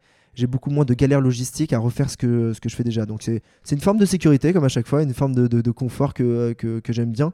Donc il y a cette, cette paresse, au final, on en revient à ma flemmardise, mais cette, cette paresse qui est toujours présente. Euh, j'ai toujours envie de découvrir, mais, mais c'est cool aussi de, kiffer en refaisant des trucs qu'on aime bien. euh, euh, il y, a- plein de gens qui, me disent Ah, mais t'en as pas marre de refaire ça, je sais pas, euh, j'ai adoré faire l'amour la première fois de ma vie et, euh, et pourtant je l'ai refait après quoi. J'ai pas l'impression de refaire le truc quoi. C'est, Et tu je- dis ça va revenir ou pas Non? Euh, ah ouais, ça, va revenir, ça va revenir. ouais, c'est- non, mais, ouais, non, mais ça reste, ça reste quand même très très dur à chaque fois. Et, et C'est une bonne nouvelle. ça y est, on, on commence à déraper. Euh, mais euh, Euh, Au bout de 2h45, je pense qu'on est bon. on est à Ah, 2h15. 3h... Non, non, bien, bien, bien sûr que non, on est à 3h07. Ah, 3h07, bah, c'est pas va. mal là. C'est, euh, C'est joli. On commence à attaquer euh, la, la deuxième partie du podcast qui est donc maintenant. On va pouvoir lancer l'enregistrement maintenant qu'on a bien calé Ouais, la répète, on va pouvoir appuyer sur Rec. Je suis en train de me rendre compte qu'on a oublié d'assigner un adjectif à notre euh, Lyon Saint-Élion. Il reste féroce, euh, rigolante, fêlée ou brumeuse. Bah, bien évidemment, ça sera brumeuse parce que bah, cette année, elle était euh, un tout petit peu pluvieuse, elle était un tout petit peu enneigée, mais beaucoup moins que les autres années. Il y a comme d'habitude énormément de boue, mais cette année, on a eu la brume en plus.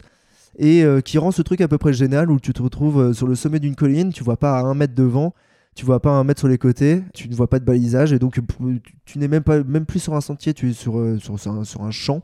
Et donc tu cours un petit peu dans le néant, et c'est un petit peu ça de temps en temps. Et ce que j'aime bien, c'est donc que tu, n'as vraiment aucune idée de ce que tu es en train de faire. Vu de l'extérieur, ça doit être formidable à voir parce que tu es vraiment un mec au milieu de nulle part qui court euh, sans savoir où il va.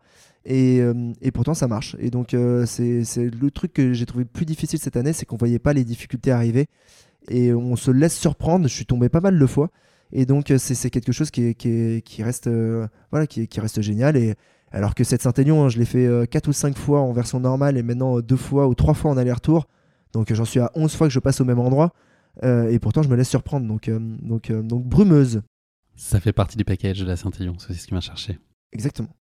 Alex, c'est la dernière question euh, traditionnelle de du podcast. Tu, le- tu la connais. Euh, tu avais répondu déjà il y a deux ans et demi. Euh, c'est le motto de la fin. Tu m'avais dit à l'époque euh, il ne faut pas se fixer de limites, les autres s'en chargent déjà. Mhm. Est-ce que tu confirmes, tu signes euh, dès demain à ce motto euh, à nouveau? Est-ce que ta philosophie a un peu évolué? Est-ce que tu voilà, est-ce qu'on te fixe encore des limites? Est-ce que toi tu t'en fixes? Ouais, complètement. Euh, je garde totalement ça. Après, j'enlève le rapport aux autres parce que maintenant, je, pense que je regarde encore moins ce que, le, je regarde moins le regard des autres. Là, j'ai cette phrase en ce moment de tu n'as aucun talent, continue, euh, qui est mon gros motto en ce moment, de me dire euh, le- le- tu, tu n'as pas de talent, continue. Point. La France a un incroyable talent, mais pas Alexandre Bouchex. Exactement, exactement. Enfin, en tout cas, les Suédois s'en sont rendus compte et les Croates aussi, mais pas les Français. Le mec est rageux jusqu'à la fin. Vous ne m'aimerez jamais en France. Je suis le, je suis le, une Le mal aimé. Je suis le, voilà, je suis le coureur mal aimé euh, et je, je- je sortirai cette chanson bien évidemment l'année prochaine euh, sur toutes les plus grands formats de, de, de podcast. Mais oui, euh, En hommage à notre Clo-Clo. En hommage à Clo-Clo et je passe beaucoup de temps avec Clo- avec Clo-Clo moi dans les oreilles. Eh, tu m'avais cité Podium, je me souviens. Ah ben, ouais, moi, moi, enfin, Bernard- le- Bernard- personnage. Bernard, Frédéric. Bernard Frédéric, hein, c'était, euh, c'est, c'est, c'est le. J'adore euh, ce côté pitoyable qu'il a et euh, le fait qu'il soit magnifique de- dans, dans son aspect pitoyable et c'est ce qu'on a beaucoup sur les ultras. En fait, on adore être pitoyable sur les ultras ou se rendre pitoyable et pourtant on est magnifique à être pitoyable comme ça quoi. C'est un beau mot de la fin, je pense. Voilà, soyons, euh, pensons bien aussi donc à être. Tu, tu n'as pas de talent, continue et sois pitoyable, Mais magnifique. mais magnifique. Merci beaucoup Alex pour nos échanges qui pour le coup euh, l'étaient. Euh, et ce retour en arrière sur ces courses épiques de ces deux dernières années, nul doute qu'elles l'ont vraiment été épiques et à mon avis c'est ce que tu viens y chercher. J'ai comme l'impression que c'est fait exprès. Le début d'année euh, est propice aux vœux, on n'y est pas encore tout à fait, mais au moment où l'épisode sortira, ce sera le cas. Donc je te souhaite peut-être pas un dry January, mais en tout cas un fat 2023 et beaucoup d'accomplissements sportifs, personnels, pro, perso, voilà, que tu sois euh, heureux et accompli, mais t'as pas besoin de moi pour ça. En tout cas, je te le souhaite euh, très sincèrement. Merci beaucoup. Et ben, ben, je, me- le souhaite aussi. hein. je me le souhaite aussi. Et non, et toi, je te souhaite de, de continuer à, bah, enregistrer tes podcasts, à essayer de trouver. J'ai l'impression que tu as envie d'essayer de trouver aussi, d'essayer à d'autres formats, à d'autres choses en dehors que. allez, le, le- gros guillemet, euh, simplement des, des récits de courses épiques. Je pense que euh, j'ai l'impression que tu as envie d'aller broder euh, un petit peu autour, tester d'autres formats. Donc, bah, bah, bon test, découvre de, de belles nouvelles choses. Casse-toi la gueule aussi un petit peu parce que ça fait du ça bien. fait partie du jeu, ça va revenir, c'est ce que je me dis aussi beaucoup. Mais je pense qu'on va se croiser plusieurs fois cette année euh, à plusieurs endroits. euh, et euh, euh, bah, sache que si on peut euh, euh, se croiser aussi dans le Grand Col Ferré comme l'année dernière euh, avec, euh, bah, avec, euh, avec Nico, avec Nico de, de la bande AD+, euh, si on arrive à se croiser... Fréret en euh, je, je l'avais le jeu de mots, il était pas mal. Mais si j'arrive à vous croiser plus haut dans, dans le col, ça veut dire que ça ira mieux pour moi. Donc bah, j'espère vous croiser plus haut dans le col. Je le souhaite aussi. Merci Alex. Ciao, ciao Merci à tous d'avoir écouté cet épisode. Si vous l'avez écouté jusqu'ici, c'est qu'il vous a probablement plu, alors n'hésitez pas à le partager autour de vous et également à vous abonner, à noter et à rédiger un avis sur votre plateforme d'écoute favorite. C'est essentiel pour que Course Épique soit mise en avant et puisse ainsi continuer à se développer. Cela ne vous prendra que quelques secondes et ça change beaucoup de choses pour le podcast. Merci encore infiniment pour votre soutien et pour votre fidélité et je vous dis à très bientôt pour une nouvelle course épique. Évidemment.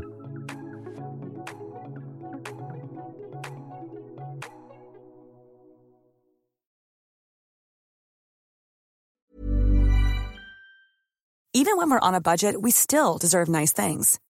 Quince is a place to scoop up stunning high-end goods for 50 to 80% less than similar brands.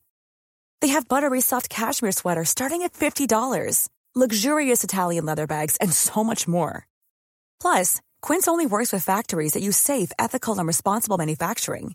Get the high-end goods you'll love without the high price tag with Quince. Go to quince.com/style for free shipping and 365-day returns.